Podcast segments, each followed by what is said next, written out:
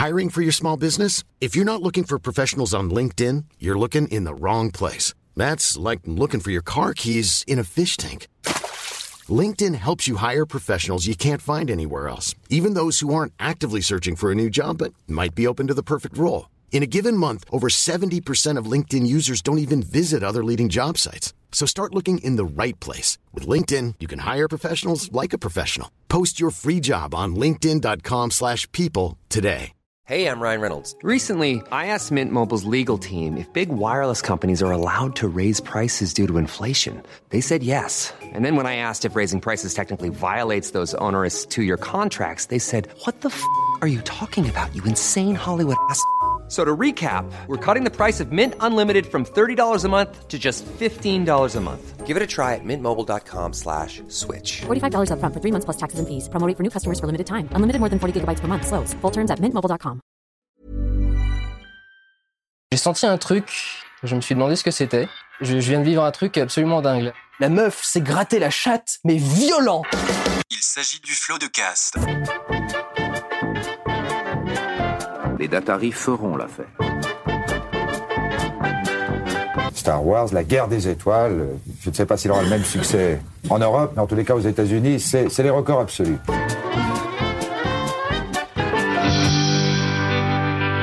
Bonjour, bonsoir. et- Ah, il y a un écho de merde. Non, c'est bon. Bonsoir, bonjour et bienvenue dans ce nouveau numéro de Floodcast.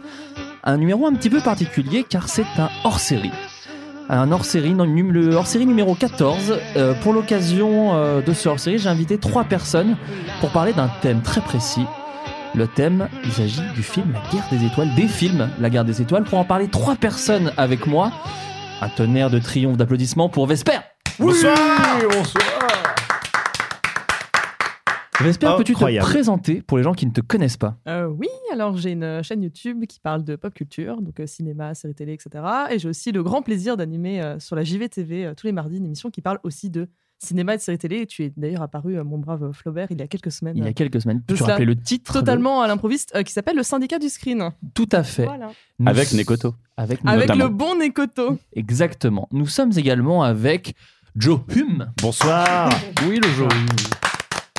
T'as mis, du temps à Ouais, m'applaudir c'est ce que enfin. j'allais dire, Lucien. Euh, je me fais vieux, pardon. Euh, Joe, peux-tu te présenter pour les gens qui ne te connaissent Oui, pas tout à fait. Je suis Joe Hume euh, et je n'ai pas de chaîne YouTube. Je suis simplement animateur de, de vidéos courtes. portant également sur le sujet de la pop culture pour, pour MCM, ainsi que rédacteur pour le magazine Rockyrama.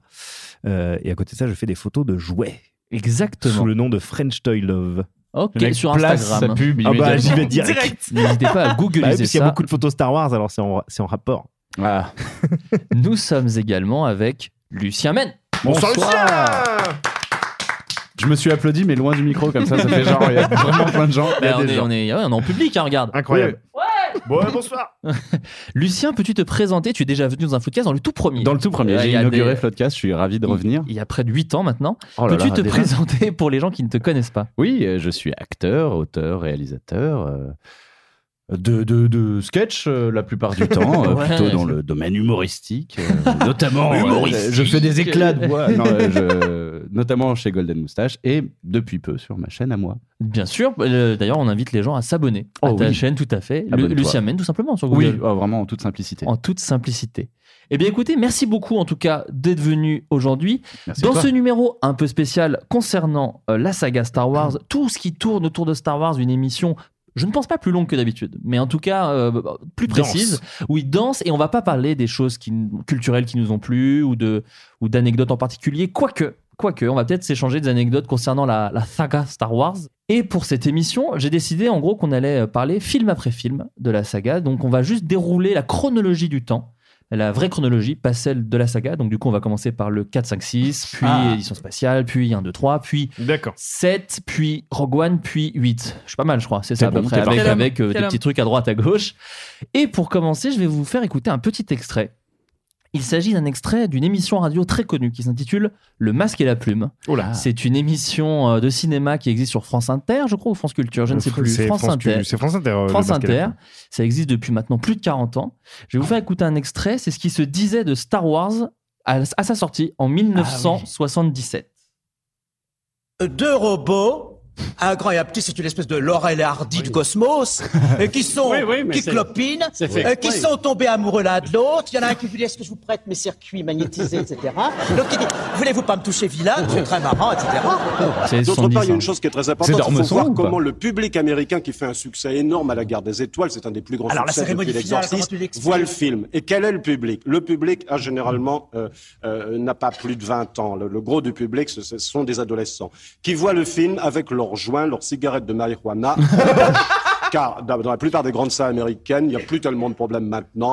Euh, les gens peuvent tirer leur, leur cigarette de marijuana comme et ici, fumer. Et ils voient le film de cette façon-là. Je voulais dire par là que, le- que ces films-là étaient peut-être un peu dangereux. Enfin, dangereux pas d'un point de vue moral, mais peut-être d'un point de vue politique. Parce que ce bah sont voilà. des Ouais, choses qui sont des, des- ouais, des ouais, objets de consommation. Le film devient de plus en plus un objet de consommation de Et d'abrutissement total. Et d'abrutissement total et aucune réflexion n'est possible à partir de ce genre de film. Dire que la cérémonie finale, si mes camarades se rappellent bien, c'est Nuremberg, matière plastique blanche. Si, mais pas du tout. Quoi Pérez, Mi- Michel Pérez. il y a Non, coup- moi, j'ai pas vu ça. Ah ben si, moi je suis très Non. sensibilisé à Là, ça. moi, j'ai pas Dès vu. que je vois non, des, des gens c'est qui une image d'épinal, non. Eh oui, Mais oui, mais Ah, merci. c'est des images d'épinal qui attendent. Quand il y a toute une foule, marche au pas cadencé, Non. fait des gestes comme ça et porte le même uniforme, moi je flippe. C'est bien ça. Ah, il est quand même moderne. et dans ce film, oui. Et dans ce film, c'est ça. Moi j'adore. Merci Jean-Louis. euh, Michel. Voilà, merci, oui, merci Jean-Louis. Merci Jean-Louis. Merci Jean-Louis. Vraiment, t'as bien fait de Euh, venir. ouais. Moi j'adore Jean-Louis. Ah bah Jean-Louis, il est au top. Je Et, suis- euh, je suis fan de ce genre C'est d'extrait, Nuremberg. c'est- Non mais en vrai c'est génial. Oui, Parce il qu'en faut fait, remettre ils dans son disent plus ou moins la même chose que ce qui se dit aujourd'hui quoi. Voilà, mais après, il faut remettre dans son contexte sur le, Bien sûr. le, le- le côté homophobe et, euh, et pro. Enfin, le, les gens et leurs joints de marijuana, je le rappelle.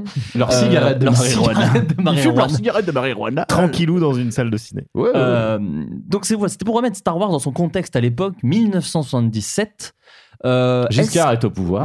Euh, Il faut le rappeler quand même. Moi La j'étais né. hein. La pas Valoche, qu'on embrasse. La peine de mort existe encore en France. La Voilà. peine de mort existe encore. ouais. Euh, le premier Star Wars, donc l'épisode 4, le nouvel espoir, je vais commencer par Lucien. Mhm. Tu l'as vu euh, de quelle manière? Est-ce que tu l'as vu en VHS Est-ce que tu l'as vu au cinéma? Je ne pense pas, tu étais un peu jeune, je pense. Ouais, ouais. Ouais, ouais. Non, non, non, non. Euh, bah non, j'étais pas né en 77. Ah oui, voilà, c'est ça. Oui, je sais que je suis yeuve, mais pas à ce point-là. Euh, J'étais pas né. Non, euh, je l'ai vu relativement tard parce que, bah, anecdote de ma vie directe, euh, en fait, quand il, il passait très souvent sur la 5. Ah ouais Euh, Là, tout- alors pour- toute la saga. cinq, ouais. Oui, voilà, remettons dans le contexte. La 5, c'était en La gros, 5, c'était c'était- c'était pas la 5 de maintenant, quoi. Non, pas du tout. En fait, c'était, ça avait le créneau d'Arte, je crois, euh, sur, c'est ça, euh, bien sur sûr. les télés cathodiques. Et, euh, et en fait, ça passait souvent. Et pendant la pub des autres programmes télé, euh, mes parents zappaient, évidemment, comme tout le monde, comme toute famille. Et moi, à chaque fois que je voyais quelque, un, un extra, je me souviens très nettement de Yoda. Et vraiment, j'ai couru sous le canapé parce qu'il Ouais. me faisait flipper de ouf. Donc, Ah, Alors Star donc là Wars, on est pas sur très le, peur. on est sur le, on est sur le. Ouais, ouais, contre-attaque. Genre, Ouais. c'était une rediff de l'Empire contre-attaque. Il y avait une séquence avec Yoda. Et Ouais. moi, j'ai flippé ma race. Vraiment, je suis énorme baltringue. Je suis parti sous le canapé. Et j'ai changé de chair. machin. et donc, j'étais traumatisé de euh, C'est la à garde cause des de ça étoiles. qu'aujourd'hui t'as peur des films d'horreur, mec? Non, c'est à cause de plein d'autres trucs, mais notamment euh, les griffes de la nuit. Les griffes de la nuit, Ouais, euh, vraiment, ça m'a terrorisé. Bon, bref. C'est déjà plus euh, crédible que Yoda comme euh, ouais, trauma. Je sais pas, t'imagines, c'est Yoda qui t'a fait, qui t'a traumatisé toute ta Attends, vie. attends, attends, mais je te, je te donne le niveau de baltringue. J'avais peur des guignols de l'info. Ah oui. Ah, moi aussi. Ah ouais. Moi, j'avais peur que PPD euh, arrive sous ma couette quand j'étais petit. Ça fait surtiète, mais c'est la vérité. Non, mais je te juge pas, moi j'avais peur de Didier Lambrouille. Euh, de- Ah, de- mais je. En même temps, il était agressif. Ouais, le personnage de De tapettes. Caunes, il tapait avec la batte et il était violent avec Ouais, les gens et il tout. avait yeux au beurre noir. J'étais terrifié par Didier Lambrouille. Donc toi, oui, c'était l'Empire contre-attaque, mais ton, ton Non, premier. non, attends, donc, Oui. euh, oui, voilà, c'est pour ça. Je rembobine. Euh, pardon. donc, j'avais très peur de, de, de la guerre des étoiles, de Yoda et tout ça. Je me suis dit, c'est des films qui font flipper, donc j'avais pas envie. Et mon meilleur ami de- de- d'enfance, Christian Chalopin, voilà, je lui fais un bisou, euh, m'avait dit, putain, tu connais pas la guerre des étoiles, c'est trop bien. Et lui, il était à fond, il adorait la guerre des étoiles. Et c'est lui qui m'a dit, je te prête les cassettes, je te jure, ça fait pas peur. Euh, c'est pas un- des films d'horreur, c'est vraiment des films trop cool. Et moi, j'adore avec mon frère et ma sœur, on regarde tout le temps et tout. Et donc, il m'a prêté la VHS et j'ai découvert comme ça parce que mon pote Christian m'avait passé la VHS en VF, bien sûr, parce que Oui, bon, bah, voilà, normal. évidemment. Et, Et on peut dire d'ailleurs que c'était Christian Clavier. On peut, c'était. c'était Christian Clavier. bah Christian Clavier à l'époque. J'ai une meilleure crème de jour que Christian Clavier, donc j'ai l'air plus jeune, mais je, je suis de la même génération. Donc euh, le plus vieux souvenir, donc VHS et c'était les vieilles éditions. C'était pas l'édition C'était les éditions ouais, de 77. euh, c'est ça, voilà, ouais, c'est ça. Celle Qui qui s'appelait- passait ça clairement s'appelait sur la pas 5. un- ça s'appelait pas un nouvel espoir. Donc. Oui, c'est ça. Pas Ça s'appelait La guerre des La guerre étoiles. Il n'y et avait pas ça écrit été- d'épisode machin. Et pas de... Euh, Si, dans le, dans le crawl euh, Non. du début. Oh no. Ah non? Ah Bah, ouais, pour, ok. avoir, Sauf- pour, avoir- sauf là, pour peut-être- les avoir donc toutes rematé là pour la. Ah, il y avait juste marqué la Star Wars. J'ai regardé la, ouais, la Despecialized, donc euh, les, les fameuses éditions qui sont euh, au plus euh, proche de, de l'édition originale. Et il y a ni épisode 4, ni un nouvel espoir. Il y a écrit pff, La guerre des étoiles, texte. Ouais, bah ouais, ouais. bah, de D'accord. toute façon, il- Joe, c'est quoi toi ton plus vieux souvenir sur le tout premier Star Wars Euh, il me semble que c'est euh, c'est l'Empire aussi, euh, en fait, que Ah oui, commencé par l'Empire. Et, euh, et si je ne m'abuse, c'était également sur cette chaîne que l'on nommait la 5. Avec Euh, 6 pages de pub par film. Voilà, mais qui, Ah ouais. qui diffusait quand même tous les meilleurs trucs. Oui. C'est-à-dire que tous les dessins animés euh, géniaux, c'était sur la 5. Moi, j'ai euh, vu Terminator 2 films. sur la 5. Ils avaient quand même une émission euh, sur la pop culture, la toute première dont je me souviens, qui s'appelait Babylone, qui était présentée par Numaro d'Agile, où euh, en fait, je crois que c'est peut-être même grâce à cette émission que j'ai découvert tout ce dont je suis euh, fan aujourd'hui. Et, euh, et mes premiers souvenirs de Star Wars, ils remontent à là, euh, en tout cas de, l'avoir vu. Après mes premiers souvenirs visuels, c'est-à-dire déjà d'être fasciné avant même d'avoir vu le film par, euh, par toute l'imagerie Star Wars, c'était dans la chambre du, du fils de potes de mes parents chez qui ils allaient bouffer au moins une fois par mois. Et dans sa chambre, je me souviens parfaitement qu'il avait, je sais pas combien de posters de Bruce Lee. Et un poster de Star Wars. euh, et j'avais jamais vu le film, mais c'était euh, le, quoi, poster, l'affiche? le- le- ouais, l'affiche vintage euh, du, du premier épisode, donc de la Guerre des Étoiles, euh, dessinée donc avec euh, Luke qui brandit le sable Ah oui, et avec la grosse tête de Dark Vador ouais. derrière. Quoi. Ouais, bien sûr. Et quand j'étais petit, ça me rendait ouf. Je me demandais, euh, je me demandais vraiment ce que c'était. Si bien que quand j'ai vu euh, quelques années plus tard l'Empire contre-attaque pour la première fois, j'ai, j'ai pas fait le rapprochement tout de suite. Et, euh, et quand le rapprochement s'est fait, je, je savais pas ce que c'était que Jeezy à l'époque, mais je pense que, je pense que j'ai. J'ai eu une sorte de, oui voilà, c'est le, le pré-Jeez qu'on a à la C'était du pipi, mais bon, Voilà, euh, c'est exactement ça faisait- agréable. ça faisait office. C'était ça. Euh, voilà mon premier souvenir. Et toi, Vesper, alors, toi, tu, euh, à quoi la guerre, le- la nouvelle espoir, pardon, la guerre des étoiles. Est-ce que c'est ça t'a commencé par celui-là ou est-ce que pareil, t'es arrivé avec une porte un peu différente? Euh, non, j'ai commencé par celui-là parce que mon père est un énorme fan de Star Wars. Tout simplement, c'est lui qui m'a refilé le virus, donc il m'a fait euh, Ouais, bon, même ça ici, dans, hein, le, voilà, dans, le, dans, dans le bon ordre, avec euh, les bonnes cassettes. Et déjà, de base, mon père avait déjà commencé à collectionner tout ce qu'il pouvait collectionner dessus. Donc, il m'a transmis le virus en bonne et due forme euh, dans les règles. Donc, Donc euh, VHS VHS. VHS et édition spéciale, je connais pas ton âge, non? T'as commencé avec les, les, les alors, anciennes? on a le même âge. Ah bah alors du coup, édition Voilà. spéciale, non, non? Non, Ah non, ouais, les anciennes. peu 97 quand même, les Ouais. éditions spéciales. Ouais, ouais, fait- ouais. Un petit peu avant, mais D'accord. très peu de temps avant pour le coup. D'accord. Ok, non, je te demande parce que moi, par exemple, pour ma part, j'ai découvert Star Wars au cinéma, donc c'est fou. Mais euh, via les, les- éditions les- spéciales. ah, ouais. ouais, parce que j'avais 6 ans du coup, et je pense que c'est à peu près. Enfoiré, t'es Ce qui est un bon âge, je pense, pour euh, commencer Star Wars d'ailleurs, 6 ans. Ouais. Et pareil que vous deux, moi j'ai commencé par l'Empire contre-attaque et je m'en souviens, c'est un de mes plus vieux souvenirs de, cinéma, cinéma tout court. court en fait. Ah, je me souviens que c'est l'année, il y avait ça. The Lost World de Jurassic Park 2 Ouais. Et Space Jam. C'est mes trois plus vieux souvenirs euh, de, de cinéma. C'est euh, cool, hein. Ouais, ça va, parce qu'il venait, de rouvrir, il venait de rouvrir le cinéma de ma ville à Autun et je me souviens Moi, c'était ça. Cro-Blanc, euh, mon plus vieux souvenir. c'est un peu bon. Oh, c'était en- entrée en gare de la Ciotat. L'arroseur arrosé, je, je- je l'ai vu en, en avant-première. Euh, mais après, un mais non, mais effectivement, après, moi aussi, j'ai poncé les VHS aussi. Et c'est vrai qu'en fait, maintenant que je le dis, non, les VHS, c'était pas les éditions spéciales que j'avais regardées non plus. C'était les vieilles éditions. euh, c'était un espèce Je de pense, coffret, hein, ouais. coffret trilogie avec Dark Vador et deux Stormtroopers, je me souviens. Ah oui, Ah, c'était euh, pas le c'était pas le coffret argenté qui non. déjà n'était plus les Oui, Qui étaient les éditions spéciales. le- Non, non, le c'était le coffret ouais. d'avant, effectivement. Ok. Effectivement. Et donc, euh, pour passer vite fait dessus, donc c'est quand même le premier euh, Star Wars, celui qui pose un peu les bases. Celui après, on a dit non, non, mais c'est l'épisode 4. Alors que, bon, clairement, en- on est entre nous. C'était oui. pas prévu d'en faire 10. Faut arrêter les conneries. Euh, 10 peut-être pas, mais.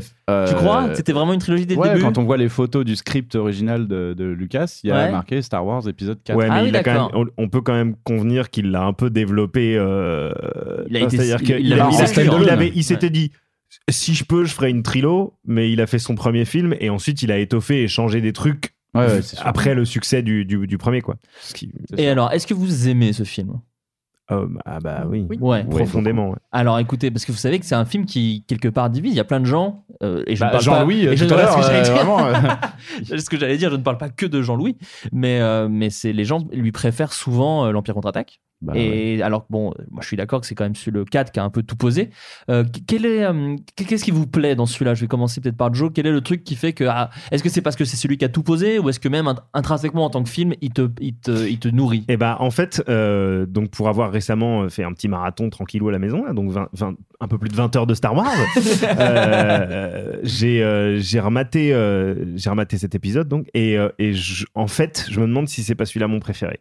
Ah, Euh, alors que ça a été l'Empire pendant, euh, pendant des années et des années. En fait, en les revoyant tous les deux euh, coup sur coup euh, dans, cette, dans ces éditions euh, très très roots, euh, je crois que je préfère euh, Un Nouvel Espoir parce que justement, il a, cette, il a ce côté. Si c'était, s'il était tout seul, Oui, eh ben, il il suffit se à tiendrait juste Oui, parfaitement. Et, et, et déjà, rien qu'avec, rien qu'avec ce que ce film nous laisse envisager, c'est-à-dire tout ce qu'on ne voit pas à l'écran, euh, il y a un, on peut se créer un imaginaire totalement dingue. Euh, et, euh, et en fait, je- voilà, le- le- le- l'Empire, pour moi, ne peut exister sans, sans un nouvel espoir, alors qu'un nouvel espoir se, se tient parfaitement tout seul sans la putain de prélogie, sans les films qui viendront Mm. après.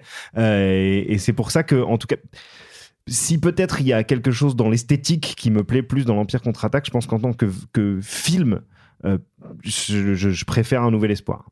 Et je, je trouve, euh, je trouve qu'il est, euh, je trouve qu'il est parfait de bout en bout, c'est-à-dire que tout est. il y a- bah, moi, je me fais jamais, je me fais jamais Ouais. chier. Je, je, Ah ouais.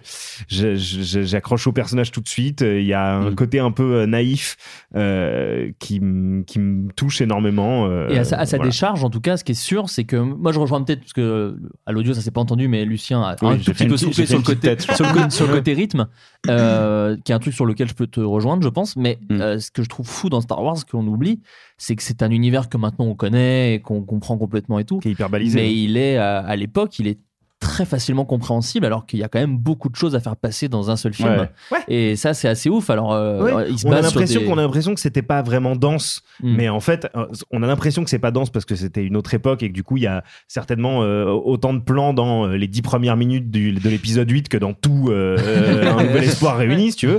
mais mm, c'est ce qui donne cette impression de rythme bizarre qui n'existe plus. Mm. Mais en termes de, oui, de, de scénar, d'événements, de personnages, de, il se passe énormément, énormément de choses, quoi. Et c'est très- et c'est limpide. ouais Lucien toi C'est vrai. qu'est- qu'est-ce qu'est-ce que tu penses de ce film? Est-ce que Euh, bah, c'est moi, c'est mon. euh, je, je préfère l'Empire. Je Ouais. préfère l'Empire contre-attaque, mais effectivement, il arrive en deuxième. Il arrive en deuxième parce que euh, bah, déjà, il pose les trois personnages, euh, enfin les trois personnages principaux que tout le monde euh, Ouais. adulte, enfin euh, tout le monde adore. R2 Ben et bien sûr le, le, le gros dans le 6PO. X-Wing Ouais, Ah, Red, Red celui, Pork. celui qui s'appelle Porky, hein, Oui, il l'appelle Porky. Porky. Énorme fat shaming. euh, bon, c'est pas grave. J'étais tellement C'est les 70s. déçu à, à la, à la revision de, de constater une fois de plus, parce que chaque fois je me le remarque, mais à chaque fois j'oublie, qu'il reste vraiment si peu de temps. Quoi. Alors, Ah ouais, non, mais- qu'il Le est mec est tellement juste là, cool. Euh, je suis gros et ça se passe mal dans mon vaisseau. Pff, il est, il est venu juste pour vraiment avoir une figurine. euh, Ouais. dans le- Ouais, ouais, ouais. Mais de toute façon, il faut savoir que dans Star Wars, à partir du moment où vous conduisez un X-Wing et qu'on connaît pas vraiment votre nom, c'est Ouais, que vous allez vraiment chaud. exploser. C'est Mais clairement. vous aurez quand même une figurine et ça c'est génial. Alors, de toute façon, je pense- si vous êtes dans Star Wars, vous avez une figurine, ce qui est quand Ouais, même c'est super cool. N'importe quel Jawa. Même si vous n'êtes pas dans Star Wars, puisque dans The Force Awakens, il y a des figurines de personnages qui, ne sont pas dans le film. Ah ouais. Ah, être un peu deck d'ailleurs. Euh, Pardon, Lucien, je t'ai oui, coupé. ça pose les personnages Mm. et euh, je trouve que c'est parmi les meilleures vannes de toute la, toute la saga Star Wars. Oui, Euh, oui, c'est vrai enfin, qu'il est très drôle. Euh, Leia, euh, la rencontre Leia-Anne, euh, elle Mm. est parfaite. Quoi. Après, j'a- j'adore, enfin, mon préféré est le 9. euh, je pense la plus forte raison euh, de ça, c'est que la relation Anne et Léa est parfaite. quoi. J'adore. Mm. Et leur romance est absolument parfaite. Euh, mais les bases sont posées. Enfin, quand il dit euh, ah c'est deux choses l'une, euh, soit je tombe amoureux, soit je la démolis. euh, Ouais. c'est tout l'un ou tout l'autre. C'est Mm. bah, tout est parti de là en fait. Et Ouais. ça, ça part d'une première vanne de Leia qui sort et qui est comme une furie à dire eh ben vous avez pas de plan pour sortir, vous êtes des merdes. Elle est parfaite quoi. C'est vraiment c'est pas du tout la, la princesse éplorée. Non. Et c'est ça aussi, c'est que Leia, moi, je, je la défendrai toute ma vie parce que c'est la en pop culture aussi large, c'est la première héroïne à dire. Euh, ah mais je suis pas qu'une victime en fait, je suis Ouais, aussi une meuf qui, qui, qui a putain des tripes et qui va, Et puis va surtout prendre à les dire, trucs, euh, à dire au mec qu'on considère comme le héros depuis le début, mais t'es nul, euh, nul chier. casse-toi. ça c'est trop. Elle rencontre Luke Skywalker, le héros de toute la saga, et elle lui dit T'es un, t'es un abo. Ouais, elle se fout de sa gueule Ouais, direct. Quoi. Enfin voilà. C'est- après, euh, voilà, comme tu disais, il y a des moments où le rythme est un peu, euh, un peu mollasson, mais euh, Joe a raison de dire que. c'est les l'époque- 70s aussi, c'était pas le même voilà. rythme de cinéma, c'était pas la même chose. Et, Voilà. et je pense que c'est aussi ce qu'a pu apporter George Lucas, c'est qu'effectivement, euh, la, la structure du film en elle-même est assez balisée. C'est, ça suit des choses euh, de, de- des- des mythologies anciennes Oui, et euh, de- le parcours du schéma, héros. c'est ouais, ouais, un- ouais. C'est un schéma hyper classique. hyper classique, mais à l'intérieur, il joue avec. Il s'est jamais caché de ses références, euh, que ce Grave. soit euh, Flash Gordon ou, Ou mythologique. euh, oui, mythologique et Le euh, Shambhala. Voilà tout ça. Et à côté de ça, il faut jamais oublier que malgré la grosse machine, et on va jamais essayer de vous faire croire que c'est autre chose qu'une énorme machine Star Wars, euh, George Lucas, c'est un cinéaste indépendant. Et, et- et le Mm. premier Star Wars a été vraiment euh, fait de manière, a été pensé comme un film indépendant. George Lucas avait, fait, avait Ouais. eu des succès, mais c'était pas euh, non plus euh, Steven Spielberg quand il fait Jurassic Park. quoi. C'était Oui, un gars qui avait fait. euh, non, ouais, c'est pas en faisant American Graffiti que tu pouvais avoir. ou THX système- 1138 quoi. La petite histoire dit que les premiers visionnages de Star Wars, si, si vous êtes fan de Star Wars, peut-être que vous, on va répéter des anecdotes, on, on essaiera le, le moins possible, mais c'est que la première fois qu'il montre le montage de Star Wars à ses potes, George Lucas, où il les montre à Spielberg, Coppola, De Palma et, et- et tous ses potes du Nouvel Hollywood, comme on l'appelait, il y en a pas un à part Spielberg qui voit le potentiel du truc et tout le monde dit mais c'est débile, on comprend rien, on se De Palma, chier. il s'est énervé. Hein. Ouais, ouais. De, de Palma, il était vénère. Il fait Mais putain, tu m'as fait perdre 3 heures. euh. Vas-y, je vais faire Scarface, je t'emmerde. non, mais voilà, du coup, euh, et ça a été fait de façon indépendante. Et c'est même par cette façon indépendante qu'il est devenu euh, milliardaire, peut-être. En tout cas, millionnaire, George Lucas, sur euh, Bah, les jouets et sur compagnie. le merchandising, c'est Ah ça. bah, c'est le meilleur tour de passe-passe de l'industrie du cinéma, quoi. Faut quand même se souvenir qu'à l'époque, la Fox était là, genre, mais il est con. genre, Ouais. elle se frottait les mains de se dire, putain, on est tombé sur un gars, les gars. Le pigeon. C'est ça, parce qu'avant la, la guerre des étoiles, il y avait que la planète des singes, je pense, qui faisait des films, des figurines autour de ces univers, Du mais personne ne faisait de jouets. En fait, si, ben, le, le, le- le pionnier qui est toujours le pionnier dans tout, c'est Disney. hein, euh, Oui. il, y avait, il y avait déjà euh, les peluches Mickey et Donald et tout. Mais en fait, je me demande même si Lucas a pas, en- a pas sciemment euh, suivi l'exemple de, de, Copié, de, Disney, Mm. mais en, en, en l'industrialisant encore plus. Quoi. Et euh, c'est là son coup de génie, clairement. Et la bonne blague d'ailleurs, c'est que c'est un fils de marchand de jouets. C'est que son, son père faisait des jouets également à George Lucas et que, Ah. et que voilà, c'est toujours un peu rigolo. Et toi, Vesper, je t'ai pas demandé euh, Oui. qu'est-ce que tu apprécies, est-ce que tu aimes même ce, ce, oui, ce premier, évidemment, ce évidemment. premier Bah, effectivement, le côté euh, poser les bases, euh, c'est clair, c'est clair et net. Euh, alors, c'est celui que je préfère le moins dans la trilogie. D'accord. Mais même pas parce que je l'aime pas, c'est juste que je préfère le 5 et le 6 Oui, oui, bien sûr. au, au 4. Mais effectivement, le, de toute façon, tout le début, enfin, Anne et Leia, c'est la plus belle histoire d'amour pour moi au monde. donc, On est d'accord. de plus, j'ai une, une obsession, certains diraient euh, malsaine pour Harrison Ford, donc ça a, commencé, ça a commencé entre autres à cause euh, d'un nouvel espoir. D'accord. Mais euh, et j'ai surtout énormément de tendresse pour la VF. euh, Oui, Ah là bien là, sûr. qui est bien. formidable. Qui un- Alors, on se moque souvent, on va dire, des euh, traductions hasardeuses entre euh, Luc Court-le-Ciel et autres Chic Tabac, mais Oui, c'est le, c'est ça. le niveau de langue, moi, qui m'avait toujours euh, surpris. Il y a des Euh, bonnes punchlines aussi. Mais c'est hein. goyeux, c'est goyeux. c'est- c'est ça, c'est Bah, le- vraiment, euh, euh, Han Solo, euh, sa, sa voix, c'est qui déjà Oui, Francis euh, Lax. C'est Francis Lax. Lax. Oui, oui. Et Millennium Condor, je trouve que c'est un meilleur nom que. Oui, Millennium faut- faut Condor, qu'on je trouve Millennium. que c'est- ça, ça la Millennium Condor. Voilà. Pas Millennium Condor. Faut le faire un peu avec, Avec la- le nez, ouais. Faut le parler un peu avec le nez. ouais. Et il y a d'ailleurs des vannes qui ne sont pas en VO. Comme par exemple, t'as un exemple peut-être ou pas Euh, piloter un vaisseau de cette espèce, c'est pas comme euh, une moissonneuse batteuse. Alors prends ta Mm. pelle et ton seau et va jouer. Ah ouais? Mm. Celle-là, elle est beaucoup plus simple dans la, dans la VO. C'est vraiment, euh, Hey, c'est un, c'est un vaisseau spatial, donc calme-toi. Ouais. Et ils ont fait une réplique qui fait, qui fait 10 pieds de long. mecs se sont fait vraiment juste, ils se sont fait plaisir. Ils ont leur lâché, lâché une punch euh, comme ça. quoi. cool. Mais on parlait tout à l'heure de, de Spielberg aussi, c'est pareil bah, dans, dans les anecdotes que tout le monde connaît, mais Spielberg aussi s'est fait masse de thunes parce qu'il croyait en Lucas et qu'ils avaient décidé de faire un deal parce que c'était le moment où Rencontre du troisième type sortait et où il s'était dit euh, écoute, on se partage, euh, je sais plus c'était tel pourcentage de, de nos recettes. Euh, Je Ouais. vois Joe qui opine du chef en disant qu'il est d'accord avec moi, Ouais. mais pour dire que voilà, lui il partageait une partie. De, de, De ce Rencontre du troisième type. Rencontre du troisième type et d'autres, euh, voilà, Lucas avec, euh, avec Star Wars. Et c'est Mm. comme ça que Spielberg s'est fait une tonne de, de thunes grâce à Star Wars. aussi. Des nombreuses- une des nombreuses fois où il s'est fait une tonne de Alors thunes, que. Lucas, Mais du coup, il avait avec rien fait. rencontre du troisième type, il a pas dû toucher genre autant. Voilà. 17 dollars. Mais c'est assez ouf. Et comme quoi, le- la morale, c'est crois en ton pote. Euh, Ouais, c'est ça. ouais. toujours. Ouais, c'est ça. Euh, bah d'ailleurs, juste pour. euh, bah, je fais une petite parenthèse, mais pour Rencontre du troisième type, d'ailleurs, on parlait de VF. Il y a un truc qui est un peu mal géré dans Rencontre du troisième type, c'est que du coup, il y a François Truffaut qui joue dedans, qui joue un personnage français et qui parle pas un mot d'anglais dans la vraie vie. Donc, du coup, Spielberg avait changé le scénario en disant Bon, bah, t'auras tout le temps un traducteur. Ce qui fait qu'en VF, toutes les répliques de Truffaut sont doublées par un gars en français. Donc, il parle en Bah, français, il ouais. dit Oui, eh bien, allons voir les extraterrestres. Et le traducteur fait Il veut aller voir les extraterrestres. Et tu fais genre Ouais, bah, ok. Donc, On a- on a euh, compris, ouais. tout- toutes les répliques sont doublées. On enchaîne dans la chronologie, on en a un peu parlé tout à l'heure, avec, on retrouve nos amis du Masque et la Plume, qui vont Ah, nous parler de ah, l'Empire contre-attaque. pas mécontent. Bah écoute, là pour le coup, ils suivent un peu l'adage Ça y populaire. est, ils ont compris. Ah, Ils ont compris. C'est un film américain qui est la suite de La Guerre des Étoiles. La Guerre des Étoiles, on sait, moi j'ai beaucoup dit à ce micro le bien que j'en pensais. Bah non. La, la suite, qui s'appelle L'Empire contre-attaque, est peut-être supérieure. Et C'est sûrement supérieur. c'est sûrement supérieur. Parce que le scénario est beaucoup plus subtil. Il y a beaucoup, beaucoup, beaucoup de, de- de personnes en France, et en particulier de jeunes, qui sont absolument passionnés par, par des films comme celui-là, et parce qu'ils sous-entendent, qui touchent à la religion, qui touchent à la philosophie. Bon, c'est leur façon à eux d'a- d'aborder ces problèmes, mais elle n'est pas du tout nulle. Et il y a en particulier dans ce film un personnage qui, du reste, Nous, n'est pas... nous revenons à l'Empire. Oui, je parle deux mots, l'Empire, après je parlerai. Non, non, mais Euh, vas-y. qui, qui, du reste n'est pas un acteur, mais une marionnette, mais, et qui est, qui, qui est un, un sage qui s'appelle Yoda, et qui est une espèce de marionnette qui a un visage tellement bouleversant d'humanité, de bonté, d'ironie. À la fois, il est très laid il, et il est sublime de beauté. Et c'est un- ce n'est pas un acteur, et il représente la sagesse du monde. Eh bien, ça, c'est absolument nouveau dans le cinéma. J'ai jamais vu ça jusqu'à maintenant, de voir une marionnette qui vous bouleverse beaucoup plus qu'un acteur. Ouais. Et ça, en effet, si c'est le deuxième film d'une série qui en comportera neuf, moi, je, je- je connais quelqu'un qui a vu le film cinq fois déjà. Moi, je ne l'ai vu qu'une seule fois, mais c'est un film d'une très grande richesse. Alors, on- on- on n'a Et pas voilà, le il temps, a, donc il je a pas le temps, il s'arrête. Attends, il dit déjà qu'il va y avoir 9 films Ouais, écoute, Ah ça ouais. date de 1980, parce que je, j'ai- écoute, j'ai un compte à l'INA que je paye suffisamment Ouais, cher. bah, donc j'imagine, je- voilà, tu- je vois que tu le rentabilises. Je le rentabilise.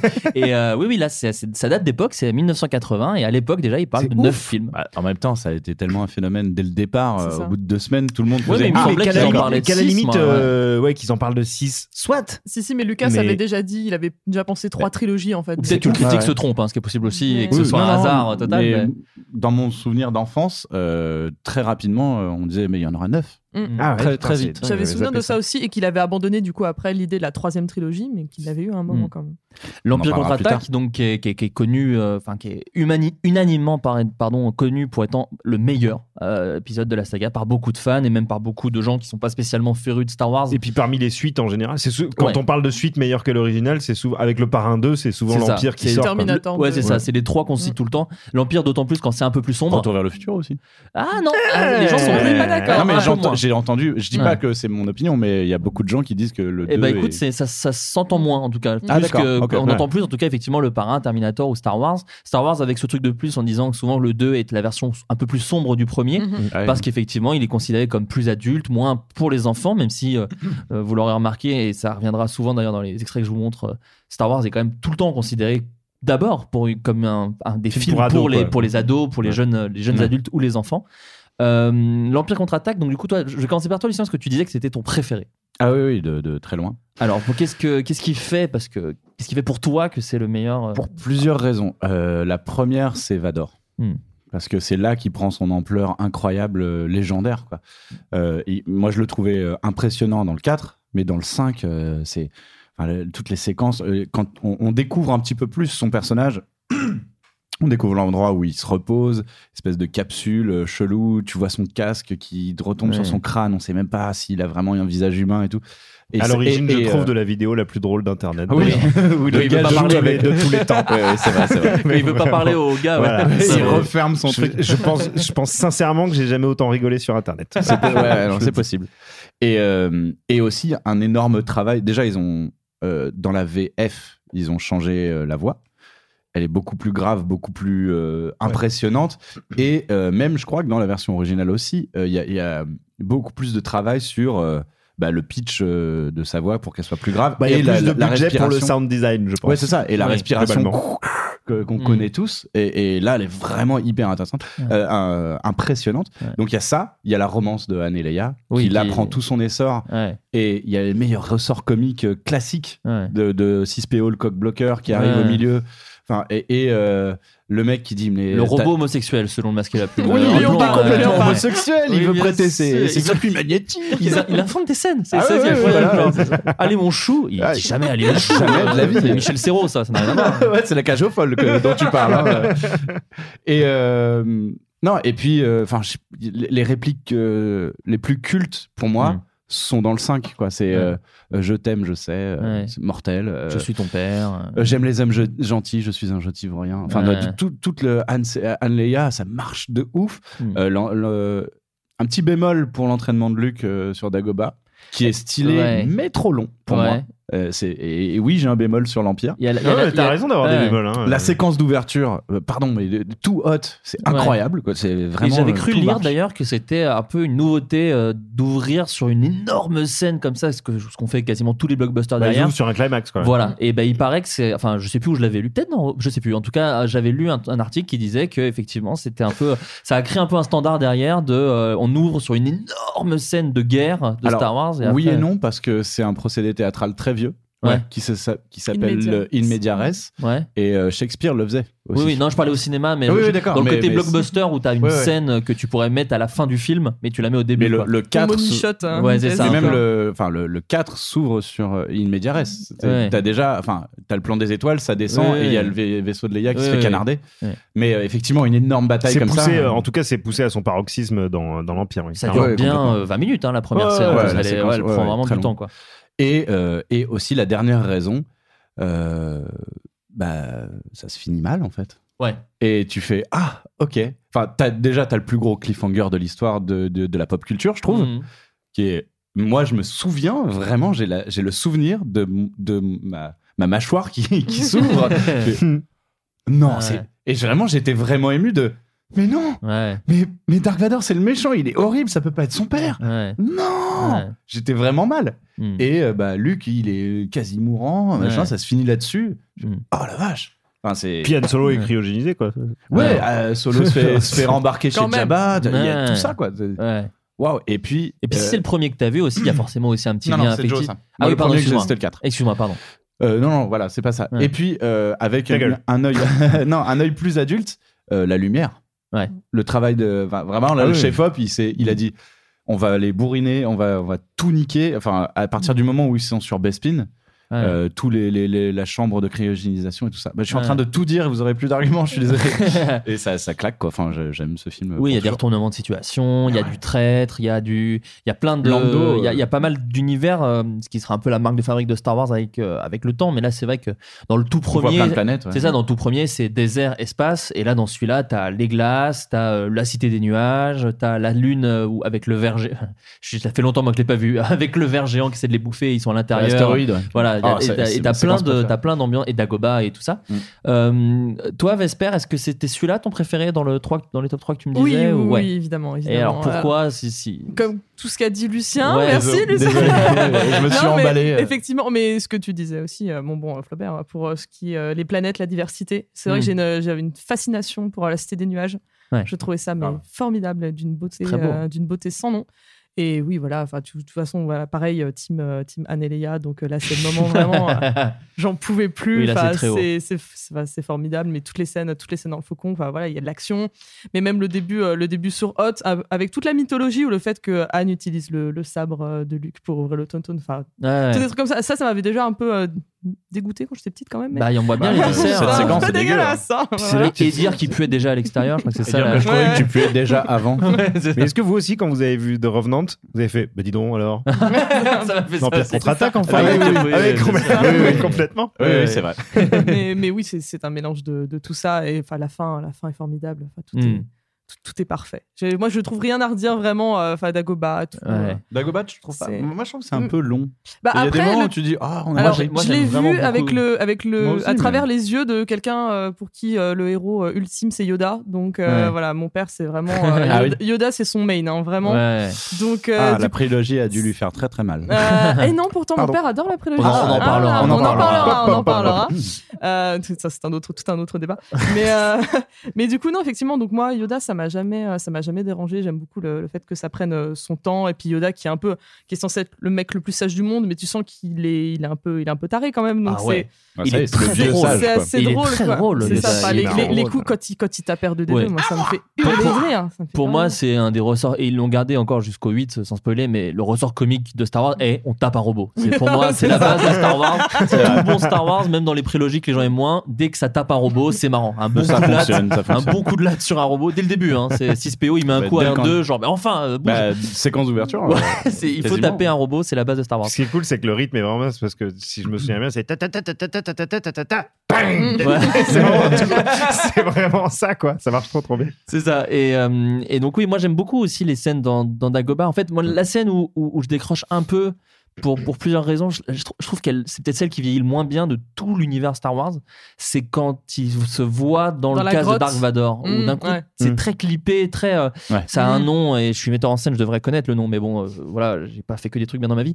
Euh, c'est quand la caméra bouge et que du coup, ça t'as des flammes. C'est très clip des années 80, tu sais, t'as Ouais. des, Ouais. t'as Mmh. des mouvements et ça fixe sur les mouvements, et donc du coup, t'as une expression, une impression de saccadé. Des sortes de- Voilà, et t'as un truc un peu comme ça, et je crois qu'en plus c'est un des rares scores de John Williams où t'as du synthé, euh, donc tu sais, c'est un peu surprenant quoi, du synthé dans Star Wars. Je Mm. fais, oh là, d'un coup on est très années 80, et c'est la seule scène où je me dis, ah, c'est quand même Da- euh, Luke Skywalker qui se voit euh, dans le côté obscur, et je trouve que la façon de faire est un peu cheapos. Ouais.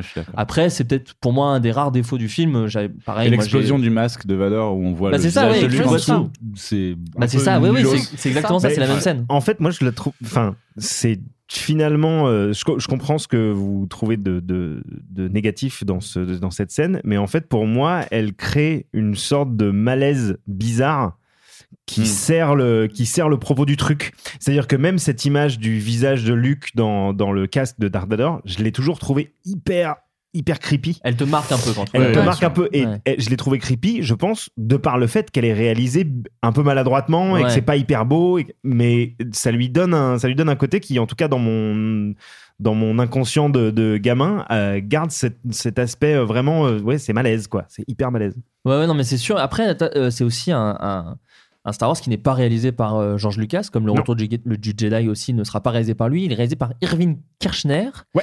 euh, qui est un metteur en scène qu'on a pu voir sur d'autres films, comme euh, Robocop 2. c'est un de mes plus vieux souvenirs hein, de cinéma, Robocop 2. Et, euh, et qui Il a. n'a pas fait la meilleure suite là du coup. Ouais, là pour le moi, ouais. On dit rarement que Robocop 2 c'est l'Empire contre-attaque de Robocop. Non, c'est rare. alors que c'est le même gars. Euh, euh, oui, oui, et je trouve qu'il apporte un truc effectivement un peu plus vif, peut-être un rythme un petit peu plus resserré, et puis il y a des vrais puis beaux une plans ampleur, quoi. Ouais, c'est ça. Ouais. C'est ça. Là, c'est vraiment. Euh, tu parlais de Shakespeare le tout à l'heure. scope euh. est Ouais. vaste et large quoi. Toi, Joe, euh, qu'est-ce qui te plaît dans celui-là euh, Alors, qui n'a peut-être euh, pas trop été dit. euh. Donc moi c'est mon premier ex aequo avec euh, avec l'autre. hein. J'arrive pas à les j'arrive pas à les, à les départager. Euh, et ce qui me plaît alors bah c'est Yoda. hein, euh, enfin, euh, Mhm. je, je suis je suis amoureux de ce personnage et, et là je me rapproche complètement de ce que je dis. Je, je sais pas si c'est Jean-Loup ou dans, dans les archives de l'INA que tu veux Jean-Loup. Je crois que c'est Jean-Louis. euh, C'est vraiment euh, un, un personnage que j'ai que j'ai toujours trouvé hyper touchant, euh, amusant, euh, avec un avec un registre extrêmement euh, varié euh, d'émotions à véhiculer, tout en étant une marionnette. Hmm. Et, et quand j'étais petit. J'étais aussi fan d'un- d'un film qui s'appelle Labyrinthe de sûr. Jim Henson, où- dans lequel il y avait beaucoup de marionnettes et j'étais vraiment vraiment fasciné par les marionnettes. Euh, et du coup, le personnage de Yoda, c'était pour moi le point d'ancrage principal de l'Empire contre-attaque. Ça a évolué avec le temps, évidemment. euh, tout ce dont euh, vous avez parlé juste avant, euh, la romance, euh, l'ampleur, euh, Darth Vader, tout ça, ce sont des choses qui, bien entendu, m'ont énormément marqué. Mais le personnage de Yoda, euh, c'est, euh, on parle beaucoup aujourd'hui de, de culture doudou et de tout ce bordel-là. Là, je- même si je suis vraiment rarement d'accord avec ce genre d'argument, enfin, Yoda pour moi c'est clairement un doudou quoi. tu vois. Ouais. Et, euh, et ça le reste encore aujourd'hui. Et, euh, et quand je revois, euh, quand je revois l'Empire contre-attaque et euh, la, la partie euh, dans laquelle il apparaît dans le Retour du Jedi, Hmm. qui me fend le cœur à chaque fois. Ouais, Ouais, hein. J'ai une anecdote avec ça. un- l'heure. Voilà, j'aime ce personnage. Je trouve qu'il est pivot, il est sans central à l'Empire contre-attaque. Euh, moi, si, si, si la formation de Luc durait une demi-heure de plus, je serais content. non, mais c'est vrai que c'est même, même dans sa construction, c'est- c'est c'est assez dingue que le héros du 1 soit presque bloqué pendant trois quarts du film euh, dans le Et 2. puis c'est là que c'est là que tu commences à voir euh, des, des rochers qui se soulèvent. euh, Ouais. C'est là qu'il y a un putain d'X-wing qui sort du lac, euh, enfin, du marais, Ouais. pardon, Ouais, du ouais. marécage. Euh, ça c'est c'est en plus de ça, on est euh, on est dans, l'endroit de la saga euh, le plus euh, enfin pour moi en tout cas qui évoque le plus quelque chose d'un petit peu dark Mm. Euh, et déjà Bah, quand j'étais gamin euh. j'étais un petit peu goth tu Ouais. vois. et, et donc du coup j'aimais bien ces endroits là Bien sûr. un peu un peu un peu flippant rebutant euh, cette sorte de mangrove euh, avec des avec des ptérodactyles et tout Enfin, le, le lieu me- de Dagoba me fascinait et me fascine toujours Ouais. Euh, donc ouais je pense que c'est pour ça que ça reste aussi un de mes un- dans mon top 3 euh, de, de toute la saga Mais c'est vrai qu'il y a une vraie, euh, comment dire, euh, un vrai approfondissement de ce qu'est aussi la force dans celui-là par rapport au tout premier. Euh, c'est un débat qui revient tout le temps. On va pas c'est approfondir. là que ça devient vraiment Mais, euh, mais c'est un débat qui shit dans, dans- just got real quoi Exactement. Dans tous les Star Wars, j'ai l'impression qu'il y a un débat sur oh là là, mais la force c'est aussi ça. Mais c'est vrai que le, dès l'épisode de, de l'Empire contre-attaque, Mm. ils ont rajouté des trucs comme même l'apparition visuelle d'un fantôme, puisqu'à la fin de, du Nouvel Ouais. Espoir, il entend Ben Kenobi, Mm-hmm. mais il le Mhm. voit pas. Et là, vraiment, c'est un esprit visible qui s'assoit à côté de lui. Donc, quelque chose qui était un peu jamais vu. euh, Bah, qui lui apparaît sur Hot déjà. euh, oui, c'est ça. Non, mais voilà, c'est quelque chose Ouais. qui, mais qui n'était pas du tout mis dans le premier. Ah non. Effectivement, comme dit Joe, euh, les vrais. Bon, ils avaient c'est pas là, que- d'ailleurs, une fois de plus, on des arrive sur trucs, quelque chose de ultra shakespearien, quoi. Enfin, C'est ça. vois, Les fantômes, le Ouais. fantôme qui vient parler au Le héros pour lui dire attention, il va se passer ça. Ouais, ok, d'accord. c'est ouais, ouais. Donc, euh, donc voilà, non, je voulais juste pointer du doigt parce qu'effectivement, c'est un débat que j'entends à chaque nouveau Star Wars de oh là là, bah alors la force, c'est ça aussi. Euh, Dès le début, en tout cas, la, la force était un peu. euh, on en faisait ce qu'on en faisait pour le scénario, quoi. Ça devenait quelque Mm. chose et euh, euh, pour des choses bien et des choses moins bien, mais en tout cas, dès l'Empire contre-attaque, ça faisait partie de, de l'ADN du film. Euh, on va passer au troisième film, Le Retour du Jedi. Lina, Lina, Lina, Jean-Loup. Allez, Je Jean-Loup préfère vous le dire, je les ai pas sur les 1, 2, 3. J'aurais adoré les trouver, Oh. mais je les ai pas. En Euh, même temps, c'est pas les mêmes, c'est plus les mêmes gars. c'est plus les mêmes des- gars, mais des déjà gens. là, je pense que ça change un peu, les gars. Euh, autant vous dire qu'autant sur l'Empire contre-attaque, ils étaient un peu plus chauds. Là, le retour du Jedi, ça redevient. euh, voilà. Ah. Ouais, on en a marre de cette Pas fan saga. des Ewoks, Ils Ils sont, ils sont saoulés. Bon, bah, C'est-à-dire qu'il y a- il y, a vraiment, Bon, il y a pas grand-chose à raconter, sauf que euh, c'est un film qui est fait pour les mouflets, ça, il n'y a pas de problème. la, la première heure n'est pas mal dans la mesure où elle a pas mal d'inventions, c'est-à-dire il y a une collection, une galerie de monstres qui est assez impressionnante. Notamment, il y a une espèce de montagne obèse et visqueuse et éructante qui est très portée sur les choses du sexe avec les dames et qui, comme ils n'aiment pas les, humanoïdes euh, masculins, les surgèlent. Un peu comme euh, Vivagel, bien sûr. Ça se passe dans le désert, il y a un trou dans le sol. What? Et dans ce C'est trop trou, il y a des milliers de langues, de luettes, de papilles. Et si vous tombez dedans, euh, on vous- ça vous digère pendant mille ans, ce qui est vraiment une, une éventualité extrêmement délicieuse. Il y a simplement une chose que j'aime bien dans ce film, c'est qu'on retrouve nos deux vieux copains, là, les robots, Ah. notamment Artuditu, qui ressemble à un, à un aspirateur traîneau et qui, qui crépite ses émotions, et un autre qui, est, qui a une forme d'humanoïde, qui est doré, qui a l'air d'une folle tordue, et qui parle avec un délicieux accent de- de- d'Oxford. bon, en dehors, on est très content de les retrouver, mais alors en dehors de ça, c'est vraiment deux heures de perdu. J'avais trouvé la première, euh, enfin la guerre des étoiles, euh, absolument affligeante. Déjà, j'avais été beaucoup plus intéressé par l'Empire contre-attaque. Et là, je trouve qu'il y a euh, une certaine invention quand même. Les héros sont nuls, bien sûr, sauf la princesse. qui a une certaine maturité, elle, je trouve. Qui regarde, Elle est belle. Qui regarde ses deux enfants Ah, le gros con. avec un air adulte. Mais euh, l'itinéraire de Luke Skywalker, la recherche du père, comme ça, ça donne un semblant de consistance à, à ces marionnettes. Ça, c'est un, un film qui me plonge dans des abîmes. Et si, comme je n'en doute pas, il obtient en France autant de succès qu'en Amérique, ça prouvera que le public n'est peut-être pas tout à fait aussi évolué que nous voudrions, que nous le souhaiterions. Bon, bah, déjà, révise ta conjugaison avant de te cacher, mon gars. Ils sont géniaux. Franchement, je les Ouais. aime tellement, je pourrais écouter ça pendant des heures. J'adore Ah. la violence vraiment de dire à des gens Vous êtes vraiment moins bien que nous. C'est vraiment la dernière Ah, phrase, mais c'est ça, c'est Vous êtes moins con. bien que nous. Ça- Si vous aimez ce film, C'est que vous êtes con. vous êtes de la chiasse. Et ça, confirme, ça confirme ce que je disais tout à l'heure, c'est-à-dire euh, la hate elle était déjà là, quoi. Ah bah les, oui. haters, ils étaient là. Alors, ils, avaient moins de, ils avaient moins d'opportunités de s'exprimer que sur, Internet. Facebook, alors, ils n'avaient pas Facebook ah. je pense et Twitter. Ils utilisaient moins l'argument de C3PO est gay. Tu vois oui, c'est possible aussi.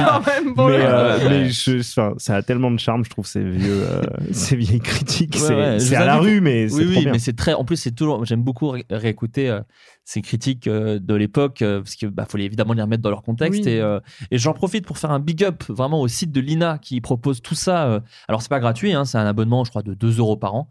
2 euros par mois, pardon. Donc, c'est pas non plus. voilà, si, ça vous intéresse, ça les vaut. Parce que vous avez accès à des heures, des milliers d'heures de radio et aussi si vous êtes en déprime, vous pouvez regarder des pubs euh, de votre enfance et ça marche vraiment bien. Voilà, je vous invite à le faire. Moi, je l'ai déjà fait. Et tu te mets des petites pubs Kellogg's de quand t'étais gamin et ça te fait vraiment du bien. Moi, ça me ferait l'inverse, hein, tu vois. Ça, je passe une bonne journée et je revois une pub euh, de quand j'avais 5 ans. Je fais, ah, je suis vieux. c'est pire. Le retour du Jedi, Vesper. Euh, qu'est-ce qui te plaît dans, celui-ci? Ah non. Deuxième préféré. Ah, non, deuxième, préféré. Qu'est-ce qui te plaît dans celui-ci Oui, alors juste, je voulais revenir un peu sur la critique de Lina. Après c'est à mourir de rien pour mmh. le mm. coup. Mais c'est un peu facile, on va dire, avec le, la distance de se moquer. Euh, ah oui, euh, non, genre faut remettre non, dans non, ce contexte. Oui, voilà. Non, en plus, je me moi, moque pas. Je trouve non, vraiment mais... attendrissant. Quoi. Euh, moi, je me moque. Ce que ouais. je me rappelle. enfin, ah, moi, par exemple, fous, les... non, mais effectivement, les, réf... les, les, les, comment dire, les blagues un poil homophobes. Ah oui, non, mais bah, ça, oui. Non, mais ça, oui. Non, non, mais la princesse, elle est belle. Je me hein. rappelle. On la laisse pas dormir dans la baignoire. Hein. On sent qu'ils ont bien été marqués par le bikini. Euh. Non, mais attends, la manière dont elle décrit Jabba tu vois Jabba. Ah oui, non, c'est clair. Ah, c'est très bien décrit. Le non, langage formidable. Je parle du gars derrière qui dit La princesse est très belle. moi, je vois Bourdon. Ça, valait le coup de remettre une couche pour dire ouais. que la princesse était très belle. Non, non, c'est parce que je repensais juste euh, quand euh, Blade Runner 2049 est sorti. Je crois que c'était la critique à l'époque de Philippe Manœuvre du premier qui était assez, euh, qui était assez vénère euh, et que tout le monde disait Oh là, qu'est-ce qui est con, Philippe Manœuvre? C'est voilà. Pour remettre dans son contexte. Pour remettre dans son contexte. Et chacun a droit de ce qu'il veut. Mais là, effectivement, eux, ils sont quand même assez bien. Euh, oui, et c'est des, amoureux de la punchline. Ils, écrivent leur punchline pour, casser les, films. Euh, bon bref, donc oui, le, retour du Jedi. Euh, l'introduction c'est l'une de mes intros préférées. Le sauvetage est mm. formidable. C'est du coup la, réponse parfaite entre la fin du 5 et le début du 6 et. Mm et absolument euh, délicieuse. Pour le coup, en fait, et c'est le moment où je me rends compte de ma chance, c'est que je n'ai pas vécu euh, le, le, gap temporel entre la fin du 5 et le début du 6. Je les ai euh, oui. enchaînés, ouais. forcément. Ouais, et effectivement, euh, c'est d'en de, parler avec toutes les personnes qui, euh, bah, à l'époque, ont dû attendre. Euh, ouais, ouais ah, ont dû attendre plusieurs mois ouais, pour, euh, pour plusieurs années, ouais, tu veux dire deux ans, c'est 80 ouais, non, c'est 3 ans du coup. 3 ans. Non, non, euh, oui, que, attends, avec le décalage, la 77, 80, 83, c'était 3 ans à l'époque. C'était 3 et ans, euh, mon pote. Ouais, putain, 3 ans. Long, hein. Bah euh, dire que ouais. t'attends 3 ans, euh, déjà que enfin, il y en a plein qui chouinent quand ils doivent attendre un an pour une série télé euh, sur Netflix. je me dis 3 ans entre la fin de ce qu'on s'est ce qu'on s'est mangé avec la fin de l'Empire contre-attaque et le début du Retour Jedi. C'était bien vénère, bref. D'autant que t'avais pas internet pour avoir ah des bah images, des trailers et des conneries. Ah, c'est pas plus mal. Hein. Bah, ah bah du coup, tu te faisais hein. pas spoiler là pour le coup. Là, t'arrivais, t'étais vraiment vierge. Hein. Ça, c'est ça. Il n'y a, pas, y a pas moyen. Mais euh, alors, moi, je, suis, euh, je ne suis, fais pas partie de la team euh, anti-Ewok. Voilà, je n'ai rien contre les Ewok. Je tiens à- en préambule de mon. Mais Mais non, j'aime beaucoup, j'aime beaucoup le bah, Je trouve que tout est, tout est formidable dedans. Enfin, c'est, vraiment l'aventure avec un grand A, comme voilà, j'allais dire comme on en fait plus si encore quand même. Mais, mais en tout cas, non, vraiment, j'ai mon, passage préféré, c'est vraiment le début. C'est mais tout le passage sur la, Mm. toute la barge de, de Jabba, c'est c'est formidable. Enfin, bah, pour le coup, Boba oui. Fett est formidable. Complètement. Euh, bah, alors, pardon, c'est merde. Mais eh ben oui, bah, il meurt comme une merde. Il a la pire mort. Il sert ah, à. Oui. toute Enfin, toute cette séquence. Drôle, elle est dans l'univers étendu, il n'est pas mort. Voilà. Non, ça, a été, ça a été annulé oui, Disney. Ça a été annulé, mais bon. Oui, mais justement, tu, comme ça, tu peux être le mec le plus badass du monde et avoir une mort de merde. Parce que dans non, la vraie vie. Il n'y a pas que la mort, même la bagarre, il est nul. Moi, mais... moi avait rien à foutre de Boba Fett, elle est drôle la scène. Un gars aveugle, avec une lance qui fait il est à gauche et il tape sur son truc. C'est vraiment marrant. Mais c'est ça. Et enfin, Luc, la petite, la petite pirouette de Luc, je suis désolé, R2 qui balance, le sabre alors qu'il distribuait son plateau avec les. C'est très drôle. Tout l'enchaînement est génial. étrangle Jabba le Hutt. Mais enfin voilà, forcément meilleure scène pour moi. De toute façon, voilà, c'est Lucien aime beaucoup Leia, évidemment. Euh, Moi aussi, c'est mon, c'est, c'est mon rôle modèle dans la vie. euh, avec sûr. euh, Lara Croft, forcément, j'ai, grand- j'ai grandi avec ces deux femmes en voulant leur ressembler. Donc, euh, oui, Leia, c'est le. c'est le truc ultime. Ce qui fait qu'aussi, je continuerai toujours de défendre euh, le, le bikini Oui. de Slave Leia qui se fait voilà, taunter assez régulièrement. Enfin, bon, bref. Parce que Oui, c'est un débat qui m'énerve un peu. Oui, oui, euh, mais métaphoriquement, en tout cas, ça se défend aussi ce bikini Voilà. en disant qu'elle l'utilise pour au final euh, euh, se défendre de son C'est- agresseur. C'est Donc, c'est grâce, euh, c'est grâce à la chaîne qu'elle voilà. arrive à se défaire de Jabba. Moi, donc pas, ça la se dernière fois que j'ai essayé de faire un, tra- un thread dessus, je me suis fait déglinguer. donc, Alors, J'ai- moi, j'ai- je t'ai défendu, Joe. Je Oui, t'ai je je m'en t'ai dit souviens merci. Moi, j'ai participé à ce thread et je, pense que je suis entre vous. Enfin, je suis entre vous et les gens qui disent il faut surtout Mm. pas représenter comme ça. Moi, dis que c'est, c'est, euh, je suis d'accord avec vous. Slave Mm. Leia, elle est grave stylée et je trouve que c'est hyper justifié qu'elle soit en bikini et tout ça parce que ça représente euh, Jabba l'énorme porc, euh, d'accord. Mais et, et elle, elle se sort de, elle utilise justement ce costume qui est un peu outrancier pour buter le gars, Mm. pour buter le- son gros porc. Mais j'ai quand même un problème avec le fait que on sorte Leia de son contexte Oui. et qu'on prenne Bikini ou Slave Leia, selon comment on l'appelle, euh, en dehors de tout ce contexte-là. Et qu'on dise juste, ah, elle a quand même des belles jambes et un ventre plat. et Ah oui, mais ça, on est c'est- bien ça, ce que je veux dire, c'est que c'est pas, c'est pas de la faute du film, c'est de la faute de ce qu'elle est Pas devenue dans l'inconscient Ouais, collectif. mais là, en l'occurrence, tu fais, tu fais référence à ta, euh, ta photo de. Tu disais, ah, chez euh, Madame Tussaud, en Angleterre, euh, les musées de cire, c'est ça. Et il y avait une photo de. euh, oui, mais on, s'est rendu, compte, à- on s'est rendu compte après coup qu'en fait, elle avait- dans, oui. dans- dans les, dans les divers musées Tussaud, il y avait différentes versions de Leia, tu vois. Donc, Oui, mais c'est ce qui explique aussi que. qui, ce qui dérange, oh, c'est ce- qu'on se quand on se rappelle de Leia, on se rappelle le plus souvent d'elle dans cette tenue-là, Oui. et pas dans la robe blanche ou dans une autre. Voilà. quoi. Mais parce Alors que, que c'est moi, la Leia, qui a été la plus, euh, la, la plus reproduite dans Friends, dans, enfin, je sais pas, il y a Oui, plein oui, a devenu une icône. euh, Ouais, voilà. c'est- c'est- non, mais c'est sûr devenu qu'il un faut sex pas. symbol, Voilà, c'est ça. Avant de devenir euh, potentiellement une icône féministe, c'est d'abord devenu par les par la, la société de l'époque une, une icône sexy, je Mm. pense. Et c'est Oui, ça oui, que les gens euh, argumentent. Euh, Oui, à, non, mais à raison ou pas, mais en tout oui, cas, ça se défend. Quoi. Ça s'entend. Non, non, mais c'est l'argument de dire qu'effectivement c'est utilisé à tort et à travers. euh, ça, ça, ça s'entend. Surtout Hors que- contexte. Oui, oui, oui, non, mais ça c'est. Enfin, pour le coup, personne défendrait ça en disant Ah bah ouais, c'est génial. Puis George Lucas, euh, il te dit euh, mets pas de sous-vêtements parce que c'est mieux. Et puis euh, machin. pas de sous-vêtements dans et puis que voilà, que Carrie Fisher est vachement. Enfin, qu'elle l'a très très mal vécu. Donc, Oui, oui, oui. de ce côté-là, faut quand même avoir tout ça euh, Non, complètement. en tête quand on y pense, mais juste gueuler dessus pour gueuler dessus. Oui, oui, oui. Euh, J'avais vu plein de pareil, enfin, il y avait énormément évidemment beaucoup de cosplayers qui ont porté ce costume, Hmm. euh, donc euh, bon, y compris. Qui Bref, donc voilà, et qui a, enfin, il y a plein de gens qui leur gueulent dessus en disant oui, voilà, pourquoi vous portez ça C'est, c'est ce costume est une honte, etc.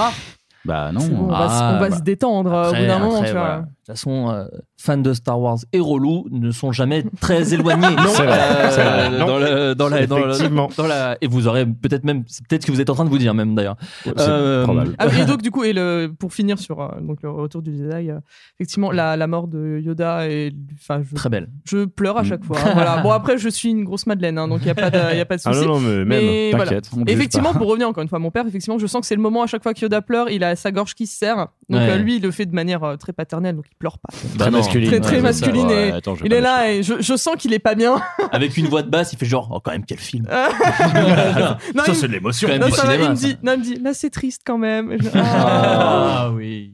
Très Mais c'est c'est vraiment, enfin c'est tellement, c'est tellement adorable ce, enfin, ce petit moment où, il, où Luc lui remet sa petite couverture là. Ça- Ah ça ouais, me- bien ça sûr. me brise Ah le ouais, je cocoro. chialais. Ah, ouais. Dans la chiale. ça me brise le cocoro quand même. non, et puis alors, par contre, parce que je vais, je, je fais là, je vais me faire l'avocat du diable. Mm. euh, après l'Empire contre-attaque, les retours qu'on entendait beaucoup sur le retour du Jedi, c'est ah bah merde, c'est redevenu pour les enfants. Et puis les Ewoks, c'est des nounours de magasins de jouets. Et en plus, le scénario, c'est quand même très le premier parce que genre il y a une deuxième étoile noire. Qu'est-ce que c'est que ça, machin et tout. Euh, Est-ce que c'est des arguments qui vous parlent ou est-ce que vous ne l'avez jamais ressenti vraiment comme ça et quand vous en parlez, vous faites ah oui peut-être, mais bon, je m'en fous. Enfin voilà. Joe, Bah, je sais pas, bah, en fait, quand j'ai découvert euh, le retour du Jedi, euh, j'étais un gamin, donc les Ewoks, ça m'a pas dérangé. Pareil, parce que j'étais un gamin et que j'étais genre, ah, c'est cool! Je te prendrai cet argument pour Jar Jar Binks de- dans quelques instants. bah, voilà. Et, bon. Je réfléchis déjà à ce que je pourrais balancer à ce moment-là. T'inquiète, t'inquiète, je suis là. Mais euh, non, le, les Ewoks me, me dérangent pas spécialement dans, euh, dans euh, le retour du Jedi. C'est pas, c'est pas ça qui fait que c'est euh, celui que j'aime le moins de, de cette, de cette trilogie-là. C'est plus, c'est plus que pour moi, il y a une sorte de, de précipitation parfois qui, euh, Mm. qui fait que j'ai l'impression qu'on qu'on condense en, en quelques jours, je pense, un truc qui, dans ma tête, est censé, euh, Ouais. serait censé s'espacer beaucoup plus. Euh, et ça manque de, de, de l'ampleur, je trouve, qu'il y avait justement dans, dans l'Empire contre-attaque. À côté de ça, ça, reste, ça reste pour moi un grand film avec, avec des séquences incroyables, avec effectivement toute cette première heure jusqu'à jusqu'à la mort de, de Jabba, euh, qui, est, qui est vraiment, vraiment impressionnante, incroyable de, de maîtrise, pardon. Demi-heure plutôt. Ça dure plus d'une demi-heure. hein. Ah ouais? Ouais, Ok. Ça dure plus d'une demi-heure. Autant Bon, pour peut-être pas, peut-être pas une heure, j'exagère un peu, mais Mm, ça, mm. ça dure plus d'une demi-heure. Et, euh, et c'est, c'est magnifique. Et euh, je me suis rendu compte une fois de plus, en, à chaque fois je dis, en le regardant récemment. Non, hein. non, mais t'inquiète, c'est vrai que j'ai tourmaté donc. Et, euh, Au moins, c'est frais dans ton esprit, hein. Et euh, c'est assez frais. Et j'ai, j'ai toujours, euh, toujours chialé à la mort de Darth Ah Tout le temps, tout le temps, tout le temps, tout le temps, tout le temps. Et en fait, là, la dernière fois, c'est, c'est le- j'ai chialé vraiment à la mort de Yoda, quoi. Et, Ah ouais. euh, et je, je sais pas, il s'est peut-être passé quelque chose dans T'as ma tête revu- entre t'as temps. revu un, deux et trois, c'est pour ça. J'ai revu. T'as ouais, plus d'affect. T'as plus d'affect pour Vador à cause Si, du si, 1, 2, si, 3. Si, si, j'ai quand même un affect pour lui parce que j'adore le, le petit gamin. Oui. Et, euh, et euh, non, je sais pas, il y a, il y a- il y a- c'est vraiment euh, le personnage de Yoda et la, et la scène de sa, de sa mort euh, est pour moi dans une telle continuité parfaite avec Mm. l'Empire que, que ça, ça crée une sorte de tout d'une cohérence euh, assez sidérante, euh, je trouve, pour des films qui ont, qui ont trois ans d'espace, qui ont plus le même budget parce qu'à chaque fois ça marche mieux, donc il y a plus de thunes et, et, euh, et on, devrait, on devrait ressentir, je trouve, plus de. Il devrait y avoir limite Mm. plus d'écart euh, entre, entre ces films. C'est trois films d'ailleurs. Ouais. Et, euh, et en fait, voir le, voir le retour du Jedi, c'est toujours une. Je trouve que c'est vraiment une conclusion parfaite à cette petite. euh, à, cette, à cette trilogie de cette première trilogie de Lucas que je trouve assez, euh, assez épatante dans sa, de- du début de, de la première minute d'un Nouvel Espoir jusqu'à la fin du Retour du Jedi. Il y a cette sorte de cohérence comme ça, euh, malgré, malgré les années, malgré les différences de budget, malgré les, les bordels de production, euh, malgré le merchandising qui prend effectivement de plus en plus d'importance et qui du coup transforme ces films, euh, ce, film, ce premier film indépendant en une saga euh, au merch- dont le merchandising est presque plus important que le reste. Tout, tout reste intelligent, euh, il y a de la naïveté, il y a de l'aventure, il y a de la- il y, a tout ça dans le, dans le retour du, Jedi- du Jedi. Et euh, beaucoup de gens euh, essayent toujours de chercher euh, le meilleur. Enfin, chacun a son combat de sabre laser préféré de toute la Ouais. saga. Et, et moi, en fait, là, le- le- ce duel final entre le père et le fils, euh, Ouais. avec peut-être. euh, je me demande si c'est pas vraiment mon passage de bande originale de Williams préféré de Ouais. toute la saga, euh, avec, avec les chœurs qui commencent à monter légèrement derrière quand il lui dit qu'il a découvert qui était sa sœur et que lui euh, sort de sa cachette sous l'escalier et, et- et Mm. C'est- ça me- Ouais. enfin il y a un truc qui à chaque fois rien que d'en parler si tu veux j'ai les poils parce que ça me Et le sabre drop qui est très stylé aussi. Euh, Quand, il, quand refuse, qui quand il refuse de le buter, Grave. il fait vraiment un bam, il balance le sabre en c'est- mode ok, allez, c'est terminé. mais grave Euh, euh, je tiens à dire que Flo a interrompu la plus longue phrase de 2017. Ouais, pardon, pardon, pardon. Désolé. Faut que j'apprenne à fermer ma gueule et tu fais bien de le rappeler de manière, euh, de manière. euh, Il y a pas tu de vois, point. soft comme ça. J'ai- J'aime beaucoup euh, cette, cette douceur dans, dit- le, dans le ferme ta gueule. ça me plaît beaucoup. J'adore tout ce que tu dis. Mais je, me dis- je me, je me suis juste rendu compte il y a 4-5 minutes que c'était la même phrase. Et je me suis dit quand est-ce qu'elle va s'arrêter cette phrase? Elle est, si horrible. longue. C'est horrible. C'est vachement bien le retour du Jedi. Non, mais J'aime. en plus, Mais bah, arrête, Jojo, je beaucoup tu sais très d'émotions. bien. C'est- non, mais tu es un livre ouvert. Voilà. Qu'est-ce Et que tu veux? Je- et j'adore l'empereur, je le trouve hyper stylé. Euh, Ouais, il, évidemment. il est ultra shakespearien, on, a- on y revient, mais Ouais, il a une sorte et- d'interprétation too much qui, moi, me, me plaît énormément. euh. Pitoyable petite Ah là là, il est génial. il est J'aime génial. te- tellement la, la- la VF La est VF trop est bien charmée, ouais. parce que il euh, je pense qu'il cabotine autant que l'acteur euh, en VO et vraiment cette phrase bientôt la fin de ta pitoyable petite bande Et tu- tu dis mais vraiment c'est De Funès quoi C'est- Ouais. c'est incroyable De Funès méchant quoi Ma biche, ma biche. Ouais, Oh c'est putain, ça. il faudra qu'on le fasse Oui, Ça fait à peu près des années, Ça fait à peu près ans, des quatre, années cinq ans, avec ouais. Lucien, qu'on, que je sais plus, une fois on marchait dans la rue et j'ai commencé à faire Star Wars avec la voix de Louis de Funès pour tous les personnages. Mais voyons et, et un jour, euh, un jour on le... Mais On le fera. vous, êtes, vous êtes mon père Non, bref, faut, faut vraiment qu'un jour on le fasse quoi. C'est... Mais Obi-Wan, vous êtes juif. vous êtes un Jedi. Vous êtes Jedi. Bon, bref, ça se, ça se fera un jour. Et ce sera aussi pitoyable que, non, on le fera mais sauf que ça durera deux heures. On le fera entre nous, je crois. Pour, revenir juste au retour du Jedi, moi ce que j'aime beaucoup dans ce que tu n'as pas mentionné, c'est le climax du retour du Jedi qui est quand même sur trois combats différents, à savoir combat sur Terre, euh, enfin sur Andorre. Dans la forêt. Dans la forêt euh, où il y a des blasters et il y a des, il y a les bipodes qui sont vraiment stylés et et donc ça se bat dans la forêt, dans l'espace où ça tire avec euh, Admiral bon, même si euh. effectivement Lando conduit le Faucon ça m'a toujours un peu saoulé, mais bon. Ah moi j'adore. Ah, Je sais pas. Moi, j'adore son pote qui fait. Et juste avant il y a un plan où il fait. oui, j'adore. C'est quand ils ont. il vient de tout détruire et lui il fait. et euh, ça fait partie de mes personnages tout pourris de Star Wars. Que... Ah, mes, personnages préférés ouais. sont souvent des tout pourris. C'est pour ça que j'ai une grande affection pour l'épisode 1. Euh, euh, et, donc, oui, le troisième, c'est effectivement le combat Vador, bah Vador Luke au sabre laser. Parce qu'il y a cette, multiplicité de points de vue et de ah, lieux. Et puis ça s'enchaîne, quoi, du coup. Ça s'enchaîne et, ça se, retrouve de manière, une fois de plus, hyper, harmonieuse. Et à la fin, il y a, cette alchimie qui fonctionne vraiment. Quoi. Oui, parce que sans, ce qui se passe sur Andorre, ils peuvent pas détruire l'étoile noire. Enfin, tout est vachement bien relié. Ils peuvent pas attaquer. Voilà, c'est ça, exactement. C'est malin. Est-ce, que vous chialez aussi comme des merdes à la fin fin du film ou pas du tout? Bah, euh, ah non, parce que la musique t'empêche en fait. Eh ben ah. moi, je chiale avec la musique de l'édition spéciale en fait. Le. Ah, quand on voit les, les, plans des différentes planètes qui les... fêtent la libération, c'est ça? Ouais, bah quand, ouais. Ouais, quand ils font, du time, font, la, ils font de la batterie euh, sur des Mais moi, à chaque fois, ça, me, ça me fait chialer, mais ah vraiment. J'ai associé cette musique à genre la fin d'un truc que j'aime. Et ça, Ah. ça me met en PLS. Alors ah moi, c'est quand il brûle Dark Vador. Oh là là oh là ah oui. Ça, c'est assez beau. Mais ça, ah c'est Bah, le truc qui te. Ça te Alors moi, le, plan, le plan vraiment euh, qui, me- qui me poignarde, c'est mm. euh, c'est quand il le traîne oh, vers le- quand il le traîne vers le vaisseau. C'est même le plan latéral où il le traîne vers le vaisseau qui pour moi fait écho au plan latéral où il se fight. Euh, mm. Et c'est le, mindfuck est, total à chaque fois quoi. C'est marrant, on a chacun notre moment. Moi, le moment qui m'émeut le plus dans ce final grandiose, c'est c'est quand euh, Vador lui dit euh, ôte-moi ce masque que je mm. puisse te voir de mes vrais yeux. Il lui enlève, il est comme ça, il a sa tête de dégueulasse. Comment ils s'appellent les, les, bonhommes œufs dans Alice au pays des merveilles. Ah, il a vraiment une tête comme ça, mais c'est pas grave. Euh, et il est là avec sa respiration pourrie et, euh, il lui dit quand il a la euh, tête euh, que tu mets normalement sur les paquets de clopes. Oui, voilà, complètement exactement. Complètement. Et, et, il lui dit tu diras à ta sœur qu'elle avait raison depuis le mm. début machin que tu avais raison depuis le début. Et après il pousse son dernier soupir et on entend le thème de Vador mm. à la guitare single note. Ouais. Hyper beau. Et, là vraiment ça me oh, ça me soulève le cœur de il me semble. Ah bah peut-être oui. C'est beau. Ouais, non, c'est magnifique. Écoutez, on va avancer pour pas que ce podcast fasse 8 heures non plus. Euh, j'ai pas dit pourquoi j'aimais le retour du Jedi, mais ah, c'est vrai qu'on s'en fout, tout le monde a dit. Euh, non, mais t'as raison. Parce que je euh, sais que tu vas avoir beaucoup de choses à dire sur la prélogie, donc je me permets d'avancer.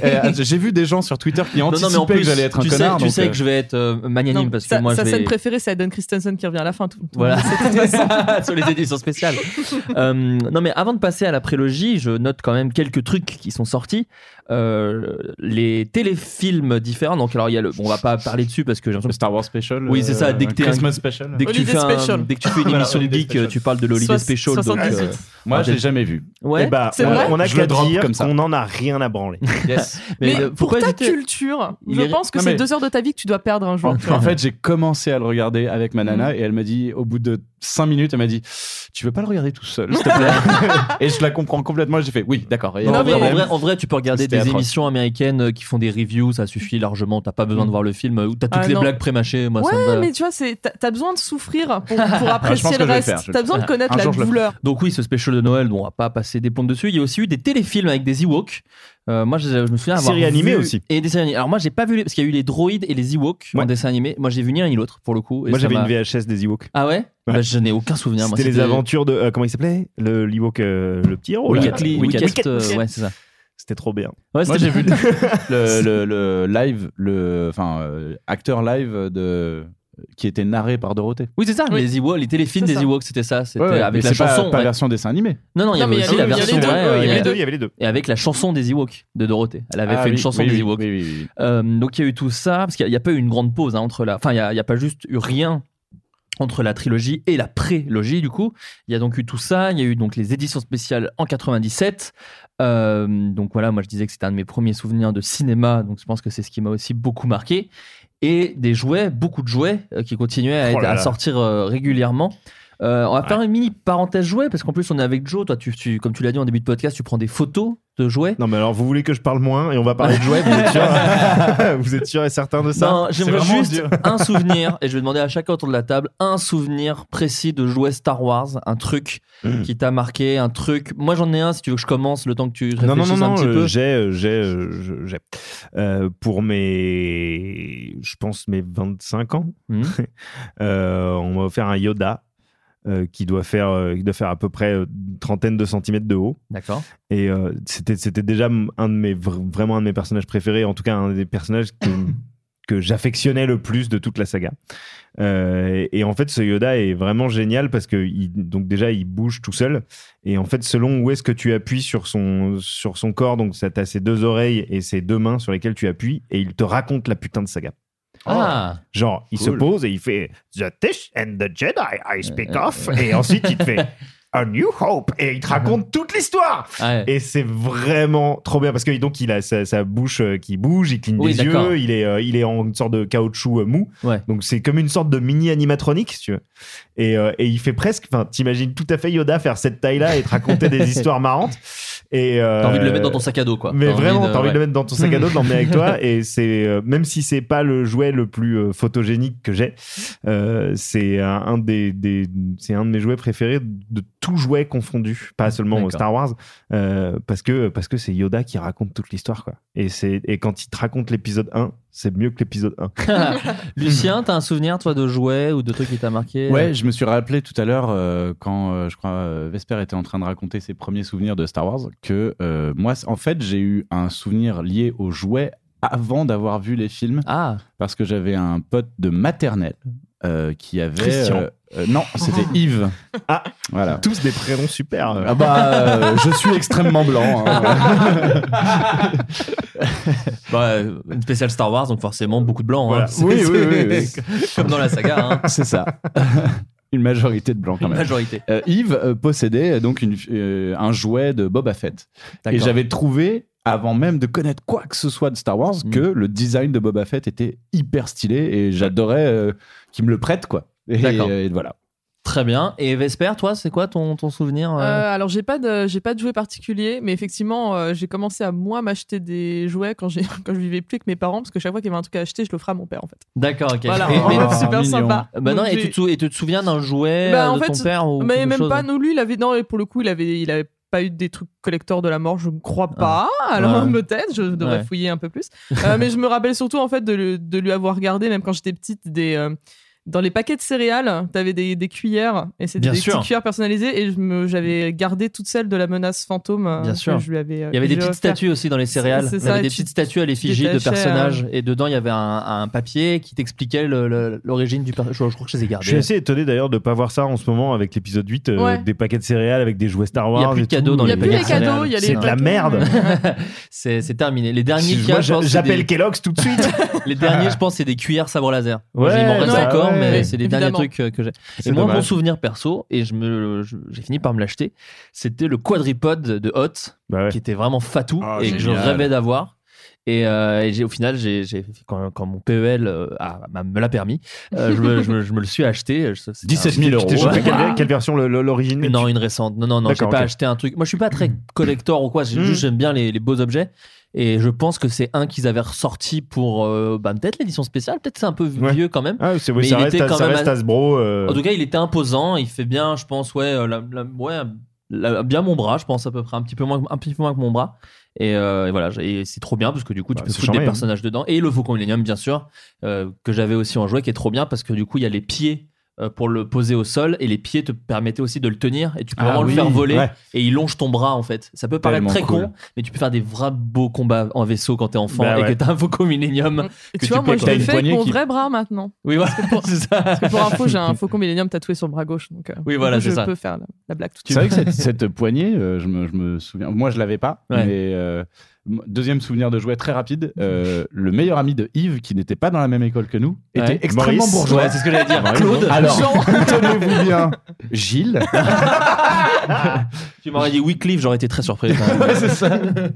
Euh, a- était extrêmement bourgeois et avait la plus grosse collection de jouets euh, Kenner Star Wars que tu puisses imaginer. Et il avait vraiment genre 70 Stormtroopers. Oh putain. Mais il avait genre Ah des ouais, il faisait- régiments. il faisait quoi. de l'army building, quoi. Ouais. C'est ce qu'on et appelle il de a- l'army building. euh. C'est incroyable quoi. Et il avait Ouais. genre quatre quadripodes. euh, Enfin, c'était fou.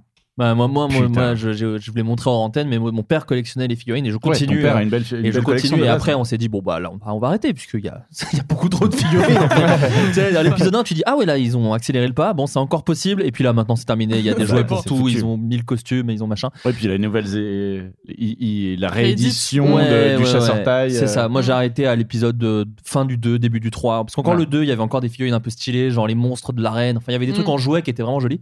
Et puis après, bon, je fais, bon, allez, stop, on arrête les conneries, ça, ça sert plus à rien. Ça suffit. Euh, on va passer à la prélogie. Ah. Euh, en commençant par l'épisode 1.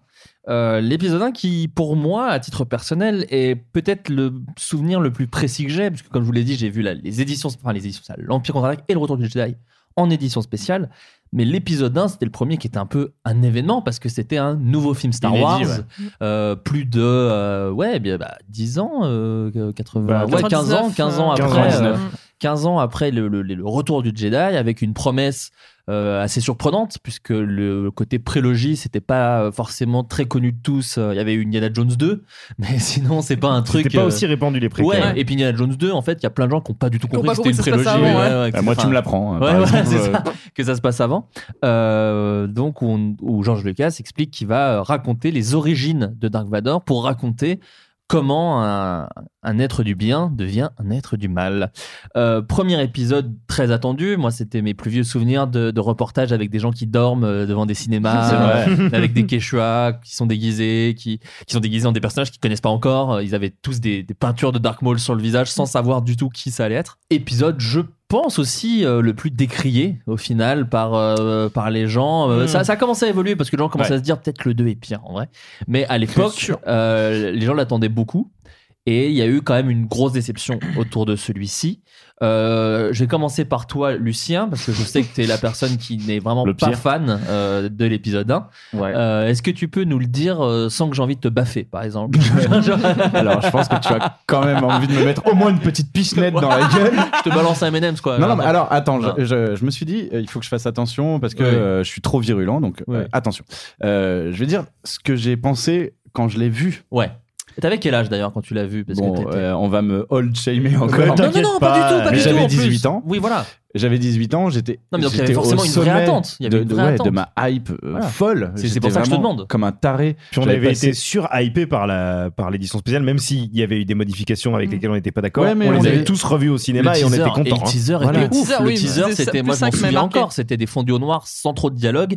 Genre toute saga, un, décor- un commencement, toute histoire, un début, enfin c'était Voilà. extraordinaire avec la musique qui commence et tout. Oui, et puis euh, c'est la première fois, comme tu, comme tu viens de le dire, euh, qu'on découvre un Star Wars inédit au cinéma. euh, genre, euh, on est dans le truc, quoi. Ouais.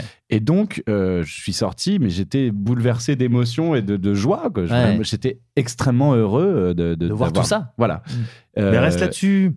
reste là-dessus. Le problème, c'est que t'as- après, tu as, ton, t'as ton sens critique qui s'éveille un peu. Il y a quand même plein de trucs qui servent à rien, et plein sûr. de trucs qui sont ridicules, et des personnages qui tiennent pas debout, et les médicloriens, on s'en fout. Ouais. Enfin, euh, tout un tas de trucs que je Ouais. vraiment que je conspue euh, totalement maintenant, mais je comprends et je respecte complètement que Mm. quand tu as découvert ça, t'as 9 piges, Ouais. eh ben euh, tu adores. Euh, Ouais. enfin, Il y, a- il y a des films euh, qui, qui- ça fonctionne, ça Ouais. fonctionne euh, quand, quand tu le, c'est un, ça, ça reste un émerveillement, ça reste des planètes incroyables, des gens qui se battent au, sabre laser. Ouais. Ok, ça, ça- oui, c'est Star Wars. C'est comme ça Star que c'est toujours défendu George Lucas en disant mais de toute façon les- euh, moi j'ai toujours voulu faire Star Wars pour les ados et les jeunes adultes et les enfants et je continuerai à faire ça comme ouais. ça. Bah, et c'est il me semble ça. même qu'à l'époque, il avait dit euh, la même année, euh, les, les- ceux qui voulaient autre chose, ils avaient Matrix, c'était très bien pour eux. Et je pense qu'il Ouais. n'avait pas Mm. complètement tort dans, ce, dans Ouais. le sens où Où Matrix, moi, ça avait parlé aux, aux Star Wars, aux fans peut-être un peu plus âgés que j'étais, Ouais, euh, plus que l'épisode 1. Oui, oui, il y avec Tu un vois. peu plus de. Oui, oui, sûrement. Et puis, puis euh, pour, pour parler de l'épisode 1, quelque chose qui est, qui est assez intéressant, je trouve quand même, c'est que c'est autant le Star Wars épisode 4 est un patchwork de ses références de l'époque. Donc, euh, il y avait du western, il y avait du, du film mythologique, des trucs comme ça. Et Flash Gordon, on en a parlé. Euh, celui-ci est aussi un peu le produit de son époque, puisqu'il y a un peu du cinéma asiatique. euh, parmi les nouveautés qu'on avait hors euh, midi, Midi-Glorien, euh, il y avait du, du salto arrière, un sabre laser, qui était un peu aussi le, Le cirque du soleil. Voilà, c'est ça. Les saltos arrière. Darth Maul, le, le méchant Euh, le moins charismatique de. Ah, Ta je mais c'est pas Non, je- non, non, mais ça, ça, non, ça c'est pas le moins s'entend. charismatique. Il y a quand même, euh, ceux du 2 ou 3. Ça s'entend. Moi, je, je, je- je le trouve euh, vraiment. J'aimais beaucoup le côté mutique aussi du personnage. Mm. On n'entend quasiment pas parler du film. Oui, oui, Euh, oui. Il y avait quelque chose. Et puis, le. C'est c'est très drôle. Enfin, quand il repense, c'est vraiment la façon la plus débile d'hyper. Mais quand il allume d'abord le premier laser, Ouais. puis le deuxième. Mais c'est toujours plan, charmé, hein, moi, je trouve. sauf Non, ça, mais ça, ça, ça fonctionne très bien. C'est l'effet de surprise. Non, non, vois, mais en plus, en vrai de vrai, euh, même moi qui vraiment euh, aime beaucoup l'épisode 1, euh, je, je lui reconnais 11 milliards de défauts qui ont Hmm. déjà été dit dans 11 000 émissions de geeks. euh, Ouais, on c'est va pas la peine, c'est pas voilà, la peine. non, on va Oui, pas, redécortiquer, et, je, et je vais même pas essayer d'ailleurs de, de- de défendre ces trucs-là. Moi, pareil, les midi chloriens, ça m'a pas. Ça m'a. L'immaculée C'est conception. c'est juste que ça m'a pas affecté. Voilà, c'est ça. Je pense que j'en ai rien à C'est des défauts que je suis d'accord avec les gens. Mais en fait, j'ai eu ma part sur d'autres trucs. Et comme tu le dis, je pense que là, je joue beaucoup. Moi, Ouais, je suis sûr. un gars qui suis fan aussi de Space Jam et de Jumanji. Je suis persuadé qu'avec le recul, c'est quand même loin d'être des chefs-d'œuvre du cinéma. C'est juste qu'ils Ah, bah, on va pas se mentir. Pardon, ouais. Non, non, mais tu vois, Ah, C'est Jumanji. hyper bien, Jumanji. Jumanji est Je parlais Space. Jam, moi. Ouais. là. Non, non, mais voilà, c'est des films qui sont bourrés de défauts, mais qui sont là à des moments de ta vie où ça a du sens. Et, et, et, et- et voilà, moi, moi juste pour, pour. Parce que je pense que c'est un truc que vous entendrez moins dans des émissions, ce que j'ai aimé dans Star Wars épisode 1, c'est euh, effectivement le, le côté bestiaire, moi, que j'ai que j'ai que j'ai adoré. euh, j'ai- j'ai- j'ai- Autant l'origine de Dark Vador, et même dans le 2 et même dans le 3, en fait.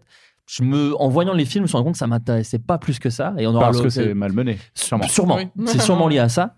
Mais il y a plein de petits trucs autour. En fait, c'est les petits trucs autour qui me font kiffer de ouf. Et, euh, et voilà, la course de pod m'avait vraiment euh, ultra euh, régalé. Euh, J'aimais beaucoup le personnage de Padmé avec cette espèce de petit twist où en fait c'était sa servante et qu'elle c'est une femme d'action et machin et tout. Ça, je sais pas, ça m'avait surpris en tout cas Mhm. à l'é- à l'époque.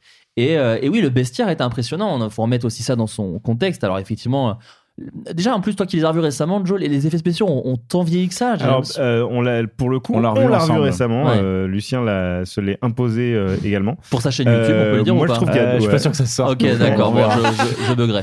Euh, Il y, a, il y a des choses qui ont plutôt pas mal vieilli, je trouve, euh, et d'autres, euh, évidemment, beaucoup moins bien. Mais Bah, toutes les Gungans, c'est vraiment dur. hein. Ben, en fait, les Gungans, oui, eux sont, eux sont euh, particulièrement moches, mais je trouve que l'endroit où ils habitent, par exemple, est, Et est. Oui, oui. Et, particulièrement le- et beau. le score de vrai. John Williams, c'est incroyable de l'épisode. Ouais. hein. Moi, Ouais, quand, ils, quand ils descendent. Ouais, ouais, puis plusieurs fois, enfin, tout le monde l'a cité, Duel of Duel of Fates, Fates, la chanson Incroyable. incroyable. Le score est fou. Mais euh, mais il y a, il y a des choses qui visuellement, je trouve, vieillissent plutôt bien.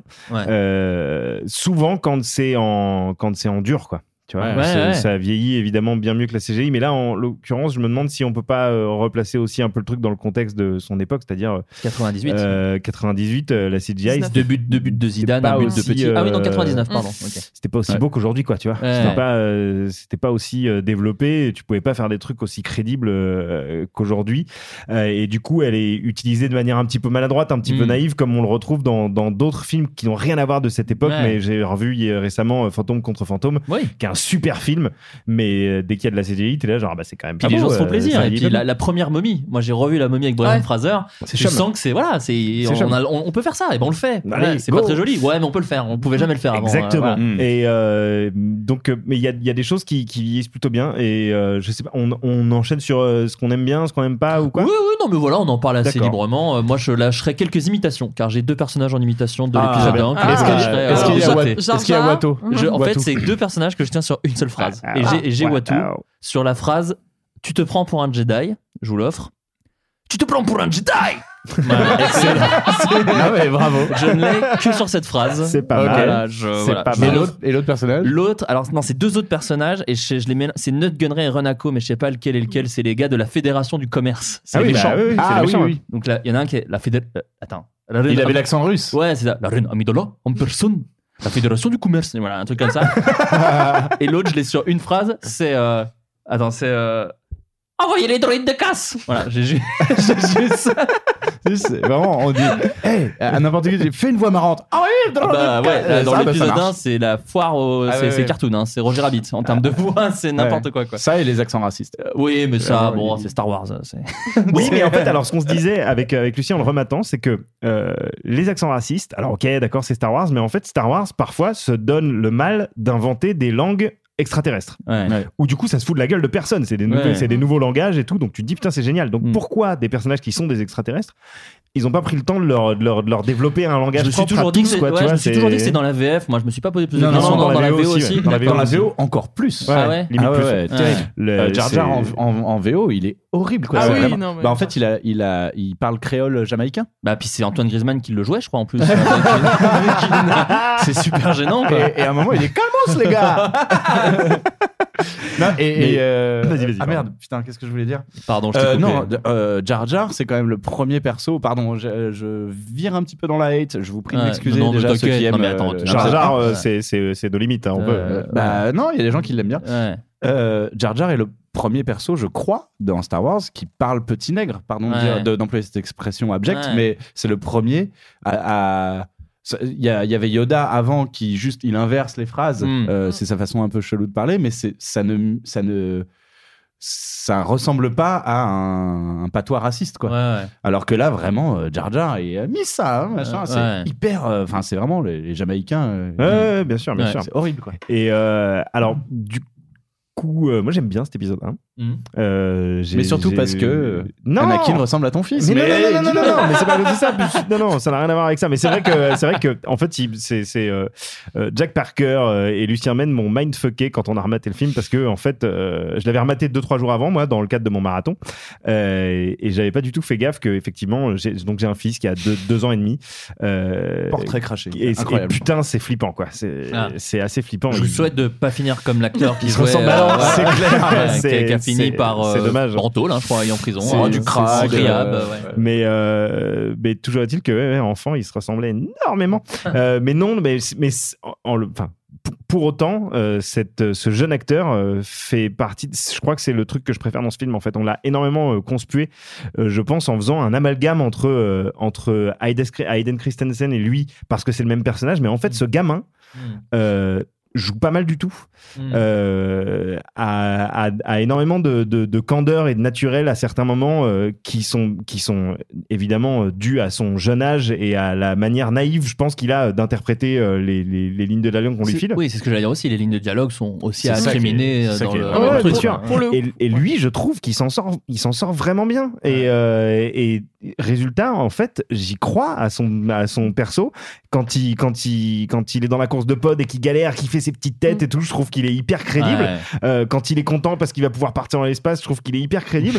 Euh, quand il, quand à la fin, euh, il arrive à faire exploser la base adverse en faisant n'importe quoi dans son vaisseau, je trouve qu'il est hyper Avec crédible. R2D2 Mais qui il est l'aide. trop content. Moi, j'adore cette scène. ouais. Mais, mais en plus, il est aidé par R2. Enfin, c'est- c'est- oui. il y, a, il y a vraiment, je trouve, des, des, des choses dans ce film qui sont purement du Star Wars euh, et qui et qui pour Non, mais moi vrai. finalement emportent euh, l'emportent sur les défauts qui sont indéniables Oui, et oui, oui, sur c'est les sûr. avec lesquels je suis comme comme toi un peu Mm. euh, d'accord et d'autant plus que euh, moi ma, ma, ma vision a doublement évolué c'est-à-dire que quand je suis sorti de la salle j'étais comme Lucien ensuite j'ai été tout le reste de ma vie comme Lucien maintenant et, euh, et récemment je suis retourné un petit peu dans une sorte de, de middle ground euh, Mm. que les gens vont dire ah, c'est neutre c'est de la merde mais j'ai Oh, une sorte non, de, ouais, de, bien, moi, j'aime de bien. Non, neutralité affective avec ce film Ouais. Euh, particulièrement grâce à ce gamin que je trouve euh, vraiment attachant, attendrissant et qui, pour moi, réussit par euh, son jeu dans ce premier épisode à, influencer même le reste des deux autres épisodes c'est à dire que euh, il, m'a fait m'attacher au perso d'Anakin Ouais. et du coup même si effectivement la, la- la- la narration est maladroite effectivement il y, a- il y a plein de choses qu'on peut regretter mais en fait la dimension tragique du personnage sur ces trois épisodes euh, avec leurs qualités et leurs défauts euh, et son parcours, je trouve que c'est quelque chose qui, euh, qui méritait en tout cas d'être raconté. Peut-être ne méritait pas d'être raconté Mm. comme ça, Ouais. mais euh, je pense pas que ce soit inutile de l'avoir fait. Ouais. Euh, et, et, et le- ce premier épisode pose, des, pose, je trouve, des bonnes bases qui n'ont malheureusement pas été utilisées dans, les, dans les épisodes C'est ce que j'allais dire. Et Ouais. l'au- Et l'autre truc que, que, je me, que je me permettrais d'ajouter sur, euh, sur, ce- sur cet épisode 1. Bon, déjà, alors j'aimerais aussi vite fait, je, je rappelle quand même qu'il est ressorti, il reste pas si longtemps, il y a pas si longtemps en 3D au cinéma. 2012, Oh, merde. Ouais, un truc comme ça. Ah avec j'ai même pas fait avec peut-être la pire affiche de la Terre, juste avant que ce Oui. soit racheté par Disney. Ouais, je crois, 2000 ouais, euh, bah, c'est en 2012, je crois, début d'année, un truc comme ça. Ils voulaient tous les ressortir euh, En en 3D. 3D et au final, ils ont fait que celui-là. Et c'est comme ça que, par exemple, ma meilleure amie a découvert Star Wars. Elle l'a vu au Elle a découvert épisode via, 1 3D. via Ah, la pire 1, chose. 3D, En 3D. cinéma, quoi. La violence. Aïe, aïe, aïe. Juste pour rebondir sur euh, Lloyd, du coup, sur le, le petit gamin, j'ai Ouais. rematé hier euh, l'un de mes films de Noël préférés, La qui est La course aux jouets, bien sûr. Et donc, et où dedans, il est, euh, il est très bien, en fait. Donc, Et c'est le que parce que Bah, c'est est lui un peu qui jeune, le- jeune, ouais. Un peu Le plus gamin, jeune, oui, bah, c'est- je crois que c'est deux ans avant la course aux jouets, un truc Ouais. comme ça. Hmm. Ah, le- saviez-vous que euh, L.A. Joel Osment a failli jouer ce rôle?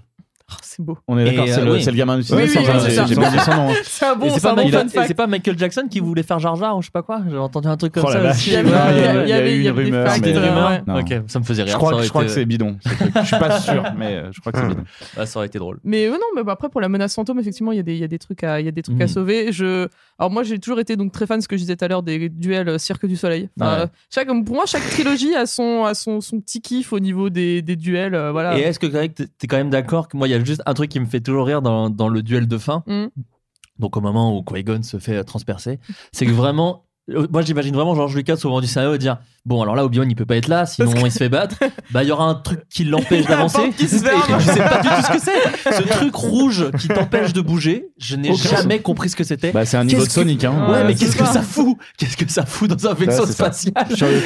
C'est même pas dans un vaisseau, c'est dans un putain de. dans un réacteur, Dans un euh, réacteur, on sait pas ce que c'est. Et j'arrive pas à savoir l'intérêt de ce truc, comment Bah, ça C'est un marche. intérêt juste scénaristique. Mais vraiment là, à ce c'est point-là, c'est vraiment assez dingue. Mais c'est vrai qu'il y, a des- vraiment- il y a des trucs super, il y a des trucs super stylés. Euh, toi, tu parlais euh, du bestiaire, mais pff, vraiment, c'est le côté univers, je trouve, bah, de l'univers de Star Mm. Wars est extrêmement riche. Ouais. Et de voir toutes les planètes, euh, entre Naboo et tout le reste, c'est Ouais. c'est formidable. Oui, Et mais- Je trouve ça super beau. Est-ce Oui. qu'on est d'accord que c'est de la merde qu'Anakin vienne de Tatooine ou pas? Ah je sais Mais pourquoi? Pas.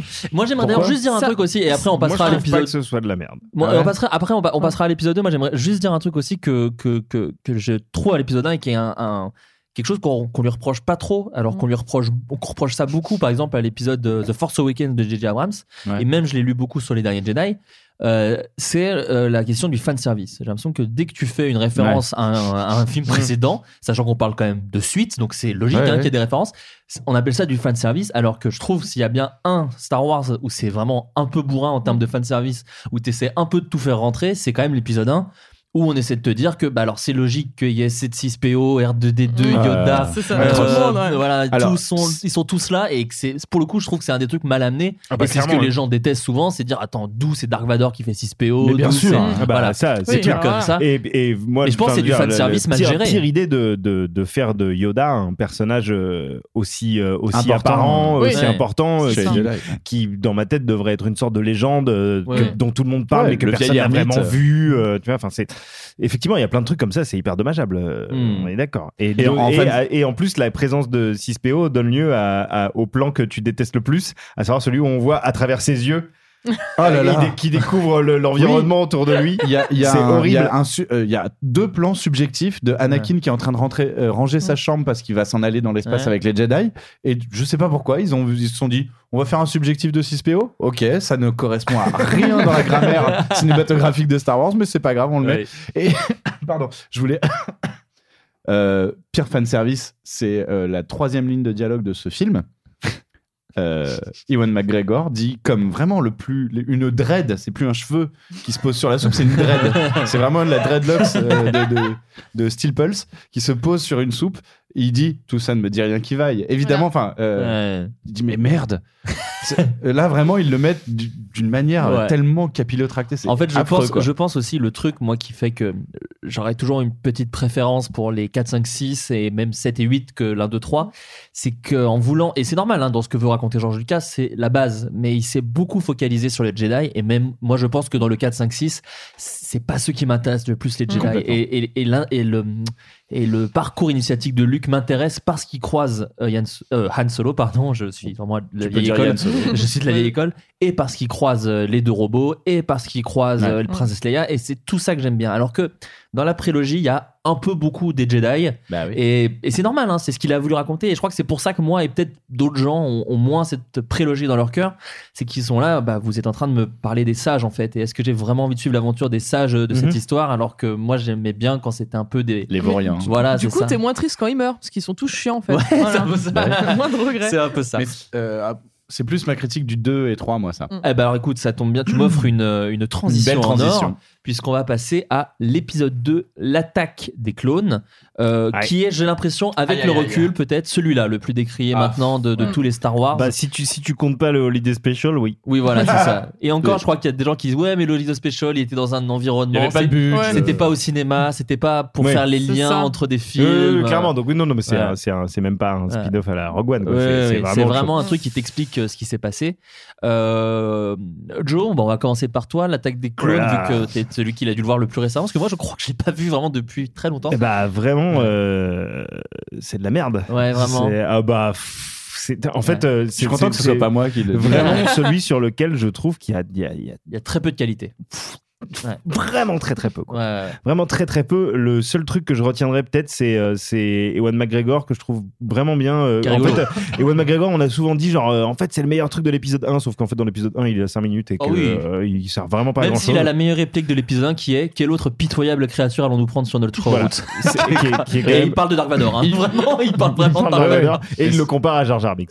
Ça, c'est vraiment la meilleure réplique. Mais dans, dans, dans l'épisode 2, il commence à prendre un petit peu d'ampleur et tu sens qu'on a quand même un un acteur pas mal cool euh, ah, derrière le, qui mérite totalement une bonne trilogie. Euh, qui mérite une bonne trilogie. Mais souvent ça revient qui je l'espère un bon épisode spin-off. Oui bah Evan McGregor continue hein, de hein. réclamer son spin-off. Et souvent et souvent d'ailleurs c'est ce, que les gens disent de bien de la prélogie c'est de dire mm. bah c'est quand même on dirait que c'est le seul qui a vraiment envie de faire un truc bien ah, tu sens qu'il est content d'être là et qui prend plaisir qui se rend pas compte qu'il est dans un truc très bancal ouais. euh, parce qu'effectivement sur le euh, Titanic euh, il est content de voir la vue extrêmement c'est celui qui fait du violon. Ah, c'est ça il mais c'est stylé regarde. Alors, pour revenir à l'épisode 2, c'est bancal. C'est l'épisode qui, visuellement, a le vraiment le moins bien vieilli euh, en termes de. Même pas en termes de. C'est même plus juste la, la CGI, là. C'est vraiment la direction artistique qui est assez calamiteuse euh, et qui n'a pas de sens. Exactement. Il est beaucoup trop ancré dans le réel, moi, je trouve, l'épisode 2, pour l'avoir revu. Oui, alors oui et non, parce que, en fait, c'est, je, suis d'accord avec ce tu vois ce que, je veux dire? Tout le début, par exemple, est vraiment dans une ville à la Blade Runner. Ouais, c'est euh, avec, des... Ouais, mais ah, avec des voitures qui volent. Ouais, mais en moche. Ah, mais vraiment en. C'est stylé. Vraiment, c'est hyper, hyper vide. Enfin, Blade Runner, euh, Blade Runner, hein, dans le début de mhm. Star Wars. Il y a un gars qui vient au bar en disant eh, tu veux, des, allumettes de la mort ou je sais pas quoi. Et Obi-Wan lui dit non, il faut que tu retournes dans ta vie et trouver un travail. Il, y a, un dealer dans Star Wars. C'est assez ça, rigolo. la limite. C'est marrant après coup quand même.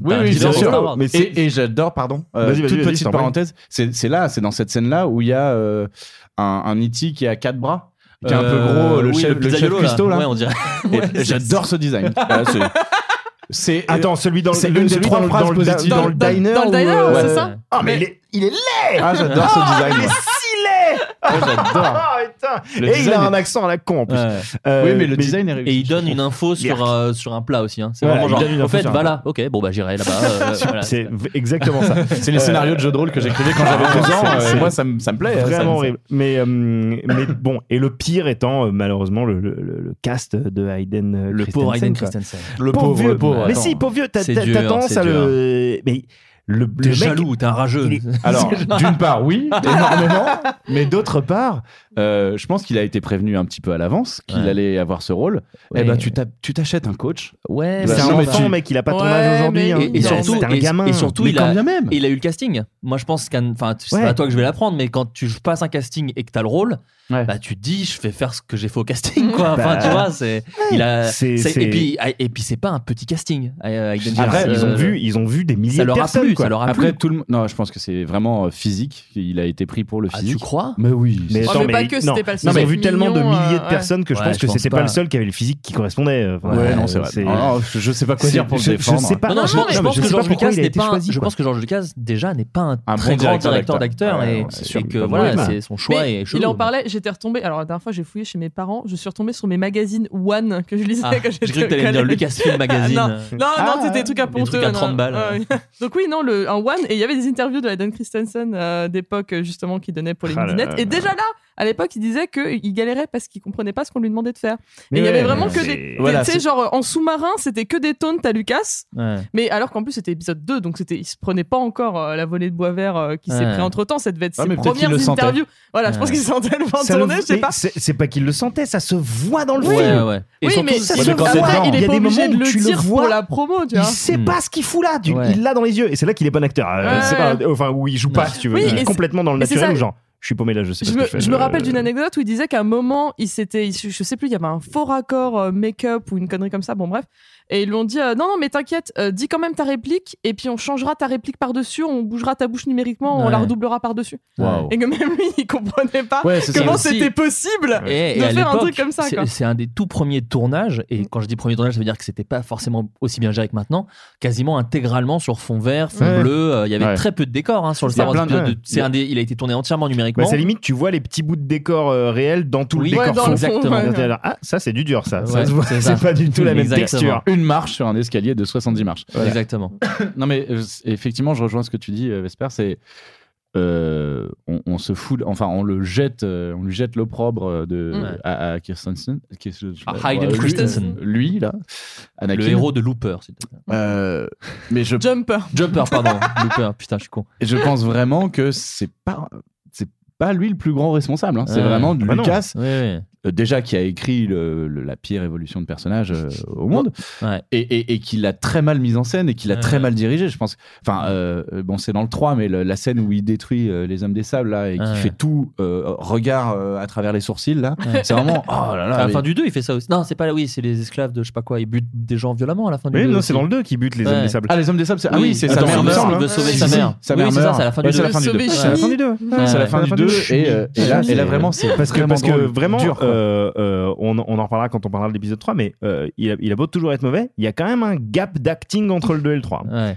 Il y a, tu- Oui, le tu- deux- le deux, entre- c'est la romance. entre- Ah, non, la mais même, non, mais lui, il y a un gap d'acting Ouais. euh, pour Hayden Ouais. Christensen. C'est-à-dire qu'il y a des trucs qu'il réussit à faire dans le 3 qu'il arrive vraiment, vraiment, vraiment pas à faire dans le 2 et c'est très gênant. Je suis désolé, la- le, le dîner et la poire qui vole euh, en Ouais, CGI, ouais. je me Non, remettrai non, mais il y a, jamais de il y a plein de choses. Il y a, plein de choses. L'histoire d'amour, effectivement, est assez mal gérée. C'est la pire, c'est la pire. Je suis désolé, Euh, il, a, il a voulu faire un truc très romantique, je pense. Après, voilà. Mais il aurait pu, en fait, je, comprends les intentions de Lucas. C'est juste tout est maladroit. C'est ça.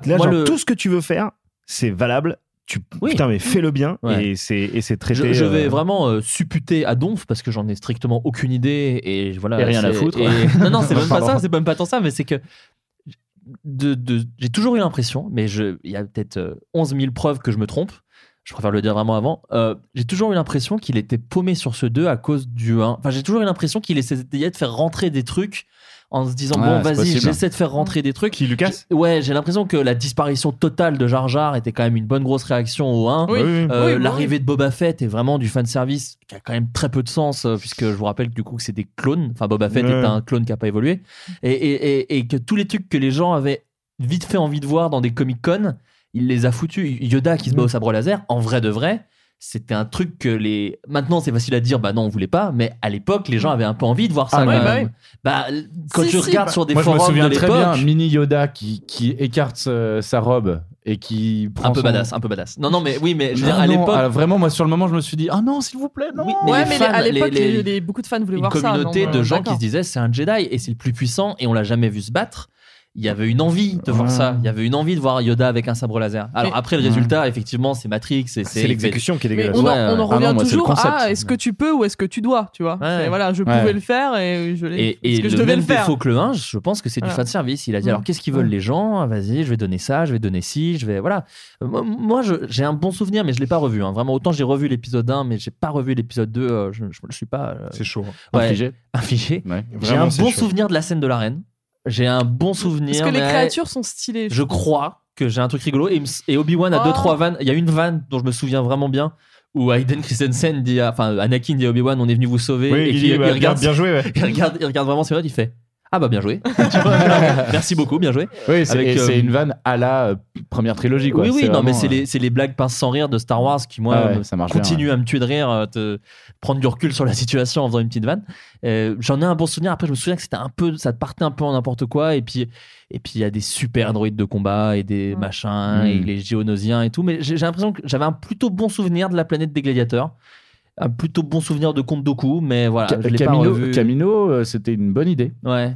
Oui, c'est ça. Très c'était mal Camino, réalisé, ouais. mais c'était une bonne idée. Le côté euh, gladiateur, je sais pas, il y avait un côté Non, qui non. Camino, c'est la, c'est la planète des clones. Ah oui, Euh, oui, ceux oui. qui fabriquent les, les ceux qui Ça, ont créé les aucun clones. souvenir de. Je me souviens au cinéma, j'étais jeune encore, hein, j'étais. euh, Bah, c'est une planète. je- mais je me souviens vraiment de, de m'être dit, euh, oh là là, ça, ça m'intéresse très peu. hein, même, de comment ont été faits les clones. euh, de- de- je me souviens du Bah, physique. c'est l'origine des- story de Boba Fett. Ouais, je, me- je me souviens des, des, des personnages avec Girafe, le et tout. ouais. Et, vraiment, pour le coup, autant on peut se dire que dans l'épisode 1, il y a des trucs mal gérés pour expliquer Dark Vador, autant expliquer que les Stormtroopers, en fait, c'est pas des gars, c'est des clownes. Et je me souviens vraiment m'être dit, oh, que non, juste- peu que quoi. justement, en plus, Alors- c'est des clones et que les Stormtroopers, c'est différent. Oui, non Alors- mais tu vois, c'était un peu un bordel quoi. C'est C'était ça, un ouais. peu- Bray sur Self, je suis sur le point de donner un bon point euh, à cette prélogie. Euh, la, euh, la guerre des clones, on en parle dans la trilogie originale. Mm. Ouais. Voilà, la grande Oui, guerre, oui, oui, bien la sûr, guerre des donc, clones. dès l'épisode 4. Et oui, voilà. Ouais. Et donc, moi, j'avais trouvé plutôt astucieux de, bah, de, de justifier, enfin, de, de parler de cette guerre des clones. Mm. Parce que moi, dans mon imaginaire d'enfant. Et surtout, de, de- vu que ça s'appelle la guerre des clownes, de faire vraiment un truc avec des clones. quoi. C'est con Oui, que ce soit des clones Ouais. de Boba Fett, mais. euh, Mais- Oui, bah oui. de Django Fett. De Django Fett. Mais, mais euh, moi, ça m'avait, ça m'avait fait kiffer de ah, ah, donc l'origine des Stormtroopers, bah, c'est ces fameux Mm. clones. On disait la grande guerre, la guerre des clones. Ok, c'est ça, j'avais plutôt bien aimé. Et je pense en plus que c'est aussi ce qui fait que parfois les fans sont très énervés sur cette prélogie, c'est qu'à chaque fois ils essaient de faire coller les trucs, mais que ça colle vraiment pas exactement quoi. Mm. Et Ouais. que t'as l'impression que c'était facile de le faire coller. Par exemple, comme tu parles de la séquence dans l'épisode 4 où il parle de la Grande Guerre, il dit Mm. ton père est mort pendant la Grande Guerre, donc tu te dis ah peut-être que c'est pendant cette attaque des clones que d'un coup Anakin va faire un truc un peu de Dark Vador, un peu Ouais. vénère et et il Et le fait pas, par non. exemple. Et donc Non. tu te dis, ah bah c'est con, parce que du coup, moi, Ouais. je me le montais un peu en sauce et ça n'arrive pas et je suis déçu. Ouais. Et du coup, ça, ça, ça joue peut-être dans ce sentiment de déception qui est un peu Ouais, constant. carrément. De, ah, on me file un peu ce que j'ai envie de voir, mais en même temps, on me le file dans un côté euh, que j'aime pas trop. Et et t'as l'impression, effectivement, et c'est ce que diront beaucoup de fans, que George Lucas ne comprend pas euh, les attentes de ses fans, quoi. À Non, il savoir, il, il euh, entend des, trucs qu'ils veulent, mais il, les il leur donne mal. Je pense quoi. que en fait, George Lucas, c'est un mec qui, euh, au milieu d'un shitstorm sur Twitter, va essayer de répondre à tout le monde, tu sais. c'est vraiment ça. C'est euh, c'est genre, euh, alors attends, euh, les gens sont pas d'accord, mais euh, je, je vais leur expliquer mon point de vue. Non, en fait, euh, ferme ta gueule et fais ton Ouais. truc dans ton coin parce que c'est la, la pire manière de, Ouais. de, Mm. de, de- de t'en sortir, c'est d'essayer de répondre aux attentes de tout le monde. Tu vas faire un truc qui ressemble à rien. Et c'est ce qu'il fait. Mm.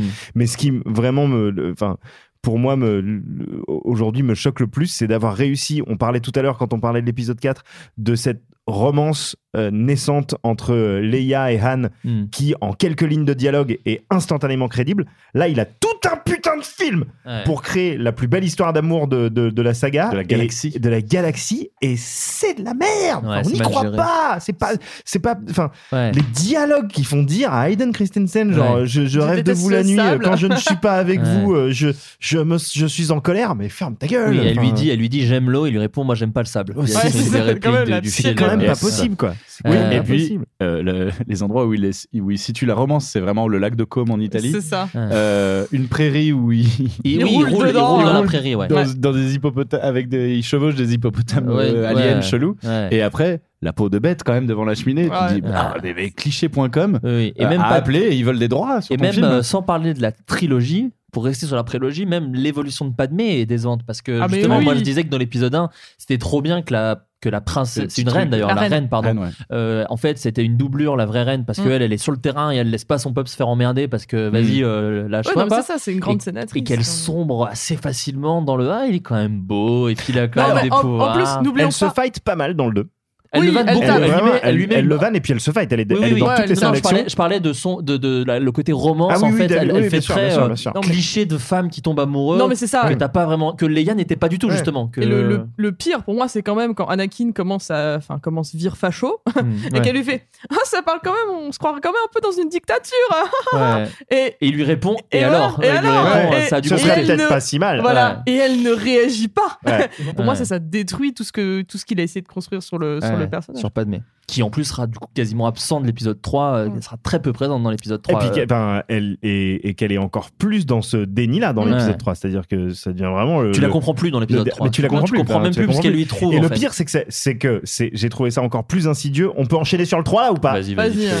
J'ai trouvé ça encore plus insidieux dans le 3, c'est que elle, elle comprend plus ce qu'elle fait et tu peux limite supposer que Lucas veut justifier ça par le fait qu'elle est enceinte. C'est-à-dire, la meuf est enceinte, elle comprend Elle plus ce qui se passe, elle est, et, euh, et du coup, elle chiale tout le temps. Et t'es là, genre, c'est horrible parce que Ouais. ça, ça, ça dégage une sorte de, de, de cliché nul euh, de la meuf qui est effacée parce qu'elle est enceinte, donc elle peut pas faire d'autres trucs parce qu'elle est enceinte, évidemment. Et que euh, et que quand son mec vient et, et s'énerve un peu bah plutôt que d'agir comme elle le fait depuis deux épisodes c'est-à-dire de, de- enfin, de- en tout cas dans, dans le premier épisode ou de ce qu'on pourrait supposer de toute façon euh, de la part d'une reine Mm. c'est-à-dire euh, prendre euh, possession de ses moyens et s'exprimer elle chiale Ouais. et euh, et c'est triste de faire de ce personnage euh, central un, un- une sorte de pion Oui. euh, émotionnel Elle a pas du tout le caractère de sa fille. rien, quoi. Ouais, et, voilà. d'autant qu'Anakin en plus n'a pas euh, comment dire tu, tu peux même pas te dire bon bah elle est amoureuse de lui parce Mm. que même lui n'a pas ces moments de où tu sais à la mon roi quoi Ouais. où tu te dis Ouais. bah je comprends hein, il- Mm. je comprends ce qu'il a de charmant ce mec et en Ouais. fait même ça tu le perds quand même beaucoup parce Bah, qu'il devient vraiment fou quoi Je très trouve vite que c'est quand même difficile de, d'un- d'un- de, de mettre en scène une relation abusive. Euh, ça- il y a- il y a- Surtout il y a dans Star films- Wars. Ouais, voilà. Surtout. Mais c'est ce que j'allais dire. c'est- Il y, a- il y a des films qui sont consacrés et euh, c'est, c'est parfois hyper réussi et ça, Ouais. ça peut marcher très bien. Mais tu mets ça dans un space opéra, c'est quand même dur, quoi. Et Non, puis je pense que euh, c'est peut-être même pas ce qu'il a essayé de faire hein. Moi, Non, ça, pas non plus, hein, ouais, non, coup. mais mais- il se trouve que elle est, elle Mm. est abusée dans le film. Ouais. Euh, évidemment, c'est hyper manichéen et un peu simpliste Mm. comme, euh, comme cinéma. Donc, on va, on va pas faire une meuf qui dit Attends, attends, attends, mais comment tu me parles? Attends, t'étais pas comme ça euh, il y a deux ans la, Euh, revanche, voilà, la revanche du pervers narcissique Ouais, non, voilà, ça, c'est Quand t'avais on- 10 ans, quand on s'est rencontrés. là. Ouais, c'est ça. Tu, tu disais Ah, Est-ce que tu es un ange Euh, cheesy- Cheesy.com. Euh, mais, non mais, euh, mais non oui, bon, on s'en fout. tellement on pas. Ne revenons pas là-dessus. Ouais, Après, il avait 10 ans. Tu vois, Ouais. c'est- Oui, ça oui, va. d'accord, d'accord, d'accord. Mais euh, après, moi, l'épisode 3, c'est celui qui- que je déteste le plus, en vrai. ouais ah ouais non moi Ouais, je, bah, en fait, je préfère c'est marrant parce que je trouve que le, le 1 a les défauts les plus évidents. Bon, Jar Jar. Euh, le 2 est, euh, je pense, euh, honnêtement, le, le moins bien. Le Mhm. moins, vraiment le moins réussi. Le, hein. Et le 3, c'est celui que je déteste le plus parce que, pour moi, attention, euh, de non t'inquiète qu'on a, amoureux, amoureux de la trilogie, non mais je pense qu'on a mis assez de warning les ça n'engage que moi et je dis pas que j'ai raison. Mais pour moi, c'est il, il massacre, il, il roule dans la boue euh, le mythe de Vador. Voilà. Hmm. Je, je pose ça là, je jette un pavé dans la mare. et maintenant, Pour moi- je, et maintenant je vais tout ça. Non, jamais de la vie.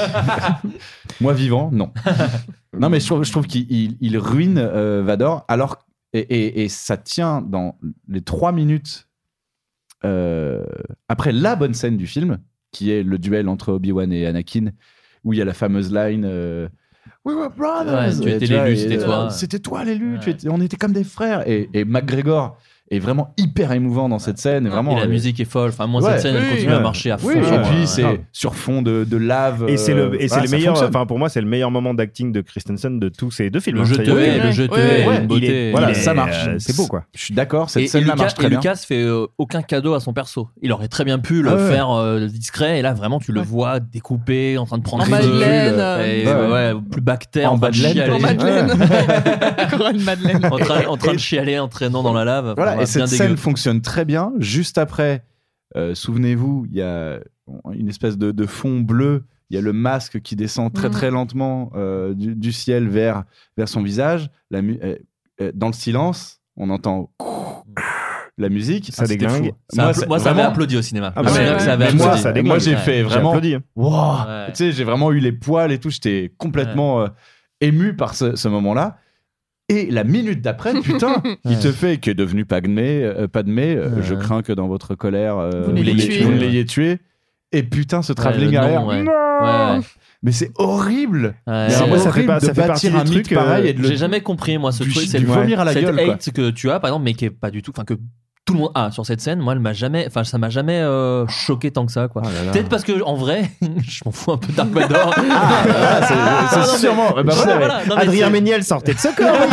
Qu'est-ce que c'est que cette histoire Non, non, non, mais C'est pas fou. C'est vrai que t'avais dit mais- qu'il serait un peu là ce soir. Non, mais j'adore, j'adore, euh, j'adore Star Wars et j'adore Dark Vador, mais, mais je crois que moi, dans mon cœur, c'était déjà un peu fini euh, Dark Vador. Donc, J'avais bah, déjà fait une ouais. croix dessus. Qui hurle non, j'étais peut-être encore sur le, sur le casque qui descend lentement et que j'étais encore dans mon kiff de cette scène-là. Oui, c'est un peu ça aussi. C'est c'est un peu Ouais. comme les midi-chloriens, c'est-à-dire c'est Ouais. des trucs que je- que j'évacue euh, de mon esprit. Ouais, ouais. Et que. Ouais. Parce que, Non, en fait, vous pour avez moi- raison, en fait, ça- ça gâche moins le en plus, c'est même, pas a- c'est- c'est même pas une histoire de raison, hein, Non. c'est une raison, c'est une, c'est une déception, c'est notre, corps qui fait ça tout seul. Et, euh, et en plus, euh, je trouve que tu t'y vas un peu fort en disant que juste ça, ça gâche tout Dark Vador. C'est-à-dire que ça, c'est une scène foireuse, mais mais il y a, il y a des choses auparavant dans le film qui Oui. fonctionnent. Justement, je résume à ça. Ouais. Pour ne pas casser les couilles à tout le monde et parler pendant deux heures Ouais, euh, ouais, sur les ouais, raisons ouais, pour ouais, lesquelles ouais, je trouve que Vador pue la merde. hein. Je, je, voilà, je concentre mon, mon idée.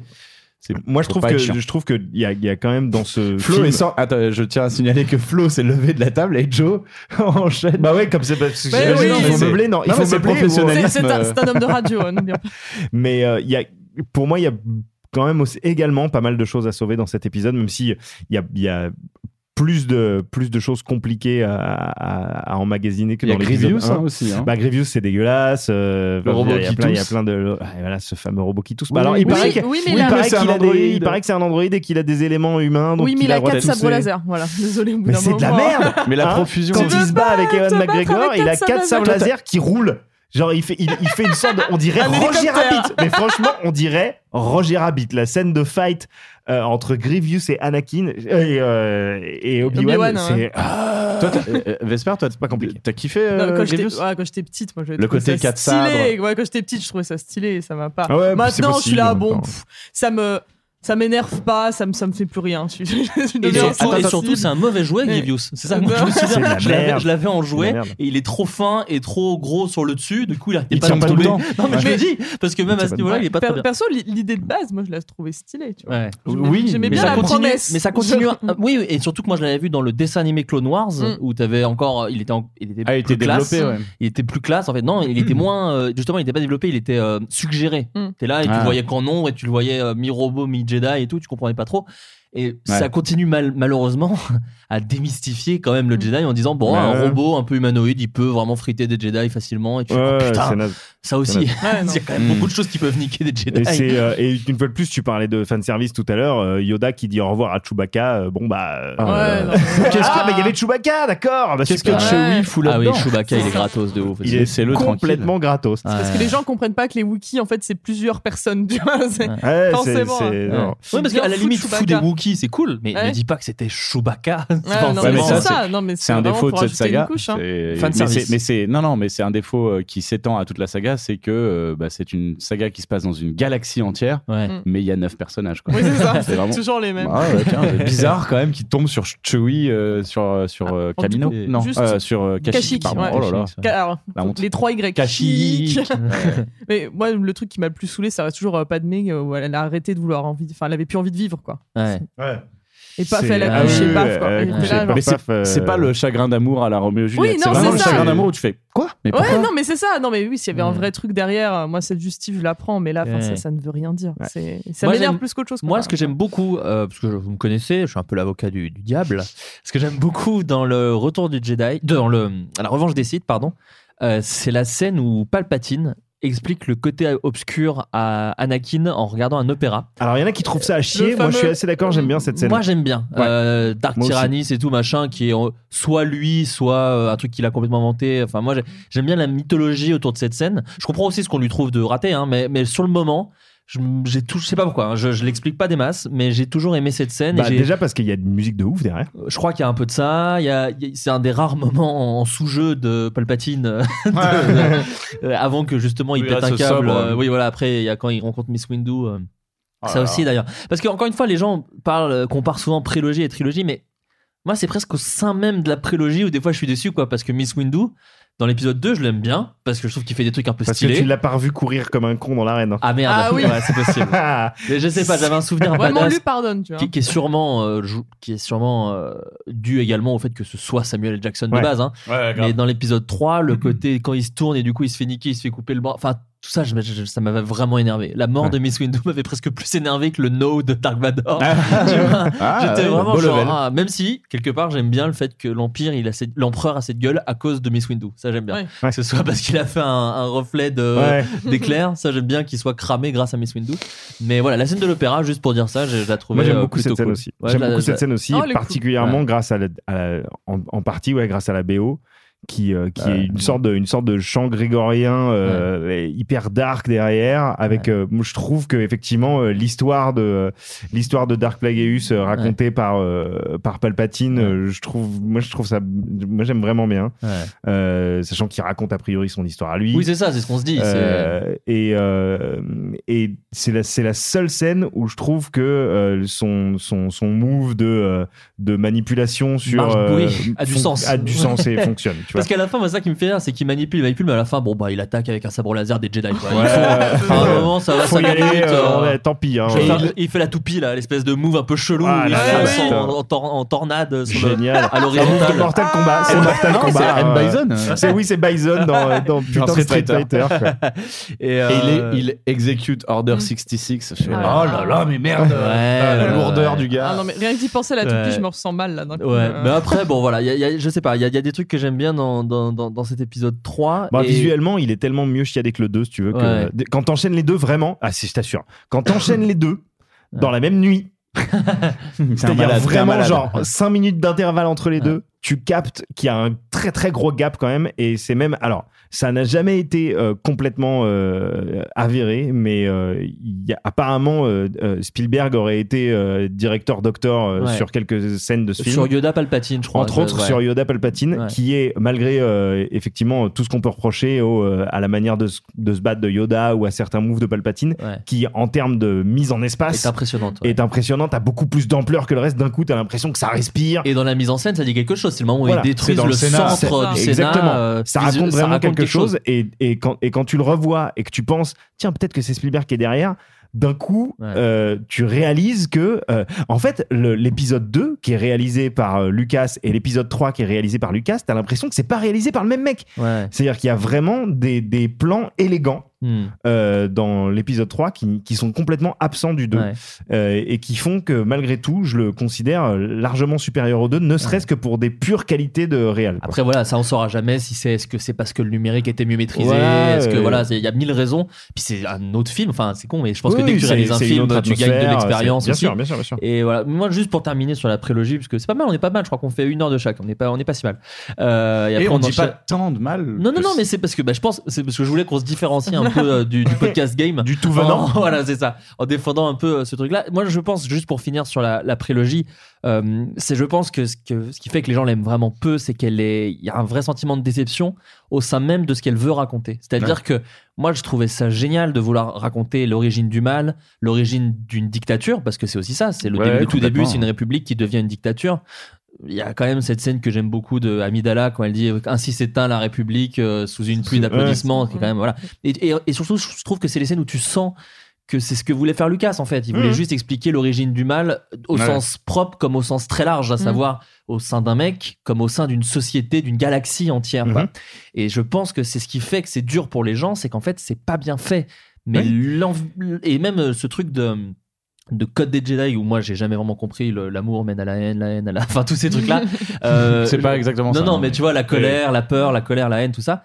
Euh, ce, ce truc là je trouve ça assez intéressant de voir que c'est l'amour qui va pousser le gars à devenir la- le, la- le pire mec au monde. Ouais, il, y a- mais il y avait un fond qui non mais pouvait en être fait intéressant. le mec c'est il avait peu- tout pour faire un truc shakespearien de ouf C'est ça, hein. Ouais, mais- vraiment. les éléments sont là les intentions sont là juste c'est maladroit de bout en bout Et est-ce que c'est pas juste qu'il est pas ouf réel? Mais si c'était- parce bah, qu'il est pas c'est ouf réel et qu'il est surtout pas ouf euh, conteur en Ouais, fait. C'est-à-dire que euh, d'accord, c'est lui qui a posé toutes les bases de la saga et qui a créé les personnages, mais euh, si l'Empire contre-attaque est si ouf, c'est parce qu'il y a un scénariste de malade derrière Ouais. quoi. Enfin, et, Ouais. et- et en fait, la prélo, je crois qu'il a, il a tout pris sur lui. de- il a voulu vraiment.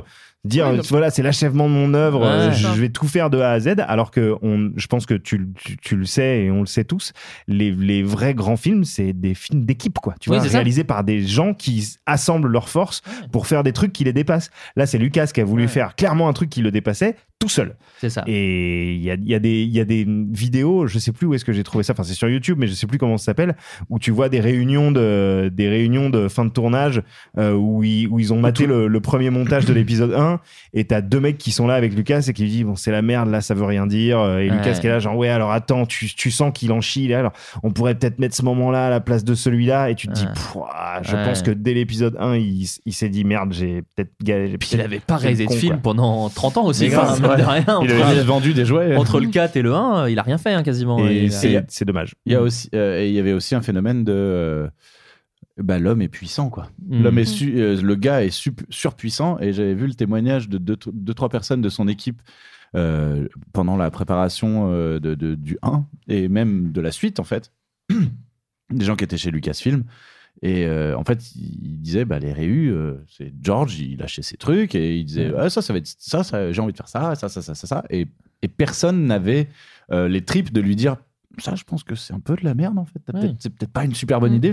Tout le monde baissait les yeux en disant, ouais, ouais, ouais, ouais, bah, ça va être super. ça Et puis les tripes, et puis les auteurs, même- réels, producteurs, enfin voilà. Ouais, non, mais ça, même tout le monde voulait garder son. Ouais. voilà, non, mais c'est c'est sûr que même si quelqu'un lui avait dit, de toute façon, il l'écoutait pas. C'est enfin, Certainement, c'est- tout, c'est tout ce que vous avez dit. hein, De toute façon, enfin, c'est l'œuvre d'une personne qui, qui n'écoutait plus euh, Les ceux, fans ceux qui l'entouraient. Voilà, c'est ça. Voilà, non, mais Ouais. donc forcément, c'est lui qui a décidé de faire son truc. euh, de, A à Z, Euh, il avait déjà, enfin déjà avec euh, l'édition spéciale où il s'est dit mais en fait j'étais pas allé au bout de ma première vision. Donc il a toujours eu cette frustration en lui de se dire euh, voilà c'est mon c'est mon œuvre et j'y vais j'y vais jusqu'au bout quoi.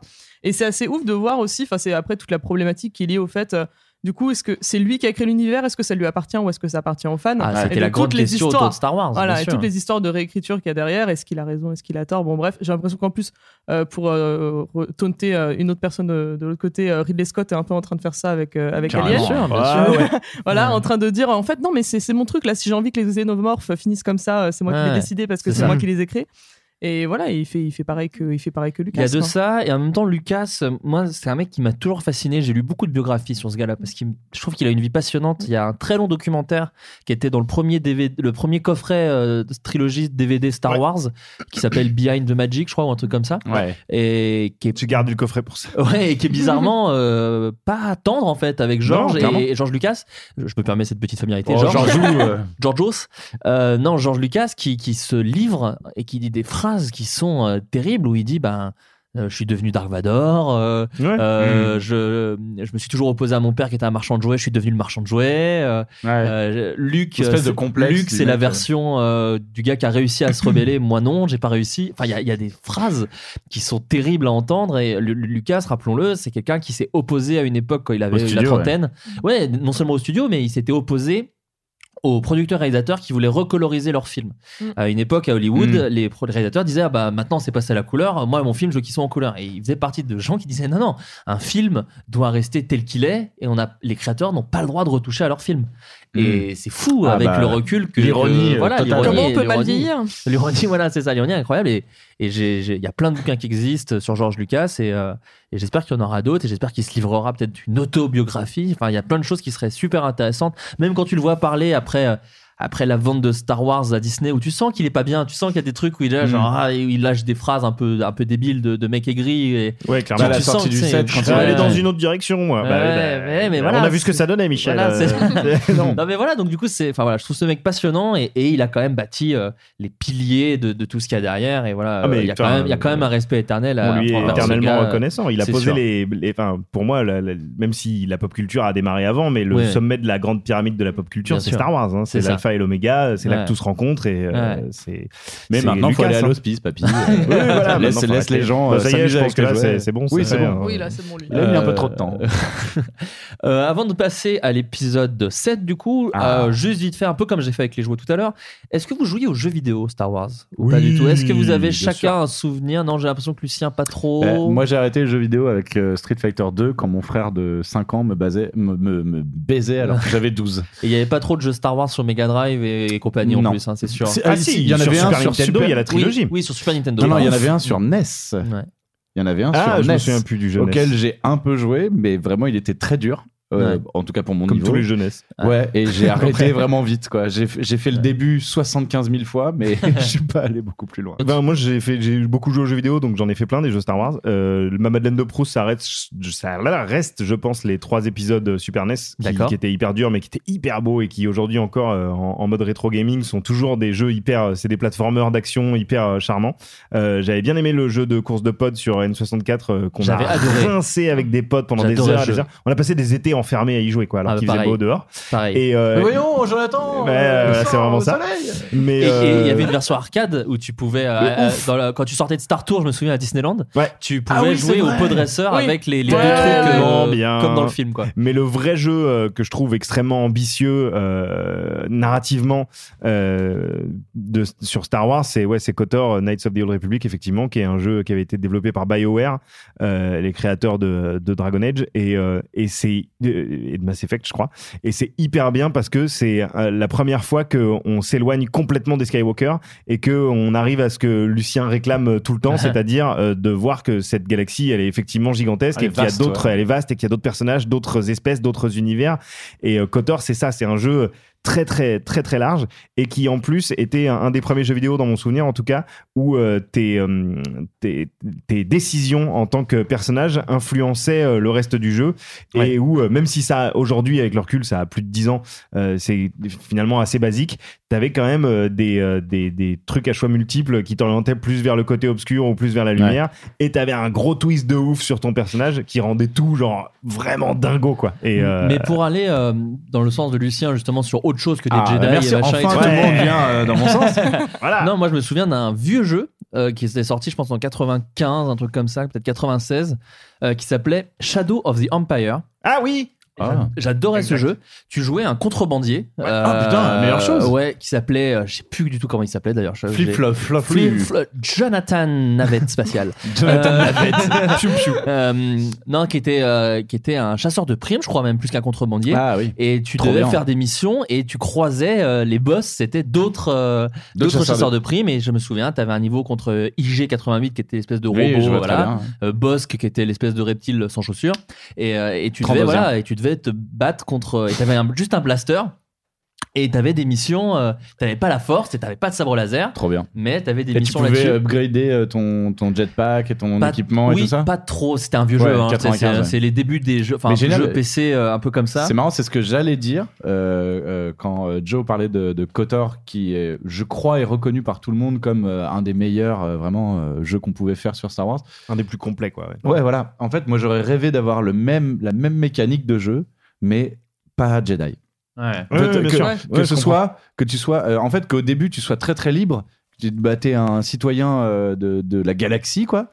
Et euh, peut-être que tu vas devenir contrebandier, peut-être que tu vas ven- devenir chasseur de primes, peut-être que tu vas. Bah, pour ça t'as les jeux de rôle papier quoi Euh, voilà, c'est pour ça que je préfère les jeux de rôle aux jeux vidéo. C'est vrai, c'est vrai. Et, et juste pour aller un peu vite sur les jeux vidéo, pour qu'on passe quand même au- à la trilogie Disney, euh, moi j'avais donc aussi, j'ai noté parmi les jeux, j'avais le Star Wars épisode 1 qui était très nul et très bâclé. Euh, S'il y a des gens sur internet euh, qui peuvent regarder les vidéos de Benzaï où il les a tous, euh, il a, il a niqué le jeu, enfin il a Ah, il joué a à tous les niveaux et, euh, et voilà, bon bah c'est de l'époque, hein, donc euh, voilà. J'ai beaucoup joué Star Wars X-Wing Alliance que j'aimais beaucoup parce qu'en fait tu n'avais pas le droit d'y jouer si tu n'avais pas de, jo- de, hum, joystick. Donc du coup j'avais Ah, acheté un joystick Ah, et du coup tu conduisais vraiment un vaisseau et c'était toujours le Faucon Millennium parce que c'était un, un, un vaisseau de marchandises le Faucon Millennium. Donc du coup tu te- c'était pas le Faucon Millennium mais c'était un Faucon Millennium. YT 1300. 1300. Exactement. et, et Je- enfin, je sais ça, oui. et enfin, un jeu que j'adorais, ça s'appelait Star Wars Galactic Battleground, qui était le Age of Empire de Star Wars.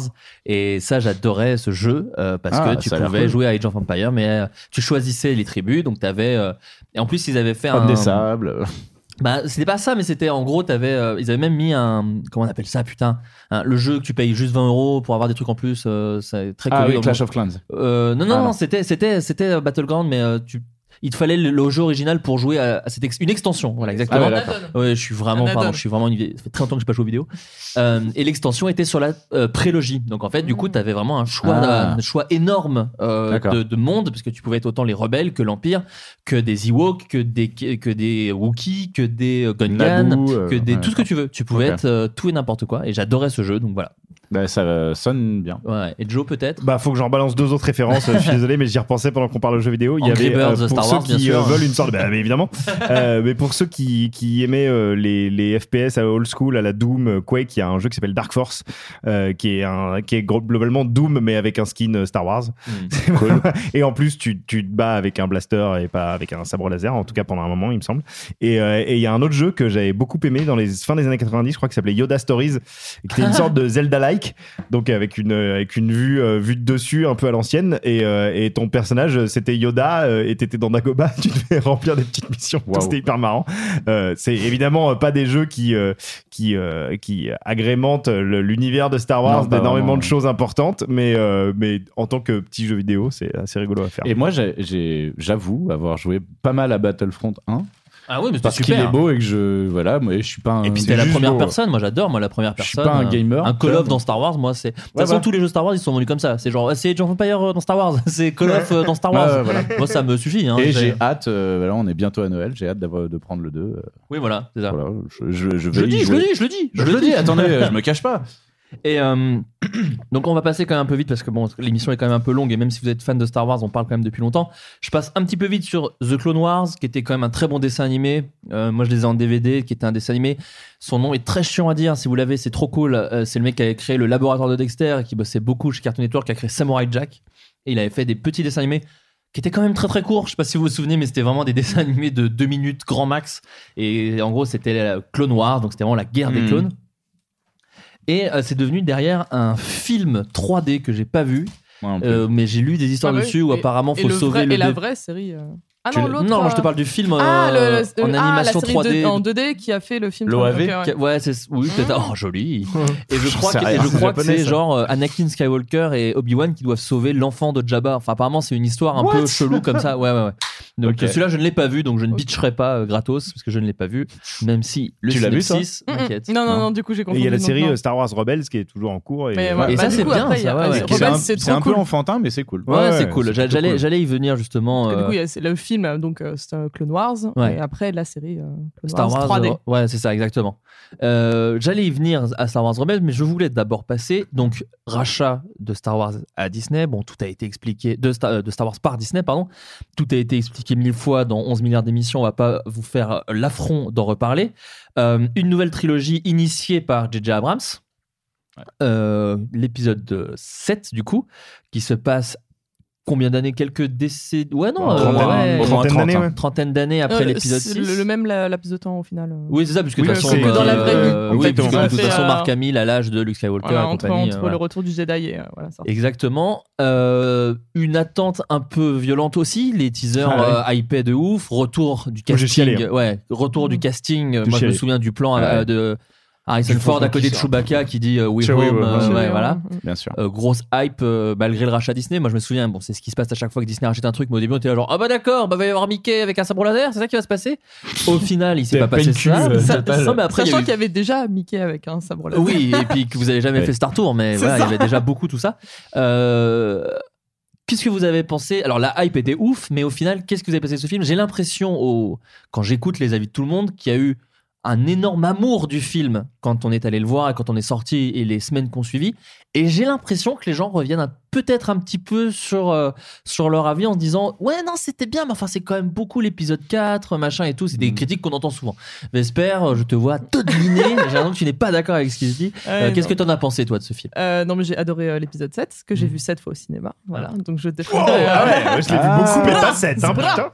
et là le 8 euh, je suis en bonne voie là C'est Pas très une grave. fois, on en parlera tout à Moi, l'heure je l'ai vu deux fois déjà. ah bah là j'en suis à 3 4 la semaine prochaine bon. Nice. ok. Ouais, me Sachez que verra George bien. Lucas doit beaucoup de sa fortune grâce à des gens comme nous. Voilà, c'est ça. Ouais, très, très bien. Et non, par contre, juste pour revenir juste avant la, la sortie du set, euh, parce qu'à la base, tu nous as invités pour qu'on raconte notre vie. Oui, un vas-y, peu, je t'en prie, je t'en nos- prie. Nos petites, nos petites anecdotes. Et en fait, j'ai eu la chance de gagner un concours pour euh, aller à la Star Wars Célébration qu'il y avait à Oh, Anaheim, trop bien. donc en 2015. Stylé. Et c'était euh, Ouais. c'était un concours de selfie Star Wars. Et euh, du coup, j'ai posté une photo de moi euh, en Leia euh, devant l'affiche de et en fait, j'ai gagné le concours. Quel costume oh. Ah, les macarons. Ah. Je n'ai pas gagné grâce à mes seins. C'était ce que tu sous-entendais. Non, justement, c'était pour, soit pour bitcher sur le, eh sur oui, non, comité de sélection, soit pour dire bien joué, messieurs. Voilà, macarons, robe blanche, euh, très chaste. Mm. Euh, et, donc, du coup, j'ai gagné. Et donc, j'ai pu euh, partir. Alors, à la base, voilà, pour la petite histoire, je sors les violons, je devais partir avec mon père qui, dernière minute, n'a pas pu à cause de problèmes de santé. Ah, merde, voilà, parce que je voulais lui offrir ce voyage, ah, la consécration de notre relation père-fille un trop beau final de votre, la série de votre vie. Ça aurait été trop serré. C'est que normalement, il va y avoir un truc encore plus ouf dans les prochaines bah, années. Je pense, j'espère du coup, parce que j'attends que ça. Je me suis dit, c'est pas tous les jours que je pourrais offrir un voyage à Los Angeles à mon père. Mais il y a un Star Wars tous les ans, donc normalement, tu devrais pouvoir gagner d'autres concours. Ouais, mais là, tu vois, c'était vraiment le, le, le, le salon qui se déroulait au mois d'avril, euh, plus quelques mois avant le grand retour de, Star, Wars, donc avec vraiment euh, les panels de ouf, euh, tous les acteurs qui étaient là, sauf Harrison Ford qui ne donne jamais d'autographe évidemment. mais voilà, donc du coup, j'y suis allé avec mon meilleur ami qui est l'un des plus gros fans de, Star Wars qui existe. Et déjà là, c'était vraiment palpable de voir cette grosse réunion de gens qui étaient euh, surhypés euh, comme jamais. On venait bah, du coup d'avoir le, d'avoir le, premier, euh, le premier trailer et c'était vraiment une ambiance de, de, taré, quoi. C'était impressionnant. Et là, en plus, c'est, fin, ça me donnait vraiment l'impression d'être enfin à la maison, c'est-à-dire qu'on était entre gens, on se comprenait un peu. on, personne se juge. On était entre, on était entre nous, quoi. Alors voilà, il y avait, comme d'habitude, il y a les teams, tu vois, voilà, il y a ceux qui aiment la prélogie, ceux qui aiment pas, enfin, il y a tout, tout trucs comme ça, mais c'était, c'était vraiment ultra bon enfant. J'avais vraiment adoré. Euh, les gens qui venaient en fa enfin les familles complètes qui venaient euh, qui venaient en costume et tout euh, des voilà les, les gamins déguisés en Yoda et les, les, parents en en Luc et Léa. Enfin, c'était. Moi, je m'étais ah, déguisé ah, pour l'épisode. Hein. Ah bah déguisé voilà. En. Ah ouais. on T'étais en quoi En Padawan. Oh, bah non, en Anakin. Ouais, en Anakin euh, oh. avec le casque. Ma mère m'avait confectionné un casque oh. de podresseur. Mais trop bien. Une lunette. Tu vas poster cette photo sur les internets. Euh, j'adorais. Moi, je l'aurais bien évidemment. Tu sais, moi, j'adore le retweet. Je l'aurais évidemment posté euh, à la moindre occasion. Mais non, non. Donc, donc ça pour dire que ouais, c'était vraiment une ambiance vraiment particulière. Donc ça m'avait encore plus évidemment surhypé. En plus, on avait vu, on avait fait 4 heures de queue pour voir une petite expo dans la convention. On avait vu les costumes. C'était les ah. vrais, euh, voilà. Donc, euh, on tu voyais les costumes sans savoir à quoi ils correspondaient. Exactement. Donc, on avait le costume de Ray, le costume de Kylo Ren, le sabre de Kylo Ren. Donc, déjà, je me suis dit, bah, c'est ouf. Hein, c'est ouf. Donc, bah BB-8. On a vu BB-8 euh, en vrai. Et euh, bah, pareil, on a vu les costumes des Snowtroopers, euh, des Snowtroopers, des Flametroopers. D'accord. Bref, donc c'était assez ouf. Et c'est vrai qu'on du coup, on se sauçait, se vraiment sans, trop savoir encore euh, pourquoi. Je crois qu'il y avait eu genre une image de Rogue One à l'époque. Et euh, c'est tout. Et c'était non, voilà, c'était vraiment passionnant, c'était la petite, euh, petite parenthèse. Non, mais c'est stylé, c'est Donc stylé. voilà, donc effectivement, quand le 7 est arrivé, euh, donc je l'ai vu avec mon père au cinéma ah, et mes potes qui est venu, qui a fait le déplacement euh, exprès. Je l'ai emmené, j'ai fait quand même une super journée, c'est-à-dire que j'ai emmené à la crêperie Star Wars qui est à Paris. Ah, oui, même, la, ah, fameuse. Côté, à est dégueulasse, hein, si je puis, le ah, dire. Ils vont écouter, ça se trouve. c'est pas, très bon, je suis désolé. C'est pas Le décor est beau. Le décor est ouf. Le décor est très beau. Mais la première fois que j'y suis allé, il y avait des trailers de Jurassic Park. Qu'est-ce qu'il est méchant. C'était très bizarre. Mais c'est la ruptante, on, est, on y va, on y passe notre samedi. On est un à la maison. On achète des jouets, des BD, on mange une crêpe. Voilà, qu'est-ce que je te dis on a tous les mêmes samedis, j'ai l'impression. à peu près. Euh, et, donc, effectivement, le set a commencé. J'ai vu le logo Lucasfilm, j'ai chialé. Ah, bah, voilà. C'est-à-dire que vraiment, j'étais à fleur de peau euh... fois euh, l'infini. quoi. Même s'il nous manquait quand même le, la musique de la Fox. Oui, moi j'aimais bien ça déjà. Euh, qui, perturbe un peu. qui dépasse sur Lucasfilm, je sais. Ça. Et juste, après, bah, voilà, le logo, le générique. Bah, il y a très longtemps dans une galaxie. J'ai rechialé euh, comme une merde. je m'arrêtais plus. Pour l'instant, on a le même parcours dans le set. Et moi j'ai pleuré à Lucasfilm et j'ai pleuré pendant le crawl. Ah ouais, non, ah, mais bah, voilà, c'était j'en pouvais plus. Et, ah oui, le crawl. Et enfin, euh, tout, était, tout était formidable. La scène de crawl de Yann Solo dans la oui. Évidemment, mais euh, le de crawl est Les gens, les gens s'en souviennent moins. Mais... C'est ça. Et ce, enfin, tout le début, enfin, la, première scène qui est formidable, enfin, dans le, dans le, dans le village qui est complètement euh, oui, avec, décimé. Po, avec oui. Exactement, qui, enfin, du coup, Kylo Ren qui a, enfin, le, tir de blaster, enfin, oui, c'est ça, le tir de blaster qui est arrêté et, et Poe qui commence ses petites, ses petites vannes. Mais oui, et c'est formidable. Et là, tu sens qu'il y a une tension de malade. Et là, j'étais déjà vraiment accroché. Et déjà, je me suis dit, Po, ok, c'est le nouveau Han Solo, c'est toi mon main. C'est toi mon nouveau main. C'est bon, ça y est, je, jeté, quoi. Et, euh, et puis voilà, toute l'introduction de Ray, super mystérieuse, on la voit vraiment avec son, sa, sa, sa, cagoule, euh, ses petites lunettes, le début du thème de Ray qui est devenu instantanément un de mes thèmes préférés ouais, de, de Star Wars. Euh, vraiment génial. Enfin, J'ai eu, du mal à, à l'accepter. Ah je trouve qu'il fait trop Pierre et le loup. Ah oui, j'adore Pierre et le loup. Oui, oui, d'accord, mais je trouve que c'est trop loin de Star Wars. Oui, je comprends. On ah, me saute à la gorge. Pardon. Ta gueule sur Pierre et le loup Putain J'adore Pierre et le loup, mais je trouve que c'est peu adapté à Star Wars. euh, Mais- voilà. Tout est- Et, et j'y suis venu au thème Voilà. de Ray. Maintenant, je, maintenant, l'aime bien. C'est bon. Mais, euh, mais effectivement, enfin, tout est tout est formidable dans celui-là. Donc voilà, Cooker instantané euh, pourrait en plus. euh, Enfin, moi, il faut pas grand chose pour me plaire. Euh, Finn qui essaie de lui tenir la main pendant qu'il court et elle qui dit qu'elle a pas besoin d'aide. Moi, Ah. c'est bon, tu m'as acheté d'un coup. Puis c'est drôle, c'est bon, très drôle c'est- super drôle. euh, Voilà, Ouais. quand elle. Elle manie super bien le bâton, puis c'est Ouais. c'est plein de petits trucs. Alors là, effectivement, le retour d'Harrison Ford, moi, j'en pouvais plus. Ouais. Euh, Ah, c'est marrant, moi, bon, on en parlera. C'est Voilà, le moi, mini truc, moi, qui m'a. J'avais la. j'a- Alors, le premier plan, comme tu dis, le fameux Chewie Went Home. Après, Ouais. bon. On commence à voir qu'Harrison Ford a l'âge qu'il a, donc quand il commence à, à trottiner, et qu'il s'en bat les couilles. bat vraiment les Eh, couilles. on le- il s'est fait péter la Runner, cheville sur le, sur le tournage. Je pense qu'il mais en avait le plus, en vrai, en vrai, je fais, je fais genre euh, le, le Vanner et tout. En fait, ce qui, me plaît vraiment pas trop dans la scène, en fait, c'est le concept de la scène, je crois. C'est Mm. Ouais. les vers géants. J'ai pas trop accroché à Ah, ce truc-là. Ah, les- les Rastars. Les non, Rastars. Les pardon, voilà. Les c'est ça. Rastars, Et ouais. ça m'a pas. Ouais, c'est le seul. truc- Alors que j'ai adoré Mm. tout le reste du film, vraiment. Et même la seconde étoile noire, moi, je fais partie des gens qui s'en foutent. Je suis Ouais. d'accord avec ça. Ouais. Euh, mais les vers, j'ai- je sais pas, Ouais, j'ai pas accroché au C'est design. un peu chelou, j'ai pas- enfin, c'est un peu- ça fait un peu ouais, bizarre. ouais, ouais. Même si j'ai aimé le fait que quand il Mm. revienne, effectivement, il doit de l'argent à tout le monde et tout. C'est T'imagines ça pour Han Solo, quoi. ça. Quand il revient, Oui. c'est ça. Et c'était ça. en tant que photographe de jouets, ça a fait des super jouets. Ouais, oui. Mais, mais Mais- c'est- c'était. Ouais. Pardon, vas-y, attends, enchaîne. euh, Ah non, c'était euh, juste pour parler, euh, la, la petite parenthèse de Flo, euh, rebondir là-dessus, de Solo. Euh, je trouve que c'est justement bien écrit parce que euh, eh ben, il magouille toujours Ouais. et on inclut euh, le- la notion de bah t'es vieux mon gars. Ouais, ouais, ouais, ouais. Et ils disent euh, tu vois ton, ton game il est en train de devenir vieux et ça marche plus trop. Et même dans les répliques de Chewie, Ouais. tu sais quand il dit eh bah je vais faire comme d'habitude, je, je vais baratiner mon Mm. chemin Ouais. et, et Chewie il fait il fait Mm, si j'y arrive, euh, j'y arrive très bien. Ouais. Et je, je trouvais que c'était très finement amené le, le- le vieillissement de Solo et, et la décrépitude un petit peu du mec qui, qui, qui était brillant euh, avant et maintenant bah moins quoi. Il Non, non, c'est la, suite logique. J'ai bien aimé aussi qu'il soit plus avec Leia. C'était- On s'y attendait un Oui, peu, non, mais, mais- mais mine de rien, c'était quand même Et trop bien. De... C'est bien amené. Enfin, oui, et c'est logique. C'est euh, complètement logique. Quand il réfléchit bien, c'est normal. en fait. super bien amené. Donc, Ouais. De toute façon, en plus, euh, les, tous les nouveaux personnages, je les aime tous. Enfin, d'un amour euh, pur et sincère. euh, Ray, Ray Finpo, Kylo Ren, euh, tous. Ouais, mais ouais, ouais, je suis Formidable. J'ai défendu et je défendrai toujours. euh, déjà, même avant la sortie du 8, on en parlera tout à l'heure. euh, Kylo Ren. Et là, pareil. déjà de base. Ça, c'est mon main à moi. Ah, team, euh, Kylo team Ren. Kylo Ren. Ouais. Où vraiment, euh, enfin, le nombre de gens qui ont gueulé en disant Ouais, on nous a vendu. Oh, c'est un Nemo. Voilà, Ouais, on nous a vendu un Dark Vador et c'est un Nemo. Ouais. Mais justement, Juste, mec, j'ai pas, moi je vais pas, j'ai pas envie qu'on me resserve Dark Ouais, Vador. On l'a ouais. déjà eu Dark Vador, c'est bon. Enfin, Ouais. Et du coup, c'était plus ça qui m'avait agacé, c'était plus les réactions des gens un peu, Mhm. un peu vénères. Et j'ai bien aimé le fait qu'on nous a un peu mené en bateau justement au niveau du marketing avec bah voilà Grave. Kylo Ren. C'était nouveau Dark Vador, donc les gens, avant même que le film sorte, gueulaient sur le manque d'inventivité du truc, sur le fait qu'on laissait un peu supposer que c'était toujours Finn qui avait sabre laser. On n'a jamais vu Rey euh, porter Mm. un sabre Ouais. laser dans les Ouais. jouets qui étaient sortis avant la sortie du film. Ouais. Donc du coup, c'était vachement malin, même sur les posters et tout, c'était Finn qui avait le sabre. On s'est Ouais. dit, ah putain, c'est en fait Finn, Finn est peut-être un Jedi ou alors juste il prend le sabre, on sait pas trop. Ouais. Hmm. Moi, je m'étais- j'avais commencé à me faire des films dans ma tête, enfin de toute façon tout le monde, hein, Oui, oui, c'est le principe, en me hein, disant, ouais. euh, non mais voilà, ça se trouve, euh, bah Rey, euh, c'est la fille de, c'est la fille de Han Solo, quoi. Moi, Ouais, je me commencé à me saucer comme ça en me disant, ouais, ça se trouve son bâton, c'est un sabre laser, le truc il se déboîte, bâton bah, laser, ouais, un bâton laser, enfin. J'avais commencé à me faire des théories de ouf et de voir juste, bah déjà que Rey est une fangirl de Han Solo, je me suis encore plus reconnu en elle, forcément. Ouais. Mais, euh, mais tous les nouveaux trucs, et même ce qui me rappelait le 4 ne m'a dérangé en aucun cas. Pour le coup, j'ai pas.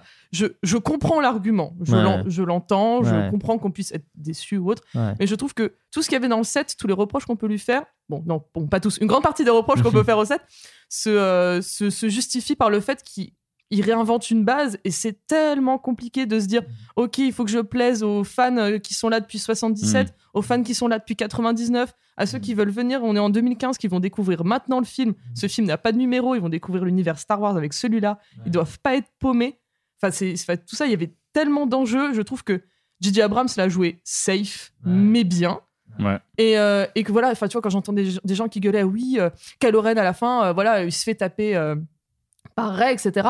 On te fait bien comprendre que euh, déjà, euh, le- le- l'arbalète euh, de Chewbacca, à chaque fois qu'elle tire, les mecs ils font 20 mètres en arrière. Ouais. Et lui il se prend Vraiment, bastos lui, dans, il se la- prend la dans- dans les bastos, côtes. il bouge pas. Il bouge un peu et tu vois que voilà, il se tape, euh, il se tape sur sa blessure pendant la scène pour bien se. se Ça, c'est très stylé. se- Ça fout la il est rage il se tape sur la, Tellement sur la, cool. sur la blessure pour, pour se battre. Il est ultra vénère. Et il y a vraiment on des bonnes idées, On ouais. sait que Ray peut se battre avec un bâton parce qu'elle l'a fait toute sa vie. Donc de base, qu'elle a un sabre laser ou son bâton, ça revient au même. Et de voir que elle, en fait, c'est c'est vraiment elle qui le frappe. À la fin, il fait plus que de se défendre, en fait. Et c'est elle qui est vraiment animée par cette, euh, par cette rage euh, de. de, Et, de- et ça de introduit tuer, euh, Enfin, les voilà. zones de gris du 8 euh, Exact- dans la exactement. force. Et c- tout ça, j'ai trouvé ça tellement formidable. Effectivement, voilà, le, le combat final euh, dans la neige, dans la forêt, j'en Mm. pouvais plus. euh, Stylé. Ah, je trouvais ça hein. tellement stylé, enfin, avec la lumière et tout, c'était parfait. Après. Il y a des trucs, on peut reprocher des trucs. Moi aussi, je, je rage quand tu, quand tu retournes à la fin euh, sur la base rebelle et de voir qu'effectivement, bah, Leia, au lieu de faire un, un câlin à Chewbacca qui vient de perdre Han Solo, elle fait un câlin à Rey. Tu vois, c'est des trucs à Quelle con. rencontre. Voilà, donc on s'en fout. Enfin, tu vois, là, c'est c'est débile. Et C'est même- marrant, ce truc-là, moi, m'a fait Ouais. croire, m'a fait théorie crafter Mm. que Ray était la fille. euh, Ouais. Ouais, on aurait pu Des croire. trucs comme ça. de. Anne et Leia. Ouais, Mais, ouais. mais pour le coup, ouais. euh, Il y a, il y a ça et le moment où, pardon, Ouais. euh, toute petite parenthèse, le moment où ils arrivent sur Takodana, Mhm. donc la, planète de- de, Maz. Euh, la, la- la reine pirate là. Le niveau 4 dans Mario Kart Non, quoi On dirait un nom un peu de Mario Kart. Complètement, complètement. et euh, quand Ray euh, regarde le paysage verdoyant et qu'elle dit j'avais jamais imaginé qu'il pourrait y avoir un endroit aussi vert dans le monde. Mm. Et là, Anne a un regard vers elle, genre Ouais. un peu euh, coupable. Ouais, ouais. Genre. Ah. Et, Non, mais de et façon, en il y a fait, un c'est- truc, et je me suis dit, bah, c'est peut-être lui, son père, qui l'a abandonné Eh oui. sur cette planète de merde Ouais. et il dit putain, ah, je m'en veux. Alors, je regarde là, la pauvre, elle a jamais vu une, de la questions, verdure. c'est une des questions que lance euh, l'épisode 7 et voilà, c'est l'épisode 8 euh, euh, répond ou non à ces questions-là. Euh, pour, pour juste revenir sur l'épisode 7, euh, Lucien, toi, est-ce que tu as trouvé ton compte dans cette histoire? À fond. Ouais.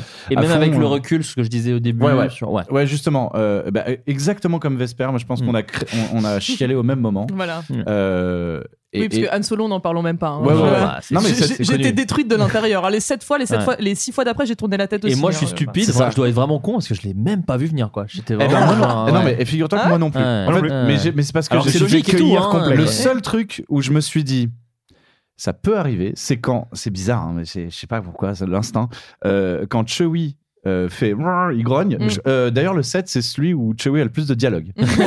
non, mais c'est marrant. Ouais. Il y a plein de moments où il dit des trucs et euh, bah, ça marche trop bien. Ouais. Pourquoi il a pas plus de place dans le 8 C'est un des seuls interlocuteurs de, de Han Solo aussi dans le set quasiment. euh, Ouais, enfin, mais il, parle par- beaucoup, il parle beaucoup, à d'autres gens. Ouais, euh, ouais, ouais. il, il- il raconte, il raconte ses aventures à la À meuf qui lui soigne le- Ouais. le, bras. C'est Ouais. tellement bien. tu sais. Ouais. Et euh, Maz, euh, Maz dit euh, qu'elle est amoureuse de lui. Enfin, il Ouais. y, a- il y a plein de trucs qui marchent bien avec Chewie, je trouve, dans le set. Ouais. Et euh, le moment où Chewie euh, fait un grognement et euh, Solo lui dit Ouais, t'as peut-être raison, tu prends le haut, je prends le bas. Mm. Et là, je me suis dit Il sé- séparent. Et, et après, il dit On se retrouve après. Et je me suis dit Ils vont jamais se retrouver. Ouais, non, mais- Et là, il y a eu ce moment-là où je- ma gorge s'est serrée. Je me suis dit C'est foutu, il va mourir. Ouais. Après, je l'ai oublié dans Ouais. la dramaturgie de la scène. Mm. Et quand c'est.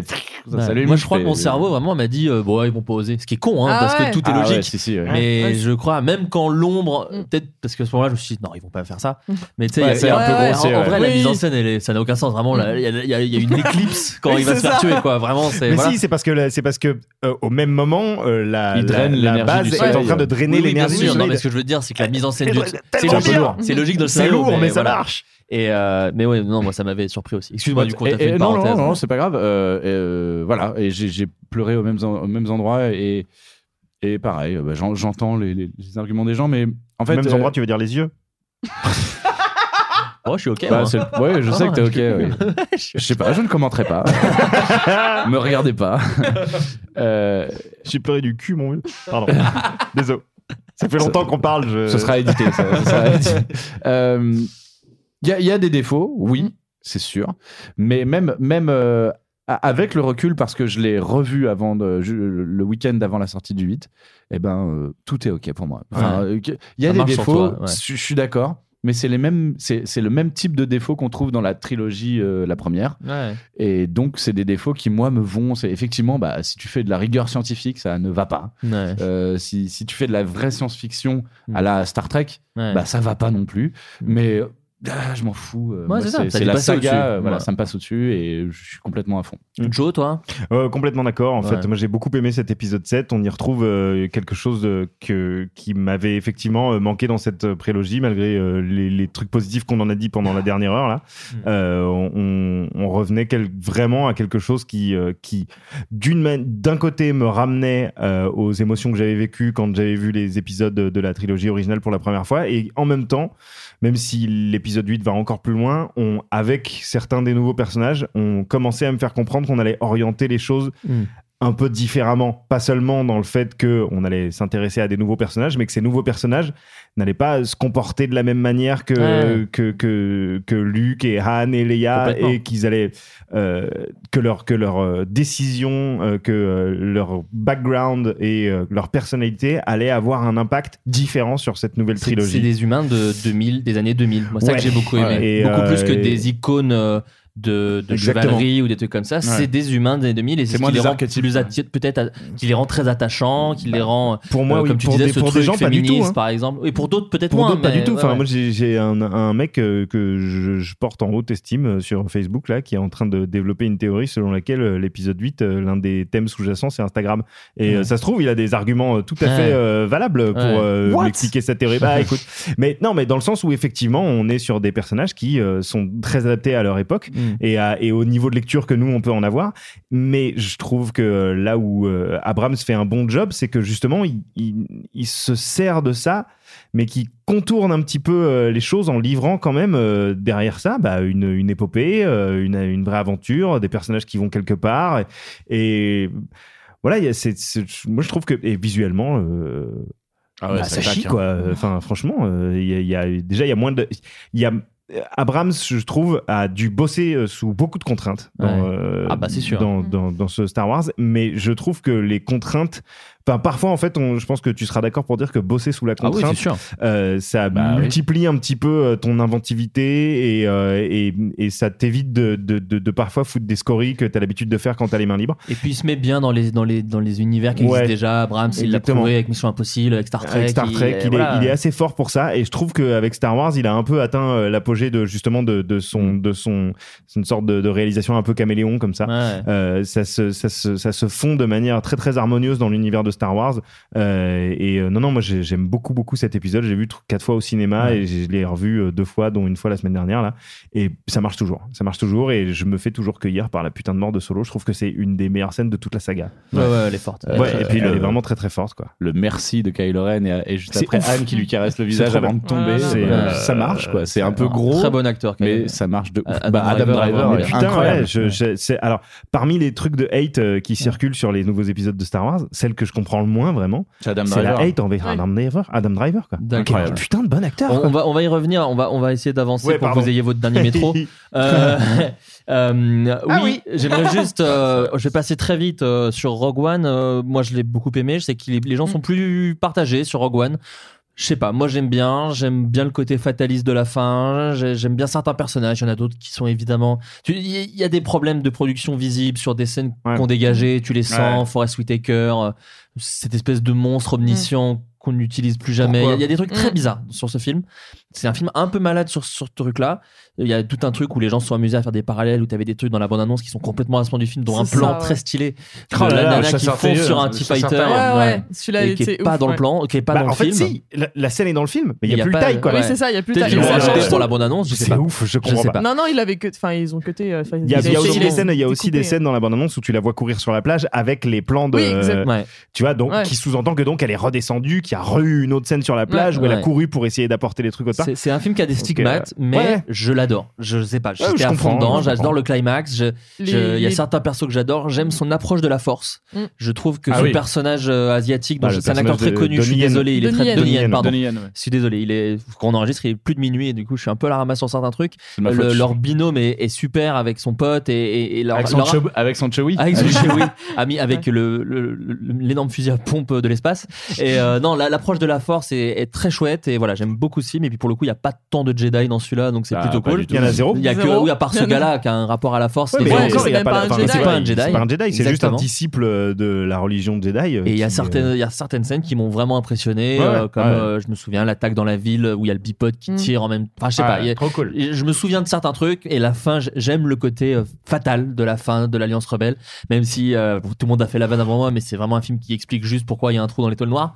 Mais à côté de ça, je sais pas. Je trouve qu'il y a un truc autour de la Oh, rébellion. et puis il y a la scène de Darth Vader, bordel de merde. la scène Ah, mais elle- Vader. Ok, elle est fan service, mais putain, t'es content. Ouais, mais Elle est ça, bien. Ah ouais, justement, mais je trouve putain. que c'est du bon fan service parce Ah que ouais. c'était bien Ah oui. utilisé. Ah bah et là, oui. pour le coup, c'est même Disney qui a dit euh, Ok, enfin, voilà, cette scène-là, Ouais. c'est grâce à Disney, tu vois. Ouais, et, là, on comprend. Même Alors, s'il du la coup, colle ça beaucoup dénote. quand même à la 4. Voilà. Ouais, bah oui. Ça- c'est ça vraiment très dénote, collé. Du coup, avec Ouais. le début de- de- d'un nouvel Ouais. espoir, certes, mais en attendant, là, tu comprends à quel point Vador est puissant. Quoi. Ouais. Ah bah Quand il est dans le couloir et qu'il les recte tous Ouais. en 3 secondes et qu'ils se font dessus, Ouais. les mecs, quoi. Enfin, tu Et puis pour aller dans ton sens, moi je crois que de toute façon Star Wars est une saga où il faut arrêter de s'en foutre un peu. Non, d'accord, mais voilà. que c'est Oui, bah oui, c'est- oui, c'est oui, sympa, mais en vrai. Même entre le 4, le 5 et le 6, c'était déjà un peu le bordel. Et, avec la prélogie et les nouveaux, arrêtez, prenez ce qu'il y a à prendre. Essayez, arrêtez Ah oui, pas non, de mais dire ça Oui, mais non, car selon la force, il faudrait. Non, c'est bon. ouais, prenez des films euh, et amusez-vous avec la, ça. la bataille de Scarif est ouf. Enfin, Ouais. voilà, tous les Euh, trucs. Enfin, ouais. Déjà, une bataille sur la plage avec un, Ouais. de l'eau transparente, ça me ouais. gagne d'un coup, quoi. Ouais. Et surtout, effectivement, toutes les batailles spatiales. euh, c'était très belles, peut-être belles, voilà ouais. c'était c'était pas le meilleur de l'épisode 7 et là je trouvais Ouais. que justement avec Rogue One déjà le début de Rogue One avec le plan sur toutes les planètes euh, alors peut-être un Ouais. peu trop au début mais bon voilà euh, t'as toutes les planètes tu vois tout de suite euh, où t'es et c'est Ouais. magnifique et vraiment, bah, du coup, euh, l'un des derniers plans de la bataille de, de Scarif, où justement, là, quand il s'essaie de passer le euh, bouclier et que ça se brise dessus, mais c'est d'une beauté, mais Ouais, c'est ouais, non, non, il y a- y a impressionnant. un truc mais que j'avais pas trop vu voilà, dans des Star Wars. bouche bée, quoi. Euh, un côté même le côté fataliste qu'on n'a pas tant vu dans Bah, Star Wars, qui est assez dark et Mm. qui est assez agréable à, à se prendre dans la gueule. Moi, ce que j'ai le plus Ouais, aimé- Anakin qui bute des petits Jedi dans le 3. c'est vrai, euh, c'est vrai, c'est vrai, hein. c'est vrai, c'est vrai. Oui, mais c'est ridicule. Non, c'est ridicule. euh. C'est ridicule. T'as un petit gamin qui vient, qui, qui a trop envie de lui dire qu'est-ce qu'on doit faire. euh, Ouais. Vous êtes une Oui, figure euh, paternelle et lui il les bute tous. Ouais. C'est pas si ridicule que pas ça. sympa. hein. C'est vraiment pas sympa. Oh, il est drôlement méchant. c'est moi. Moi je trouve ça quand même assez méchant. Et après, il y a la phrase Even the younglings, qui est ridicule possible quand même. hein. Il est énervé, il est énervé. Mais non, mais pardon. On va passer. Non, mais Attends, je tenais juste à dire Pardon, un truc cool sur. euh, moi, moi, j'ai euh, j'ai trouvé juste que.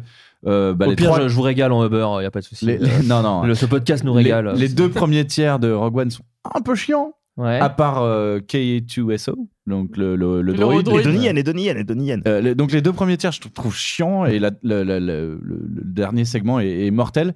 Et euh, en fait, voilà, c'est ça que je voulais dire. C'est que ce qui est bien avec Rogue One, c'est que c'est inédit dans l'univers Star Wars. C'est un film de guerre. C'est. oui, Et c'est- Ouais. Star Wars, c'est pas des films de guerre. Et là, c'est un vrai film de guerre. Ouais, c'est fou, c'est Après, le défaut, je trouve, de, de, de ce film, c'est que le personnage le plus attachant est un droïde. Oui. Ouais. Et les deux autres, là, on s'en cogne la gueule de, de, Ouais. de ce qui leur arrive. À la fin, moi, je- il, meurt et je fais Ah là là, tout le monde meurt. ouais, hein. Même. Cassian, Cassian, ça va, mais Jean, est vraiment pas. Alors, Ouais. peut-être parce que ça a été cuté dans le gras, je sais pas si c'est mal écrit ou c'était le hein. montage aussi. Il y a beaucoup de persos. mais hein. oui Enfin, voilà mais je trouve qu'elle a Ouais. pas l'âme d'un leader né quoi Non. quand Ouais. elle dit euh, quand elle fait son petit discours et que les mecs la suivent pas trop trop de là ouais bah moi je l'aurais pas suivi mais ça, ça Dès le début, ça, en fait, tu comprends pas trop, cool même qu'elle si je soit la scène magnifique, euh, qu'elle soit un peu maladroite comme ça et que les gens la suivent pas vraiment. c'est- Enfin, Ouais, ça, ça, ça c'est la rend pour moi d'autant plus humaine. Mais effectivement, on s'y attache pas trop. Mais elle prend pas de décision. C'est Valentin Vincent, Ouais. euh, gros bisous Valentin, qui m'avait envoyé un, un article ou une Mm. vidéo qui, dis- qui comparait euh, Ray et, euh, Mm. et Jean. Euh, et et l'argument principal, c'est que euh, Jean ne prend aucune décision, elle subit tout ce qui lui arrive. Alors que Ray prend des décisions et est active, euh, quand bien même elle fait une connerie. Ouais, ouais. Mais elle est active euh, dans, dans, dans, dans son destin, alors que Jean, elle subit tout et elle est là, bon, bah. Même, elle, dit Ah, bah, ouais, voilà, c'est mon père qui a construit l'étoile noire, euh, je vous donne l'info. Et, et là, il y a Forrest Whitaker qui fait D'accord, tu viens de nous donner l'info, mais on va faire intervenir un extraterrestre euh, Ouais. en- dans la plus pure, plus pure Ah, mais tradition non, là, du- tu mélanges des trucs. de ta gueule, c'est magique. Tu mélanges des Ah trucs. non, c'est avec le pilote. C'est avec Oui, le pilote. oui. Non, non, oui, mais elle, elle fait un truc avec euh, Forrest Whitaker et, elle lui dit bah, je, suis, je sais que c'est le, le- le vrai truc, le message ou je sais pas quoi. oui quand il lui demande le Et elle message de son subit, père elle subit Ouais, tout. oui. euh, enfin, voilà, bon, bon. Mads Mikkelsen est formidable par contre c'était Oui, juste bah, bien sûr. parenthèse. Comme d'habitude. Acteur surcoté. Oh, le gars Acteur surcoté Matt Oui. Mikkelsen Oui. Oh putain, c'est vous l'acteur surcoté, Lucien Men Ah ouais, je sais, je suis son Ah. sosie raté, euh, appara- apparemment. Donc, euh, Qui a dit ça tout le monde, euh, Oh alors la que je le trouve laid. Matt Mikkelsen l'a dit euh, sur Twitter. Euh, on va passer au dernier Star Wars sorti. Alors, on va rentrer dans une zone spoiler, si jamais, même si on a spoilé les autres. Mais enfin, les autres, je pense que vous nous en Ah, il y a tiendrez par rigueur. prescription. euh, oh. Mais sur celui-là, donc si vous ne l'avez pas encore vu, eh bien, quittez ce podcast et merci Bisous. de nous avoir écoutés. Merci de nous avoir écoutés. Gros bisous, salut. Euh, et, euh, et voilà, on se retrouve très bientôt pour un prochain podcast. Si vous l'avez vu, nous allons parler de Star Wars épisode 8, The Last Jedi. Les derniers Jedi, c'est vraiment dommage d'avoir conjugué ce. Oui, ce bah, verbe- ça- ce- ça nique ce tout. nom en français. D'autant que, euh, C'est que vraiment la Ryan, base Ryan de- Johnson lui-même euh, Ouais. s'est plaint du fait Oui. que Ah ouais euh, ça avait été traduit en, Au pluriel. au pluriel euh, Ouais. en disant euh, non, non, euh, pour moi c'est euh, au The. singulier, euh, c'est le dernier Bah, Jedi. la scène de euh. fin euh, te donne ce. Enfin voilà, ça, ça a du sens avec la scène de fin. On est en zone spoiler et ça va y aller maintenant. hein, C'est vous, bon. vous l'avez vu. hein. Donc, Star Wars épisode 8 qui est sorti. Alors, vous, quand vous aurez ce podcast, ça va bien faire deux semaines, je pense. Le 13 décembre, quoi. Ouais, ça, qui est sorti le 13 décembre. Euh, Qu'est-ce que vous en avez réalisé par Ryan Johnson, écrit par Ryan Johnson? Qu'est-ce que vous en avez pensé? Euh, On va commencer avec Joe. Qu'est-ce que qu'est-ce que t'as pensé de ce film? Euh, J'ai trouvé ça formidable. Ouais. Je pense que c'est un grand Star Wars. Euh, je, je- je suppose que je le mets en, dans mon top 3. Euh, et, euh, et vraiment, euh, Donc, il, en fait, éjecte, il... éjecte euh, le, le retour, du Jedi. le retour du D'accord. Jedi. Euh, je, je pense que c'est un Star Wars qui, enfin, euh, va, va vraiment ailleurs. En fait, qui, qui, qui pousse encore plus loin euh, les, les décisions qui étaient euh, un petit peu amenées par J.J. Abrams, mais bah, J.J. Abrams, pardon, mais de, de manière très discrète.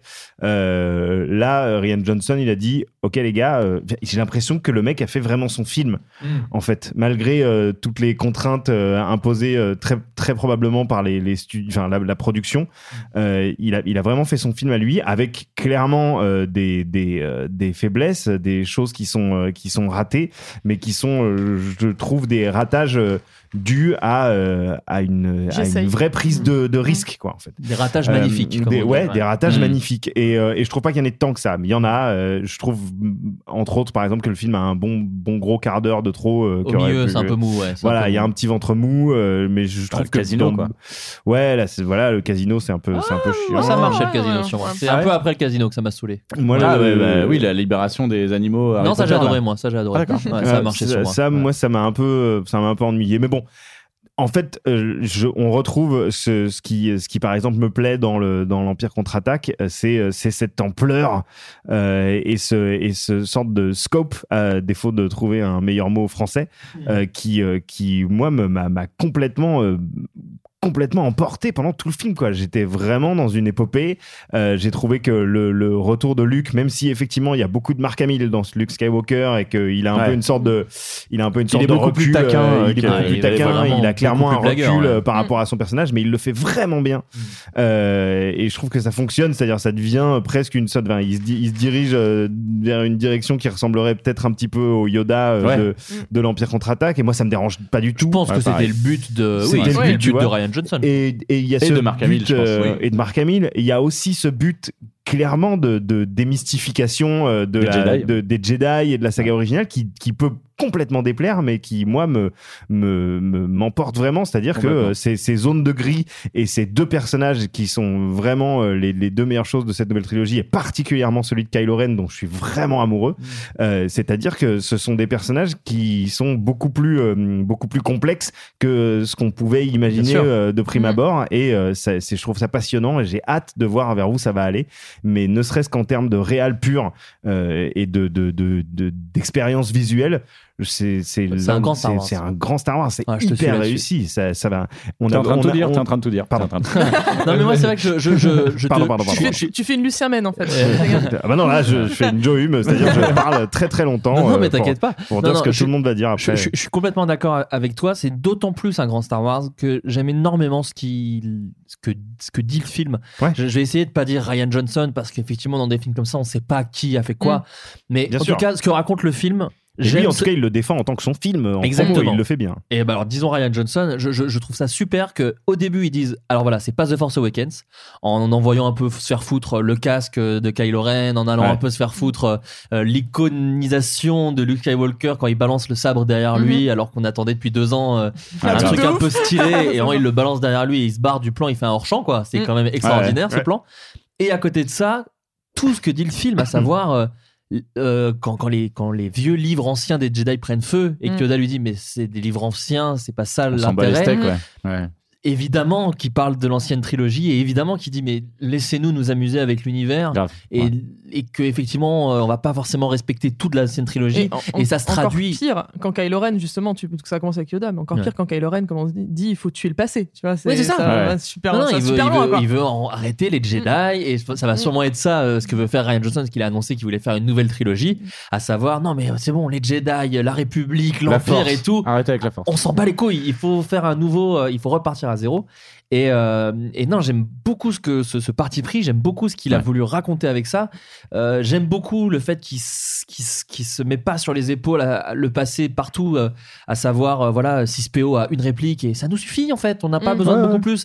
Et même Chewbacca, euh, moi bon, il- ces scènes me suffisent en fait. J'ai pas eu besoin de beaucoup plus. Mm. Je pense qu'il y a des gens qui regrettent qu'ils auraient aimé voir sa vie sans Han Solo et que là effectivement il fait un peu Bah sidekick. ouais, un peu, ouais. Mais mais je sais pas. moi j'en avais rien à foutre et R2D2. Je pense que ça fait partie de la, de la, de, du chou, du la parti démarche. pris de, de la ah oui, non, démarche mais de Ryan complètement, c'est c'est ce hein, que je dis. genre, Et, et R2D2 n'est là que pour une scène, et moi, sa scène me suffit quand, quand il remet le vieux message de Leia Organa. Alors, c'est voilà. Moi, génial j'ai- pour moi. J'ai chialé pendant, je pense, 5-7 minutes. Ouais. Joe, Joe était à côté de moi. euh, pendant- Je chialais aussi, Ouais, mais j'étais moi, complètement- vraiment, j'ai- j'ai- je n'avais plus de souffle. quoi. J'étais Ouais. vraiment.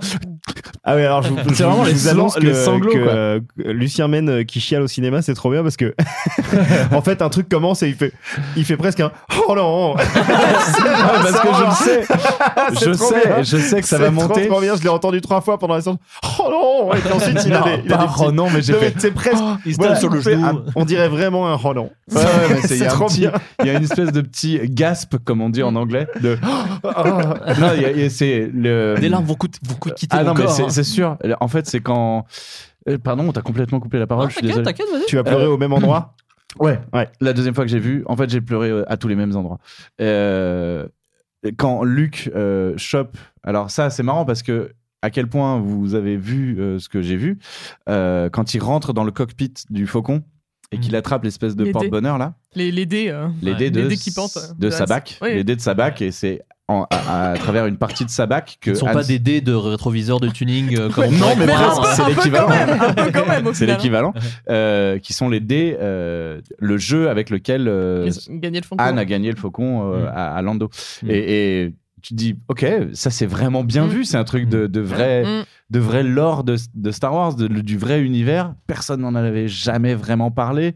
Euh, ils ont juste une réplique avec Lando, il dit, je l'ai gagné à la régulière, machin. Mm. Et voilà. Et, et, et quand Luke attrape ça et que ça lui fait quelque chose, moi ça m'a. Mm. Rien que d'en parler. Euh, et quand il le redonne à Leia après. Et que Kylo le chope et que ça disparaît dans Pff, tout ça fonctionne Ouais. hyper bien et je trouve que c'est ce qu'on se disait justement avec Joe et mon frère euh, avec qui on est allé euh, cette première séance on a découvert le film. Euh, le, lien avec le passé est hyper élégant en fait. Il, clôture il conclut notre relation avec ces personnages-là d'une superbe manière, que ce soit Anne, ils en remettent une couche avec cette histoire de dés, et Luc, moi j'ai trouvé que sa mise en scène, euh, les doubles soleils, machin, tout- ça Très beau. marche. Le retour de Yoda.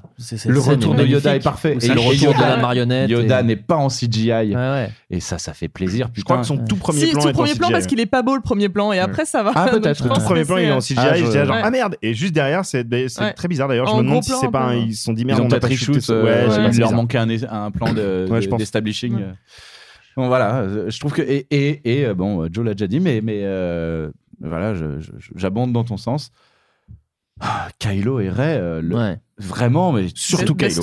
C'est un beau. Ouais, mais les deux, les deux ensemble. En fait, moi, ce que j'aime beaucoup, euh, voilà, c'est un truc que t'as pas dit. euh, je trouve que Kylo euh, part du noir et euh, s'éclaircit vers l'anthracite et pas il y a un moment, hein, Et Ray part du blanc et, et va vraiment dans le gris. Ouais.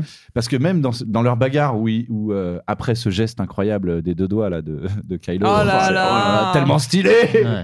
Et ils se battent dos à dos et machin, c'est hyper Alors, moi, classe. J'ai poil des bras qui s'érissent à Ah, ce mais moment-là, mais j'en peux Ah, plus. le je. La, la première séance, j'ai eu ça. La deuxième séance, quand j'y suis allé avec Ouais. Kuhn, j'ai failli. J'étais dans la salle, j'ai fait Genre vraiment comme un, comme Comme un un américain de enfant. base qui va au cinéma. Et C'était ouf, vraiment. le, le- silence total est parfait en le plus. petit. Ouais. ralenti Ouais. là, là, cette pièce rouge et Ouais. les deux dos à dos, mais que j'avais attendu du coup depuis 2015, quoi, que les deux se, se mettent ensemble et se, et se tapent et voilà, ils, se, ils se prennent appui l'un sur l'autre et tout. Ça fait une semaine que j'attends de faire cette photo de jouet, mais que je la fais pas juste pour pas spoiler les gens. Ouais, bah, normal, J'en peux plus.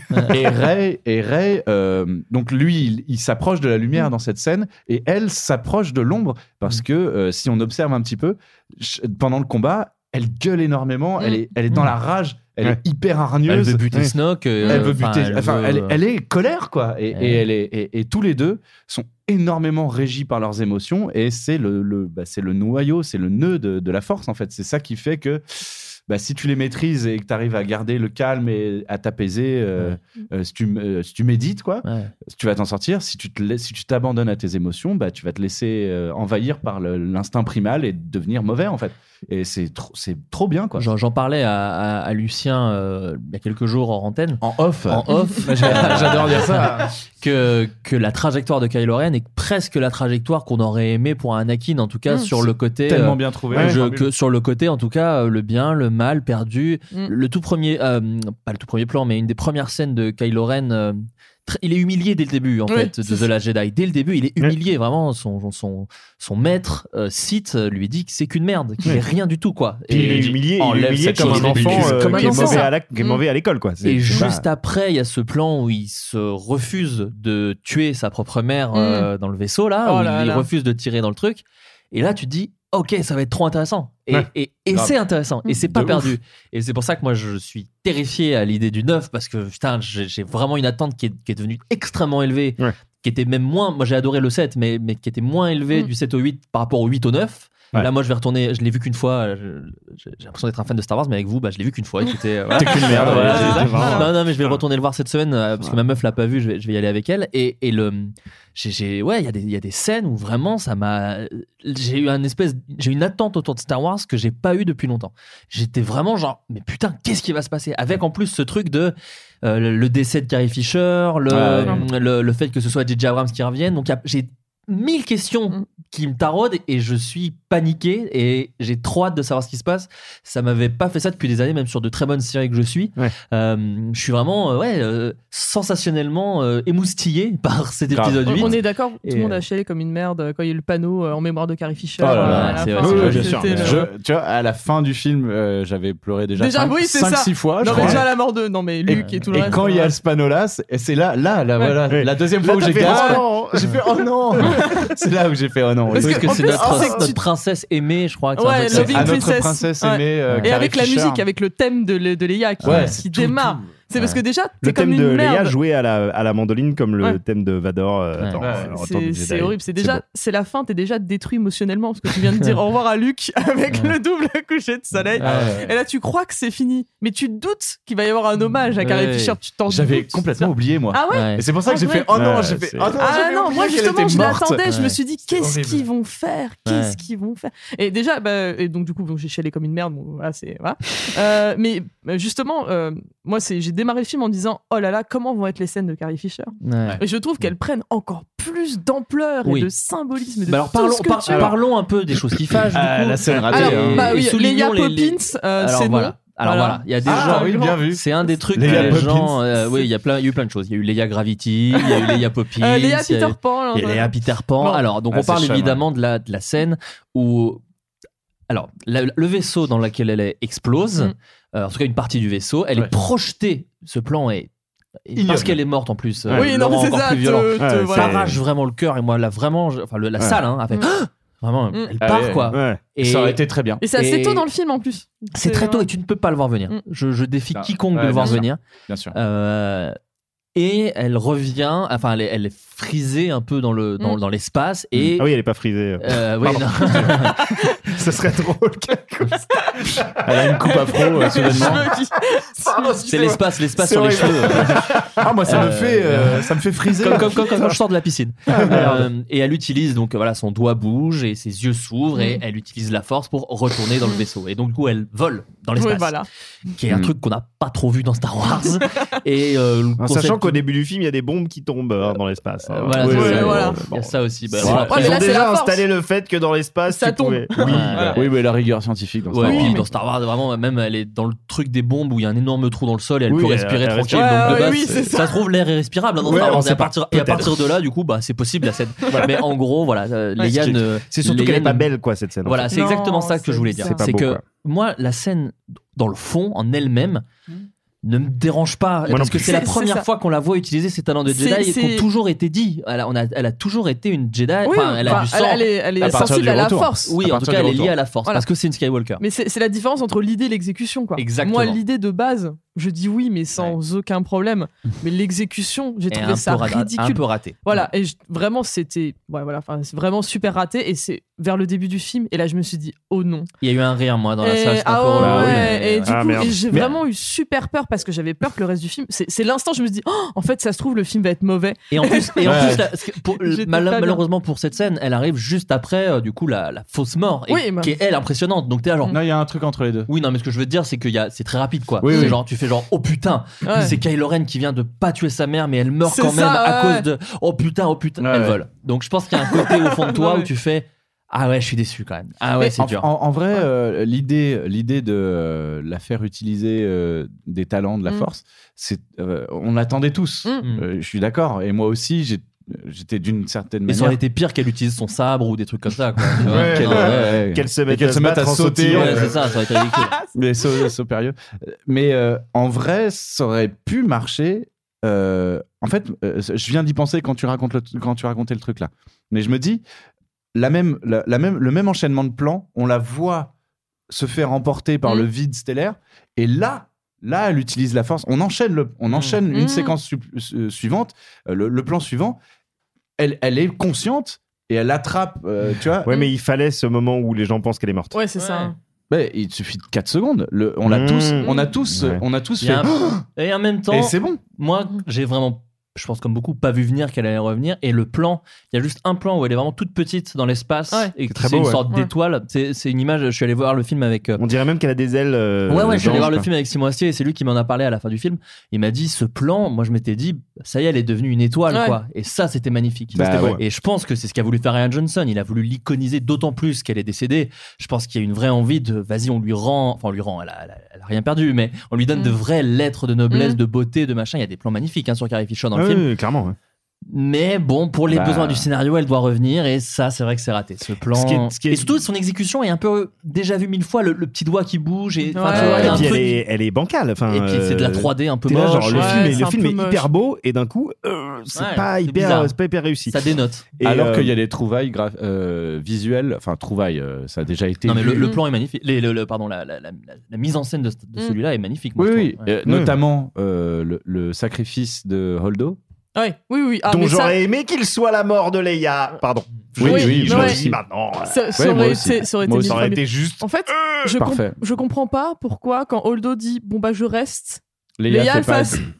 Ah, c'est vrai que plein de gens sont morts, ça me fait chier. Mais c'est tout. Elle bah, pas, parce qu'elle bah, porte sur elle le poids d'être euh, le symbole de la résistance et qu'elle sait qu'il faut qu'elle survive. Mais. Elle, tu vois, elle aurait pu quand même. Ouais, ça fait bizarre de se dire bon bah ok, Hmm. Salut. Après, j'adore le Raderne et je, trouve qu'elle est super. Et ah, je, oui. Hein, mais, je, pense que c'est par, je pense que c'est par rapport à ce que veut dire le film sur les héros et hmm. les vrais héros de guerre mmh. sont hmm. pas forcément les héros. Si ça avait été ouais. Leia, bah ça serait devenu une héroïne. Encore qu'elle est déjà une légende, comme le dit Luc. Je pense hein. qu'il a voulu et puis euh, je pense qu'ils avaient vraiment pas prévu qu'elle décède et que de toute façon ils voulaient oui, la bah, mettre façon, dans, 9. Elle Solo, dans le 9. Ouais, c'est ça, Han Solo euh, dans le 7, Luke dans le 8 et Leia dans le 9. Je oui, pense que bah c'était oui, l'idée. C'est, ce qu'ils avaient dit. De toute façon, euh, justement, dans ma tête, elle n'allait pas mourir dans le dans le 8, enfin pas, pas au début en tout cas, mais à la fin. Parce que Ryan Johnson avait dit qu'il allait utiliser tous les plans quasi qu'il avait fait de, Carrie Fisher et qu'il allait en gros euh, rentabiliser à fond. Donc moi, dans ma tête, c'était forcément, elle allait mourir en tout cas à la fin du. à Ouais, la ouais. fin du On a complètement euh. niqué la vibe de Lucien qui allait parler Voilà, de- et tu parlais du plus beau plan du film. plans du Voilà, film. vas-y. Ah oui, oui, non, mais c'est pas Excuse-moi. Non, non, c'est Holdo, son sacrifice quand elle euh, décide de passer en vitesse lumière à travers toute la flotte euh, du, du First Order. Et là, euh, bah, c'est- un peu clicheton, euh, on l'a déjà vu. Mais moi, j'ai trouvé que ça faisait très animé, mais dans Ouais. tout ce que ça a de plus Ouais. stylé. Et quoi. puis les jeux de silence, hein, le Ouais, mix voilà, c'est incroyable. D'un seul coup, bah, t'as plus la musique de Williams, t'as plus un seul bruitage, t'as rien, t'as un silence absolu. Et là, ça rigolait pas dans la salle. Ah ça non. désature. Non, non. Et euh, il y, a, il y a ces traits blancs à travers les, les, les, les vaisseaux euh, silhouettes noires et tout.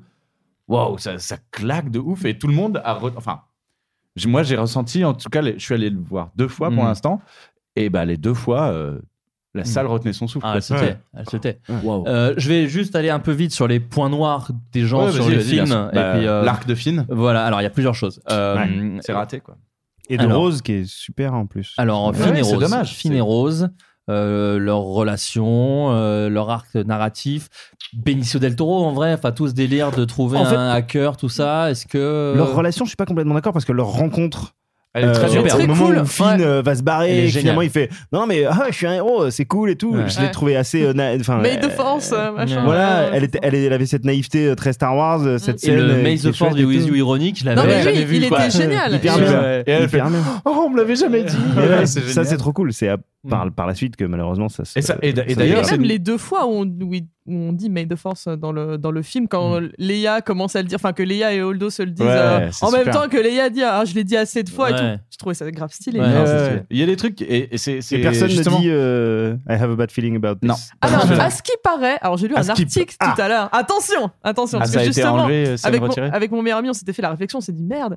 Et à ce qui paraît, c'est peut-être ce que dit BB-8 au tout début à Pau quand ils sont dans le dans le X-wing Ah, et qui dit cool. Happy Beats. tellement bien. Voilà, donc j'ai décidé de croire ça. Voilà, donc. Ah, ça n'a pas été confirmé, mais à ce qui paraît, c'est ça. J'ai décidé de, que c'était fonctionne. BB-8 qui disait au début. Ok. Ah, bien vu, bien vu. Mais c'est c'est ce qu'on disait un peu avec Flo euh, l'autre jour, justement, c'est que euh, ça digère vachement bien. euh. Enfin, euh, effectivement, Ryan Johnson, tu sens qu'il a eu envie euh, de, bah, de mettre un petit peu, de, de rendre hommage, et c'est ce que je disais aussi tout à l'heure, c'est que de rendre hommage euh, à l'original et à- au mythe. Et euh, d'ailleurs, c'est comme ce que dit Luc à un certain moment, il dit bah, Je suis une légende. Hmm. Et il dit bah maintenant il faut que je parte quoi. Hmm. C'est c'est bon bah voilà je suis une et et, et c'est c'est très euh, c'est c'est un beau parallèle avec la saga en fait je trouve avec euh, la trilogie originale. C'est marrant parce que c'est le film du milieu d'une trilogie et d'une certaine manière, il est extrêmement conclusif sur plein d'aspects quoi. Complètement. Et C'est pour ça que je euh, disais que j'avais peur pour le prochain, parce bah, que je trouve ouais. qu'il met la barre Bah, très très haut. Déjà avec. Snoke, enfin du coup c'est le moment où tu, on te tease un truc de ouf. Ouais, euh, non, Ouais, mais là le Supreme Snoke, Leader c'est c'est c'est Kylo génial. et non, c'est euh, génial. il va Et- partir en couille de ouf. Et on te, on te Bah, on voilà, on, on on on sait te bute. c'est ça qui est intéressant. On sait pas du tout. C'est qu'on sait pas si ça se trouve il va faire son truc bien. Ouais, non, mais on sait pas. Mais c'est vrai qu'au moins. ça reste une ouais. production Disney, Lucien. Mhm. Ah, mais Mais c'est c'est vrai qu'on dit ouais, on t'a hypé sur un mec ou genre tout. Bah pareil, encore une fois, les gens gueulaient en disant ouais, c'est le nouveau Palpatine, blablabla, c'est trop cheaté et tout. Puis au final, voilà, on te, le- on te le Oui, mais maintenant, les C'est gens- genre, on s'en fout, tu vois. c'est- Maintenant les, les gens gueulent en disant euh, hein. La salle Ah, s'est ouais. retenu son souffle aussi à ce moment-là. Ah bah oui, non, mais- putain. Quand tu le la butes. mort de Snoke, ouais. Ouais. Tellement bien. Tellement stylé. Trop euh, grave cool. Mais euh, les, les gens maintenant euh, ragent sur le fait que euh, putain, mais Snoke, on voulait savoir qui c'est. Moi, je m'en bats les reins Ah ouais. euh, complètement. Ouais. Mais je- après, je peux comprendre que ce soit frustrant de. euh, Alors, mais vous avez sorti ouais. ce gars d'une manche et là vous le tuez. Ouais. C'est juste puis, Hugh j'ai Hefner, euh, Hugh de l'espace euh, je veux en quand même peignoir. savoir pour le coup, tu vois. Alors que ce soit dans le neuf ou alors dans un truc de l'univers étendu. Moi, ça va. je dis les, co- je dis comics et machin. chiant, euh. Dans le Mais- 9, je serais saoulé, moi. hein, parce que Ouais, je- grave. je m'en fous, Ouais, J'aimerais mais pas qu'ils peu- reviennent, quoi. peu- franchement, peu m'importe que ce soit un roman euh, Ouais. canon ou euh, Ouais. un comics ou peu m'importe, mais au moins savoir pourquoi ce mec était aussi puissant avec la force et que juste comment il est arrivé là, tu vois. Au Et- et moins, y a pas pourquoi c'est Freddy Krueger Non, non, mais la mort de. Snoke, moi, elle m'a, elle m'a choqué de ouf. Et il y a eu quand même eu beaucoup de moments comme ça, quoi. Il y a eu beaucoup de moments où j'ai fait euh, oh putain, genre vraiment. Ouais, et ouais, c'est- c'est ce et qu'on- au ouais. cinéma, c'est rare, encore plus dans une production, parce que je le rappelle, c'est quand même Disney derrière tout ça, et ils gèrent pas aussi bien leur Marvel, quoi. Où pour le coup, les surprises après, sont le quand truc, même c'est beaucoup que moins de mise. et, euh, euh, il y a beaucoup plus d'ingérence de Disney dans les films Marvel qu'il n'y en a dans Star Wars. Enfin, Ouais. c'est, on a, tout le monde dira euh, oui, c'est hyper naïf de dire ça c'est quand même Disney. Bah en fait c'est Lucasfilm et Lucasfilm ça reste euh, une, ça reste Kathleen Kennedy qui gère le truc. Ils font le machin dans leur coin et ensuite à mon avis ils le montrent à Disney une fois que c'est fini et Disney peut peut-être dire ouais alors peut-être rajouter peut-être un peu plus de ci de ça. Mais ce que je veux dire c'est que pendant que le film se attention, tourne, attention attention pendant que le film se tourne, euh, Disney ils sont pas là. Mm. Enfin, c'est pas. Donc, ça, ouais. c'est, Moi, je trouve que c'est un faux enfin, débat. Le fameux truc, euh, on, ne sait pas vraiment combien même ils sont là. En tout cas, ils arrivent à se défendre. Par exemple, Ryan, Johnson. Ryan Johnson, c'est quelque chose qu'il faut savoir, a réussi à imposer sur Star Wars son producteur de Looper, de Blick, de, tout, de tous les de Brick, Blick, je sais plus. Enfin, de tous les frères Bloom, tout ça, tous les films qu'il a fait avant, euh, pour se protéger justement, pour pouvoir avoir quand même un certain poids euh, comme on pour peut que avoir. Ce soit pas lui l'interlocuteur principal, je pense. Ouais. d'avoir valeur par infusible.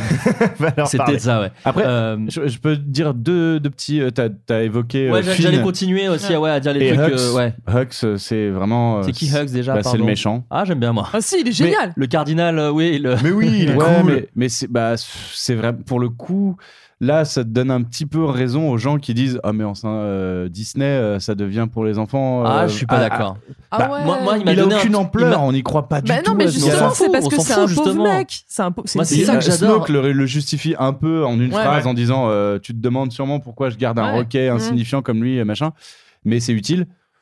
Ouais, mais. Et moi, Après, j'ai bien aimé les vannes. Justement. Et moi, j'ai un espoir sur lui ouais. pour l'épisode 9 en plus. J'ai un, ah. un, truc de. Ah. Je j'espère qu'ils vont en faire quelque chose. Il va devenir ouais. badass, tu veux je dire Je sais pas, mais un truc. Ah, qu'ils fassent que... un move de fils de pute sur Kylo. Et ouais, que... mais ouais ça. Ou je sais pas, quelque chose en tout cas.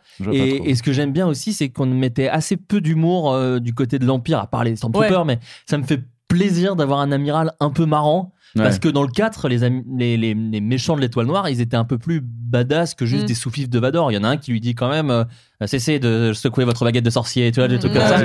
Là, j'aime bien un gars qui couvre un peu sa gueule, qui est un peu genre mais enfin, allez vous faire foutre, machin et tout, et qui le bon le, plan. Il se euh, fait humilier ouais, quand même à, chaque fois. longueur oui. de film. Oui, mais, c'est drôle. Quand, Snow, quand Snow lui ah, fout la ah, tête, fout la tête par terre, et puis quand Kylo Ren l'explose sur le côté, et, surtout la scène de début quand euh, juste l'autre il gagne du temps et il lui fait quand Poe lui fait répéter Général mille trucs. C'est vraiment. Alors très triste. Je l'ai vu en VO et en VF et en VF forcément la la vanne n'est pas du tout bah, gardée. Bah, Hugs, euh, oui, non.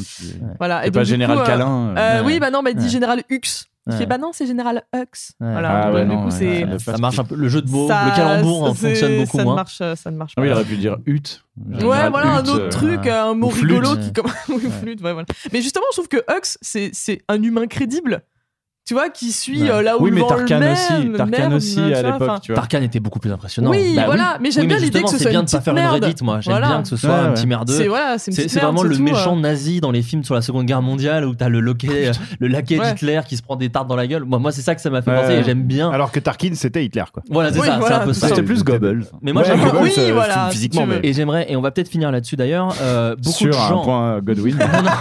Non, non, j'aimerais juste revenir sur quelque chose. On a démarré Nuremberg, n'oubliez pas on, retombe sur nos pattes, le nazisme.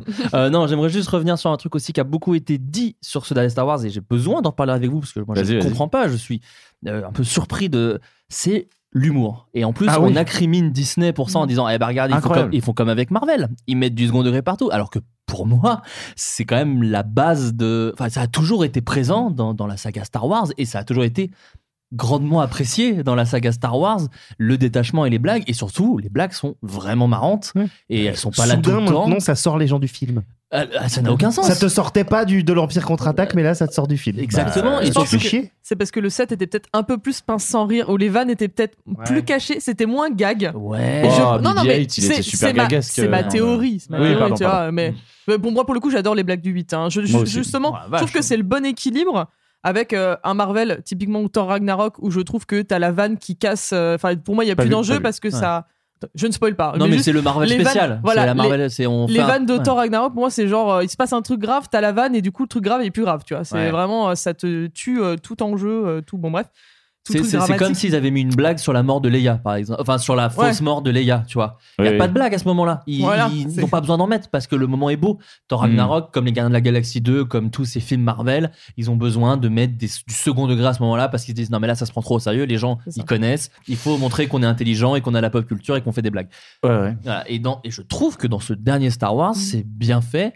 Moi, je fais partie des amoureux des porgs. Hein. Moi, j'ai ah, adoré ah, ces bestioles. Euh, team, et... team Porg ah aussi. Ah, ouais, ça va rien, mais je les aime trop. et, et c'est ce que je disais sur Twitter à bah, Nekoto, je crois qu'il les déteste. Et je disais, bah, justement, moi j'aime bien qui soient juste là pour le kiff et que justement euh, ce ne ouais. soient pas des, des, des bongolos qui ont un impact euh, mm. comme, les que, ouais, je suis comme les Ewoks comme les Gungan comme plein de créatures qui auraient pu être très cool de temps en temps en, parcimonie. Puis ils sont très Star Warsy quoi. Ah putain. Mais les, nouvelles bestioles sont très à part peut-être dans le casino où des fois c'est plus euh, ah, les, chevaux madères là ils sont alors, pas, peu moi, je pensais pas à lui. je pensais pas à lui. Pensais pas à lui parce que moi j'ai plutôt aimé il y avait un côté histoire sans fin que j'aimais bien. Non je parle surtout de la petite hmm. bestiole euh, qui met des pièces dans BB-8 ah ah très prélogie ah bah, lui il m'a pas gêné dirait un, mais... un, gobelin d'Harry Potter. Pour moi, c'est super Harry Potter, j'adore. Hein. Moi aussi. Je suis fan d'Harry euh, Potter. Mais, le, euh, le, mélange euh, avec Star Wars. Me... Bah, du coup, c'est Warwick Davis, du coup, le petit personnage. Le casino m'a surpris de base. Hein. Moi, vraiment, j'ai fait ah, ah, là, on dirait un clin d'œil à la prélogie. J'ai pensé j'ai pensé à Attaque des clones, moi, sur le casino. J'étais un peu en mode genre, putain, on dirait le bar du début.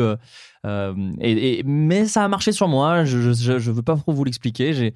Moi, j'ai vu qu'effectivement, la mort de Leia m'a un peu. Ah, ok, ça marche moyen. Mm là, comme ça.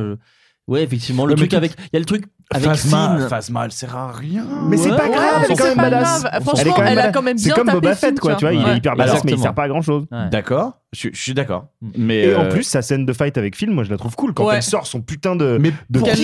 Pourquoi elle sort ce truc? Bah bah pour, le taper, avec lui.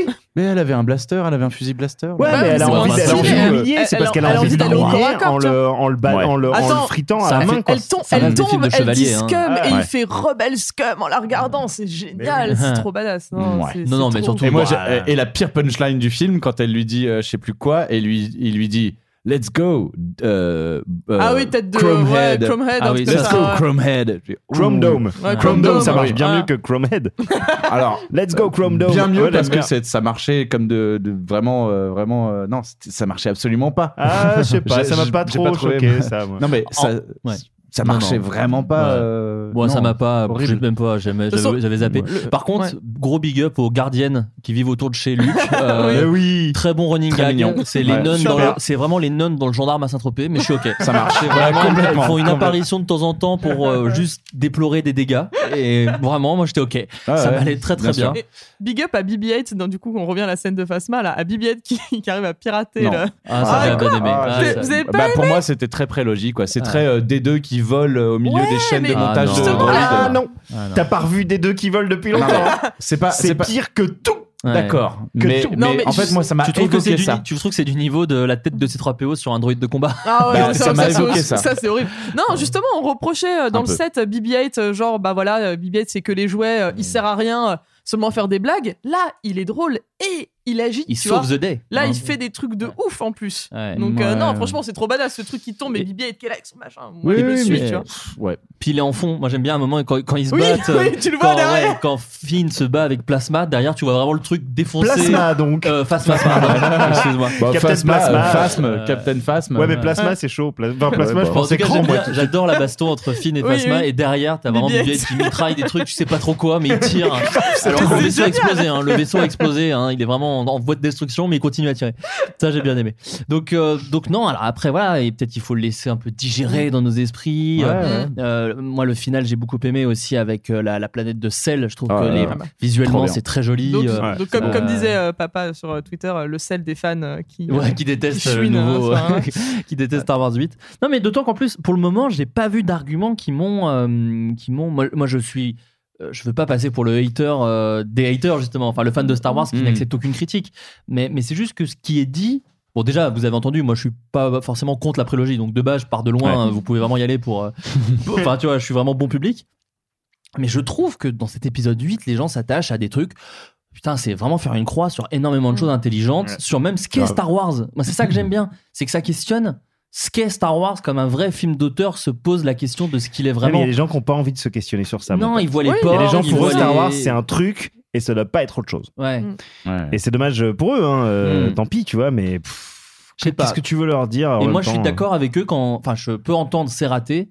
Je peux pas entendre que euh, ils sont merde, contre. Non, mais en tout cas, ils sont, qui sont contre cette idée, quoi, parce que c'est, elle est présente. Tu peux la trouver extrêmement mal amenée, mal gérée, tout ce que tu veux, mal réalisée même. Je veux bien l'entendre, mais cette idée est présente et juste pour ça, c'est quand même un, les gens se plaignent de Marvel, qui sont effectivement des trucs un peu insipides qui se ressemblent. Euh, bah là, je trouve qu'ils tentent des trucs, quoi. Ils jouent avec ce qu'est la Il force. se passe des trucs. Ils réinventent la force. ouais. Euh, Il y a des gens Voilà. qui peuvent détester hein, les faits qu'ils se voient de loin, qu'ils discutent sur des champs contre champs, sur des planètes. adoré.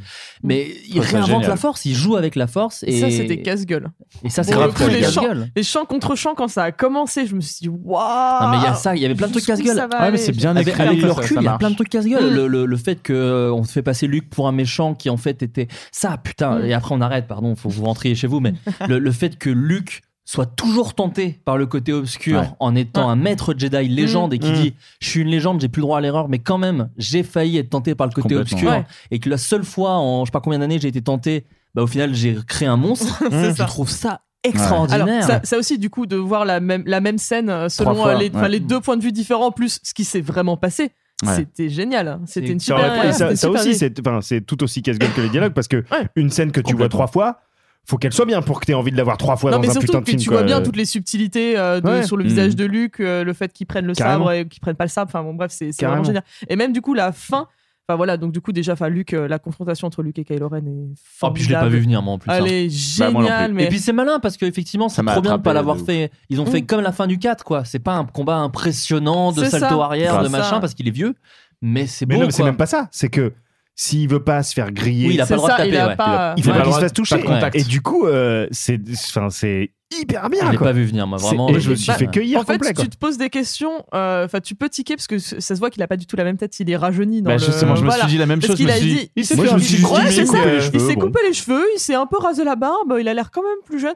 Bon, ok, mais j'ai pas plus réfléchi. Et c'est le moment où il a sorti son sabre et Puis c'est qu'on a vu surtout que le où t'es sabre. rentré, on t'a pas vu sortir quoi. Oui, non, mais- Et puis, Bah, alors, il tire et il tire dessus. Enfin, quand- après coup, Ouais, moi je trouve ça très jubilatoire. Oui, mais mais malgré tout ça, Tu pas vu quoi venir. sur le sabre Bah, en fait, euh, bah, Luke sort euh, son sabre bleu qui s'est fait détruire euh, par euh, Rey et Kylo Ren euh, quelques scènes avant parce qu'ils se sont. euh, quand Oui, ils, quand ils s'engagent. fight et Ah, ah, oui. oui, c'est vrai. c'est Et donc, du coup, c'est le moment où il a sorti le sabre et j'ai fait. Il y a un truc qui cloche. Là, c'est vraiment bizarre. Autant avant, je me dis, c'est peut-être moi, parce que bon, je suis fatigué, que ça fait deux heures et demie qu'on se tape de film, tu vois. Mais vraiment, quand il sort le sabre laser, je dis, c'est vraiment chelou, mais ok. Mm. Et à la fin, Ouais. je fais, ah.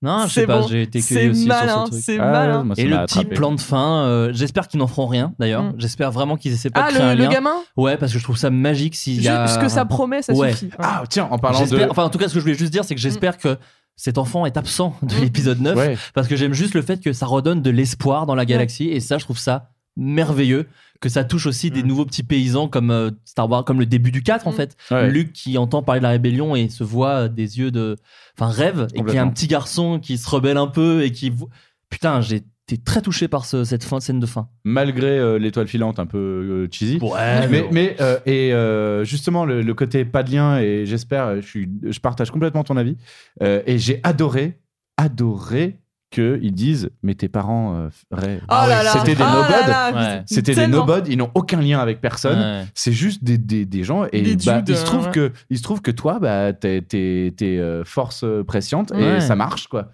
euh, t'es force sensitive pardon Ouais. et ça fonctionne et euh, mais tes parents c'est rien et tu Ouais, n'as aucune place de, de- et cette phrase euh, tu ne comptes pour personne Mm. sauf pour moi Ouais. et c'est Kylo Ren qui lui dit et c'est trop et lui c'est le petit-fils de. Dark Vador Non, quoi. ça marche quoi C'est- ça Cette marche scène, j'étais à deux doigts de me lever dans la salle, de mettre un t-shirt sur ma tête, de faire le tour et tout, genre purée, mais. Et, je trouve ça super génial. sur ce que ça dit à, à des enfants, Mm. des gens qui vont Ouais. découvrir Star Wars tu peux comme partir de l'âge rien Mm. comme l'âge quand j'ai découvert Star Wars, je trouve que tout ce que ça dit sur être un héros, c'est pas jouer Ouais. les héros. Mm. Le bien, le mal, c'est pas si facile, c'est pas si manichéen parce que les premiers Star Wars étaient très manichéens. Ouais, ouais, grave. et là, c'est beaucoup plus Mm. en, sub- en subtilité. En... Ça commence sur un gamin qui se fait engueuler, quoi. Et moi, je trouve ça génial pour les enfants de que ça dit, bah Ouais. c'est facile d'aller dans le côté obscur, mais ce qui est dur, c'est d'affronter ces genres de.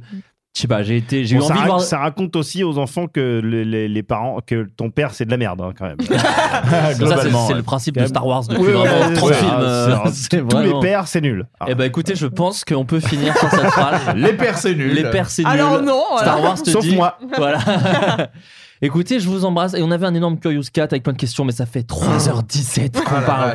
Oh Et non, donc- les gens vont être si Ah non, déçus. Ah ouais, non, je suis désolé. Pardon. En même temps, en vrai de vrai, on a répondu à plein de questions intrinsèques, genre quel est votre ouais. Star Wars préféré Bon, ça va. Qu'est-ce Ah que oui, vous oui. pensez de la prélogie Nani nani nana. Il y en avait pour moi Il y en avait. euh, bah, c'était C'est que sur. Star Wars en fait. Les gens n'ont pas posé de questions Oh à là nous. là. euh, rien. Euh, Bon, bah, ok, pas intéressant. euh. Avant de Non, faire je un rigole. tour, T'as avant de vexé faire un- Lucien, ça y est. C'est pas moi, c'est le public. Non, c'est le je- public avec le- ses- Oui, je laisse gérer avec les auditeurs. Je Je le plaisante, je. Euh, avant de faire un petit. Non, d'abord, faisons un petit tour. Vesper, euh, où est-ce qu'on peut te retrouver en ce moment? Euh, sur ma chaîne YouTube qui s'appelle Les Chroniques de Vesper. Une et vidéo en vue ou pas du Eh, tout? mais trois vidéos en vue putain Waouh la Une trilogie fête, là, une trilogie Euh, Non, mais alors du coup, il y a une vidéo justement sur une thématique qui risque de vous intéresser, qui sera en deux parties et qui parle des legacy sequels, c'est-à-dire les suites de films qui interviennent 20 ans plus tard. Ah, intéressant. Voilà, donc du coup, en fait, je... Du une- Blade Runner. Beaucoup de caca et quelques trucs bien. Les ça. bronzés 3. Bah, non, en, en vrai, la première partie sera consacrée à Harry Potter et l'enfant maudit, donc la pièce de théâtre euh, Ah, Harry oui. Potter euh, qui est sortie euh, l'année Avec dernière. Hermione euh, qui est noire. Oui, oui, voilà, Ouais, la pièce de théâtre. Et, euh, et la deuxième partie se focus principalement sur euh, Star Wars 7 et Blade Runner 2049. Yes. Ah. Donc voilà, donc j'espère que ça vous plaira. Et j'ai une euh, collaboration qui va venir avec euh, mon brave Dave euh, d'Histoire Brève, où Bien justement c'est une vidéo sur la nostalgie des années 80. Oh. Voilà, donc que des Vaste thématiques. thème, hein. euh, Elle fait combien oui. de temps cette vidéo Oh là là, elle 7 heures. Ouais, à, à peu près. Non, on a un peu, on a un peu réduit, mais Bien justement, sûr. Joe parlait de la culture doudou et tout, et on évoque, euh, on évoque ça tout à l'heure. Enfin, dans, dans la vidéo, on essaie de voir d'où ça vient. J'ai l'impression que c'est la grande question de, de, de cette génération. génération, Exactement. Il n'y a plus de blockbusters qui Exactement. sont pas de la culture. Et on a des enfin, plans, on a des plans de DeLorean dans la vidéo, donc juste pour Ah, ça. ça c'est stylé. Ah voilà, donc ça, ça mérite, ça mérite. Et là, syndicat du screen, ça fait une petite pause, donc. euh, Bah, les vacances, quoi, un peu. Bah, Noël, faut quoi. bien, Ouais, faut voilà. bien à un moment. Je euh. rebondis d'ailleurs un petit peu euh, sur toi, puisque moi aussi j'avais fait une vidéo qui parlait un peu de ça, plus dans la fiction, qui s'appelait Flashback Museum, Ouais. et que je vous invite à, à regarder, qui parle un peu de ça, un peu peut-être un peu moins en. Dis-moi. Il y avait un plan de, de- de- du Max Linder avec l'affiche de Star Wars 7. Du coup, je l'avais pas mis dedans, mais Ah, il y tu avait, y y un souviens que tu l'avais- tu l'avais Ouais, tourné. ouais, la fin, en fait, j'avais mis tout. euh, Il y avait du Pokémon, du, Ouais. du Star Wars. Enfin, ça parle aussi de cette culture doudou, comme tu, comme tu l'appelles si bien. Lucien c'est- un terme de, de bits de Arte. Ah, pardon. doudou, C'est pas de moi. c'est De Rafik voilà. De- ouais, entre autres de Rafik embrasse. Voilà. Euh. Lucien, où est-ce qu'on peut te retrouver en ce moment Eh ben, sur euh, Lucien La chaîne YouTube. J'imite euh, Adrien Méniel qui fait euh, mon générique d'outro. Euh, oui, Lucien Men, euh, M-A-I-N-E comme Men Montparnasse, euh, sur YouTube. Et un, des sketchs sur Golden à venir, peut-être? Euh, oui, il y a un bureau des plaintes qui va pas tarder à débouler Ouais. euh, sur une autre saga. Ouais. Ce sera pas sur Star Wars, une autre saga. Je peux Euh, donner un petit indice? Vas-y. C'est Harry Potter? Oui, c'est Harry Potter. Tu me diras si je la bip, tu me diras. Non, non, tu la dites pas, c'est marrant. Le gag, le gag me plaît beaucoup plus que le- que l'exclusivité. Euh, et une vidéo, je crois, qui sort euh, fin décembre aussi, euh, qui, qui a Super. rien à voir avec tout ça, mais voilà. Voilà, très bien. Et Joe, où est-ce qu'on peut te retrouver? Euh, sur MCM, tous les jours, sur le Facebook d'MCM à 18h, on a une vidéo avec Nico Pratt, euh, Bien sûr. Joe et Nico. Et, euh, et tout le temps euh, sur un Instagram qui s'appelle French Toy Love, French underscore Toy underscore Love, qui est un, un Instagram de photos de jouets. Très bien. Mes photos de jouets. Très bien. qui sont très Et on peut te lire dans Rokirama, je crois. oui, oui, de temps tout à fait. Des euh, articles, tout à fait, des articles et des photos. Et le prochain, ce sera sur Wes Anderson. J'annonce et je fais le Ah. portrait de Wes Anderson. Mortel. Ouais, B. Mortel. Cool. Et quant à moi, alors j'ai quelques infos Alors. à vous parler, pas sur mon actu, mais sur euh, Floodcast. Euh, je retrouve mon doc en même temps que je parle. Voilà. Euh, pour 2018, parce que c'est le dernier numéro de 2017 qu'on est en train Oh. d'enregistrer. On clone l'année. Qu'est-ce qui va se passer pour Floodcast? On va tenter de tenir le rythme. Je ne vous promets rien, c'est un peu Yes. difficile de tenir le rythme parce que bah, c'est quand même plus de deux heures d'émission à chaque fois. Là, c'est trois heures, donc bon, vraiment, Ah voilà. là. Non, mais enfin, en tout cas, mine de rien, faut les préparer. J'essaie toujours de mettre des petits extraits, des trucs. Donc, mine de rien, il y a un petit peu de préparation, d'organisation et tout. Euh, comme vous le voyez, je suis obligé de faire des fois des émissions sans Adrien Méniel parce qu'il n'est pas tout le temps dispo. Mais imaginez bien que j'essaie de l'inviter à chaque fois parce que ça me fait très plaisir de l'avoir.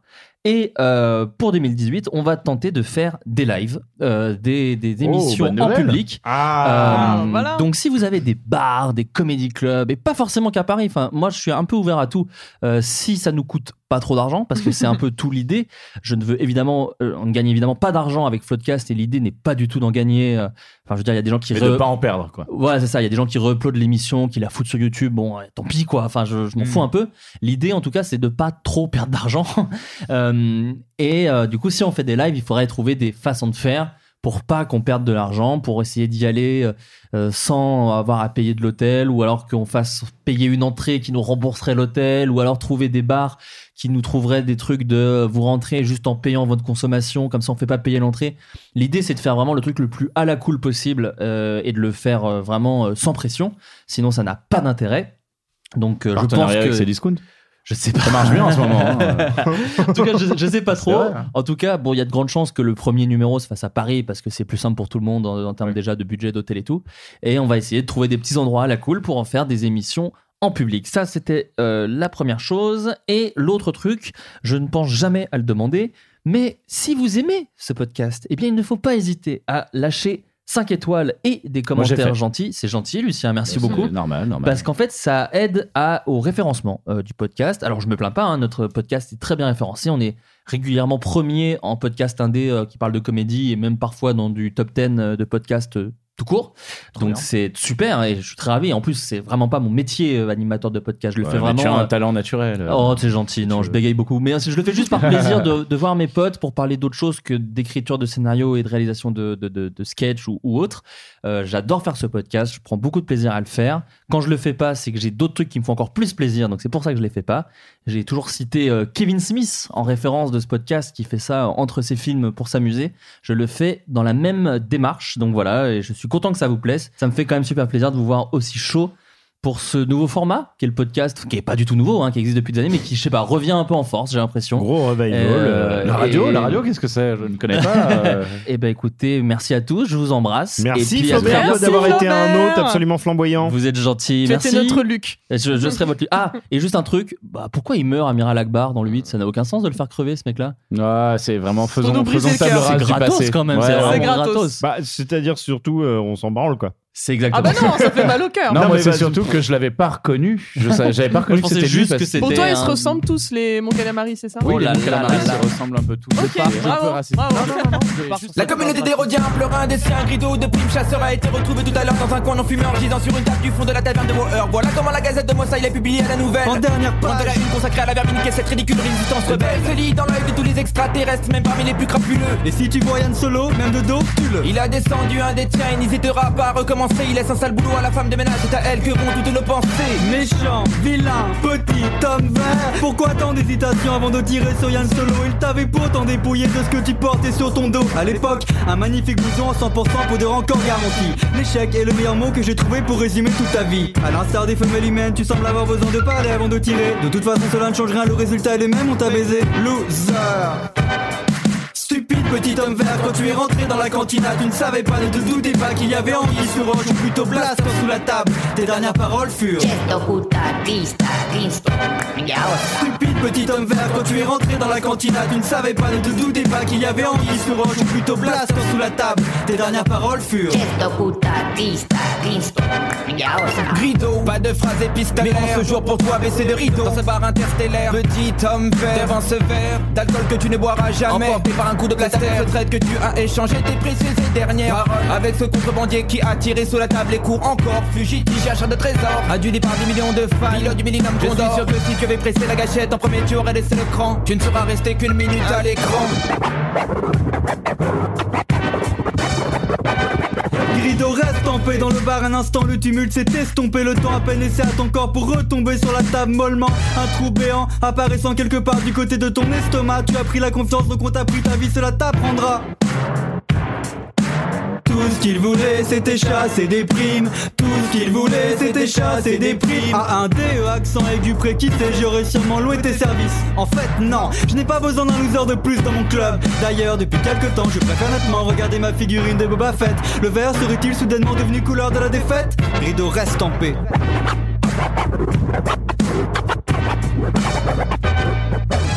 petit homme vert, quand tu es rentré dans la cantina, tu ne savais pas, ne te doutais pas qu'il y avait Anguille sur roche ou plutôt Blaster sous la table. Tes dernières paroles furent.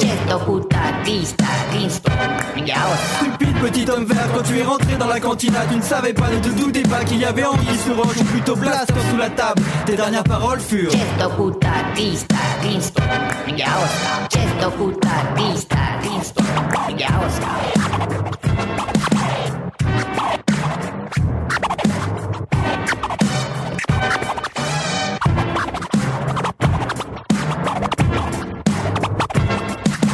Esto puta vista, vista, ja osta. Esto puta vista, visto, ja osta.